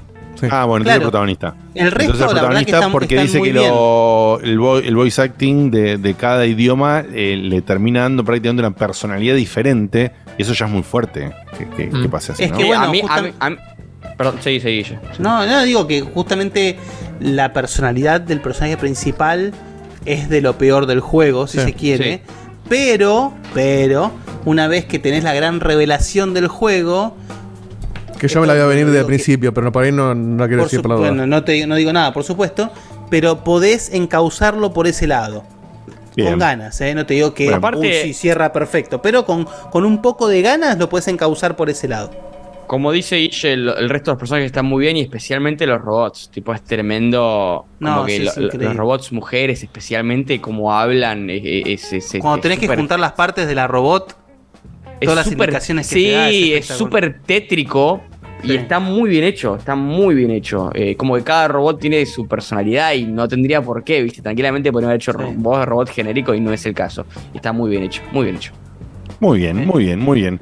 Entonces, eh, salvando estos detalles que han comentado y encima, una vez más, si tenés Game Pass, tenés la chance de probarlo y de tener tu ¿Este propia salió en PlayStation? eh, impresión. Sí, salió para todos, sí, sí. Sí, sí, sí, pero, en, pero en Xbox, Game Sí, Pass. Xbox y PC, Game Pass. Eh, así que eh, una bestialidad poder probar eh, bruto juego, juego AAA de precio alto. eh, así que es, es una chance que lo puedas probar. Pero sí ten en cuenta, muy importante, que no es un Bioshock y que encima cambia mucho. Así que no te quedes con los primeros minutos, porque la experiencia va para otro lado. Dicho esto, este, señoras y señores, ha sido el primer eh, programa oficial, porque sí, no me acuerdo quién nos bardeó, pero lo siento mucho, habíamos hecho tres especiales de verano, así que no rompamos la bola, ¿eh? Eh, Bueno, pero lo bueno es que con eso se salvaron de los juegos del verano de Facu. Exactamente. Por eso, No, este no, era, programa, era para, era para el resto porque yo me, me- me hablé mucho en los especiales de verano. Estaba por eso este programa no era. ah, pero no que- era quedaron el cafecitos, es típico- verdad, quedaron cafecitos, eh. Ah, no, que no, no era el típico programa de los comentarios de los juegos del verano, sino que ya habíamos hecho tres especiales, así que arrancamos con el contenido del día de la fecha, que sí, alguna cosita un poquito más atrasada tenía, pero por eso salió en el día de hoy. Estamos muy contentos de regresar. Muchísimas gracias por hacernos el aguante. Por supuesto que jodemos, sí que necesitamos la plata, pero por supuesto que jodemos, vos haces lo que puedas. Eh, pero lo que más nos importa también es que compartas, que digas que te gusta eh, y, y todo Igual eso. acá con Y- los que entraron, con los que puso Vice Cordobés, llegamos a hacer el informe la semana que viene. ¿eh? Está- estamos bien. Vamos, vamos. Sí, sí. Y- Además, tenemos, y pa- sepan- tenemos para dos informes ya con los cafecitos. Eh, y sepan que los chicos me trolearon, pero no sé si dijeron la verdad. Estaba súper comprometido porque tengo un estreno de teatro eh, la semana que viene. El viernes estreno una obra nueva, algo que me pone muy contento porque es una obra muy linda. eh, y espero que aquellos seguidores que me han venido a ver a la obra del juicio, al veredicto, eh, se puedan dar una chance en algún momento de venir a verla también. Paso más chivo la semana que viene, pero se llama El Rey Cripto eh, y va a estar disponible las entradas en Alternativa Teatral y todo eso. En el mismo teatro, para los que me vieron en el veredicto, es en el mismo Ese es teatro. el, el, el, el- el avatar de Marquito en internet. Puede ser. Puede ser. El Rey Cripto, arroba El Rey Cripto. Cripto. Me gusta. Eh, y bueno, eh, y a causa de eso, lamentablemente, bueno, tenía un ensayo y quizás eh, peligre mi presencia, No. porque es el ensayo gen- eh, general la semana que viene. Así que después, a partir de eso, ya vuelvo a una total normalidad de presencia eh, en, en Checo. Así que sepan disculpar, la agenda se dio sí, se cambió el día el jueves, yo tenía los ensayos los jueves y lamentablemente no, no, no nos cuadró esto y encima me cagaron con el horario porque los ensayos iban a ser hasta las 21 y ahora son hasta las 22, cosas que pasan. Y bueno. Bueno, pues ya para la mitad del programa, quizás. Quizás llego, eh, justo como es el general, ese sí se puede estirar todavía más, así que no prometo estar. Si llego tarde entro, si no, será una ausencia. Sepan que es pura y exclusivamente por esto, no pasa nada más. Y después estaré como siempre desde el comienzo del programa. No es que hay una nueva modalidad, no hay nada raro, no es la trolea que me dijeron los chicos, nada de todo eso. es simplemente un compromiso que estaba súper adquirido y no pudimos hacer nada. Porque si no, ya era retrasar el comienzo del programa para el tercer eh, jueves de abril y ya sabemos que nos iban a empezar a bardear, nos iban a decir que somos como rayos y toda esa Hicimos más pelotudez que no Rayo, es la verdad. verano. Hicimos más que Rayo. Que no es la verdad. Así que eh, Hicimos más que nosotros Rayo sí- en toda una temporada. que- Además. y respondiendo a lo que preguntan en el chat, sí, confirmamos que a partir de ahora, va, de verano también, pero ahora oficialmente es, es los jueves. Ya no volvemos más al Es los miércoles. jueves. Claro. Esto no jueves fue un 22 especial, no para que. Facu sea campeón de dodgeball este año. Así, así es. Jueves a las 22, el nuevo Exacto. horario para eh, todo lo que queremos que va a ser todo el resto de este año. Si cambia, por supuesto, lo avisaremos. Nico Estéreo dice: Empecé teatro. Muy bien, Nico. Muy bien. Bueno, después contás dónde estás estudiando teatro. te- te- te- Dónde estás estudiando Opa. teatro, porque estaría bueno. Y si haces una muestra, invítame, que voy a ver tu muestra, porque generalmente en las clases de teatro, eh, cuando estás tomando clases, hay una muestra de fin de año. Así que muy bien, nos vemos la semana que viene. los- léete Sí. Ah, perdón, perdón, perdón, perdón, perdón. Leo yo, Léelos dale, vos, dale. léelos vos. Ahí está, los lee Guille. Adelante, Guille. Bueno, eh, Santi Rod nos mandó seis cafecitos diciendo un café para cada uno del staff. Esperemos Muy bien. se empiecen a llenar nuevamente esas Apo. arcas. Aprovecho el espacio para decirle al querido gurú que junté fuerzas, eh, sin la tilde. Pasé el primer día y me terminó encantando el disco Elysium, recomendadísimo. Entre paréntesis, Mirá. por supuesto, para hacerse la estrella pone, no sé si Goti, pero gran título. Después Nintendo saca cualquier poronga y es Goti. Se los quiere. El, bueno, me alegra mucho saber que, Sí. que, el- que el- que finalmente se, se enamoró o, o le gusta mucho el disco Elysium, porque bueno, obra maestra y sí, es un recontra Goti. Justo hermano. hoy estaba pensando que, tipo, decía, ¿cuáles son mis mejores tres juegos de la historia? Tipo, Red Dead Redemption 2 seguro, Red Dead Redemption 1 seguro. ¿Hay un lugar ahí que falta? Estoy muy seguro. Estoy muy seguro de que está llenado por el disco Elysium, ¿eh? Estoy muy seguro de que está en el top. Muy bien, muy bien. Excelente. Y bueno, el disco Elysium es. es- es- Me da una pena no arriba. poderlo jugar en su mejor exponente, porque hoy en día es como que mejor todavía, ¿viste? Cuando lo jugamos nosotros todavía le faltaban muchos No, no, yo acuérdate que lo jugué, lo jugué en su versión. Vos lo jugaste antes. Yo lo jugué apenas salió, claro. Claro, yo Sí. no, yo ¿Vos lo jugué en su versión directamente? mejorada. Claro. Ahí está. Vicio. Cordobé nos manda 40 Ahí está, cafecitos. llegamos. Vamos, podés decir lo que, Santi, decir lo que quiera No. del Atomic Heart. Si nos mandás plata así no pasa nada, negro. Llegamos, Una llegamos. mierda ese juego. Desbloqueamos a Tributo Facu Córdoba. disfrazado de Sailor Moon ahora con esto. De Sailor Moon. Y por la plata suficiente. Bueno, 40 chicos, ya está. cafecitos. Bueno, Eso es lo que hay. ah, no. No, Santi, dijo- muchísimas gracias por tres tremenda colaboración y por supuesto toda la colaboración a todos los demás, ya sea que pongas 1, 5, 10 o la limada de más cafecitos. Todo es bienvenido, todo suma a las arcas para que no bajemos la cortina. Porque ya sabes que el objetivo de este año es que nos des plata si no bajamos la cortina. ¿Está? Eso sí. Ese es el objetivo. tenemos, un obje- tenemos un objetivo anual, Extorsión, no tenemos es un objetivo extorsión. mensual. Es extorsión. Es, claro. es Pero no- literalmente una extorsión. Mates sí, sí. a checkpoint se ¿A llama. usted le gusta es. esto? Y ponerla, hermano. ¿Qué te pensás? que Poné la vamos a plata, porque si no, si no me voy, me quedo en casita y no, eh, no prendo, como decía el amigo de Alemania. No prendo, no prendo más. Eh, bueno, los queremos un montón. Ustedes saben que todo esto. Y si es no le chiste, gusta, es hagan su joda. podcast no me rompa la pelota, hermano. Y eso, pero eso sí es verdad. Si no te gusta, no hacer tu podcast. Igual, en realidad, es- eso ya no es una amenaza porque, Porque hay sí, podcasts salen salen debajo de la baldosa. Pero bueno, Para todos lados. Así que eso. eso Vos eso querés es en el verdad. Y mientras 2028 que te tanto- hablemos del juego de no sé qué, eh, hay que ponerlo. Claro. Así que. Y si, no y- todo, si no todo es como era, todo es dolor. Todo dolor. Todo, si no todo es dolor. Y si vos querés envejecer con nosotros, Que no escuchen si vos esto. arrancaste con barba. eh, con barba oscurita y ahora tenés, y ahora tenés Claro. unas barbas un poquito de canitas, si tenías más pelo y ahora estás más pelado, si antes eras más flaco y ahora sos más gordo, bueno, eso es igual que nosotros, porque todo eso nos pasa a nosotros de una el forma paso del o de otra. Ahora le toca Facu, Así ¿no? que es el paso del tiempo. Bienvenido, bienvenido y bueno, no sé hasta cuándo aguantaremos, pero mientras aguantemos, vamos a seguir. Depende de ustedes. Pero Cerrando, plata. están cerrando. Depende Pero de ustedes pero su dinero, muchacho. Eso sí. Pero ponen plata. Eso Claro. que quede bien claro.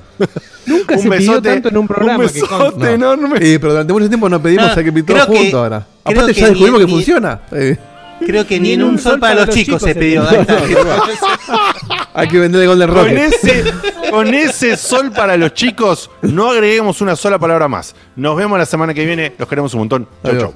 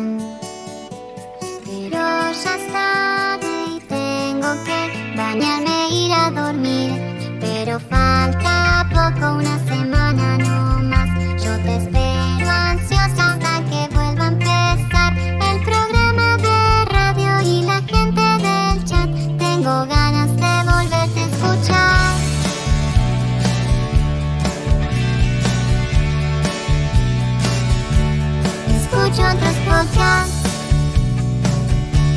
Incluso navego en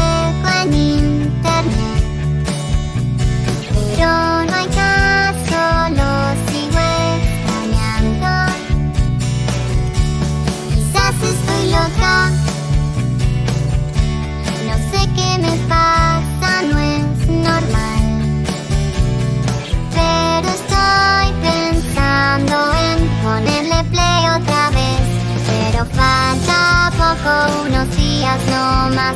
No me aburro nunca, aunque vuelva a escuchar a Diego te hablando cuatro horas de skate. Yo te banco y te vuelvo a escuchar. Desde la página vuelvo a escuchar. En mi teléfono es malo a escuchar. Le pongo play otra vez a escuchar. Otra vez a escuchar.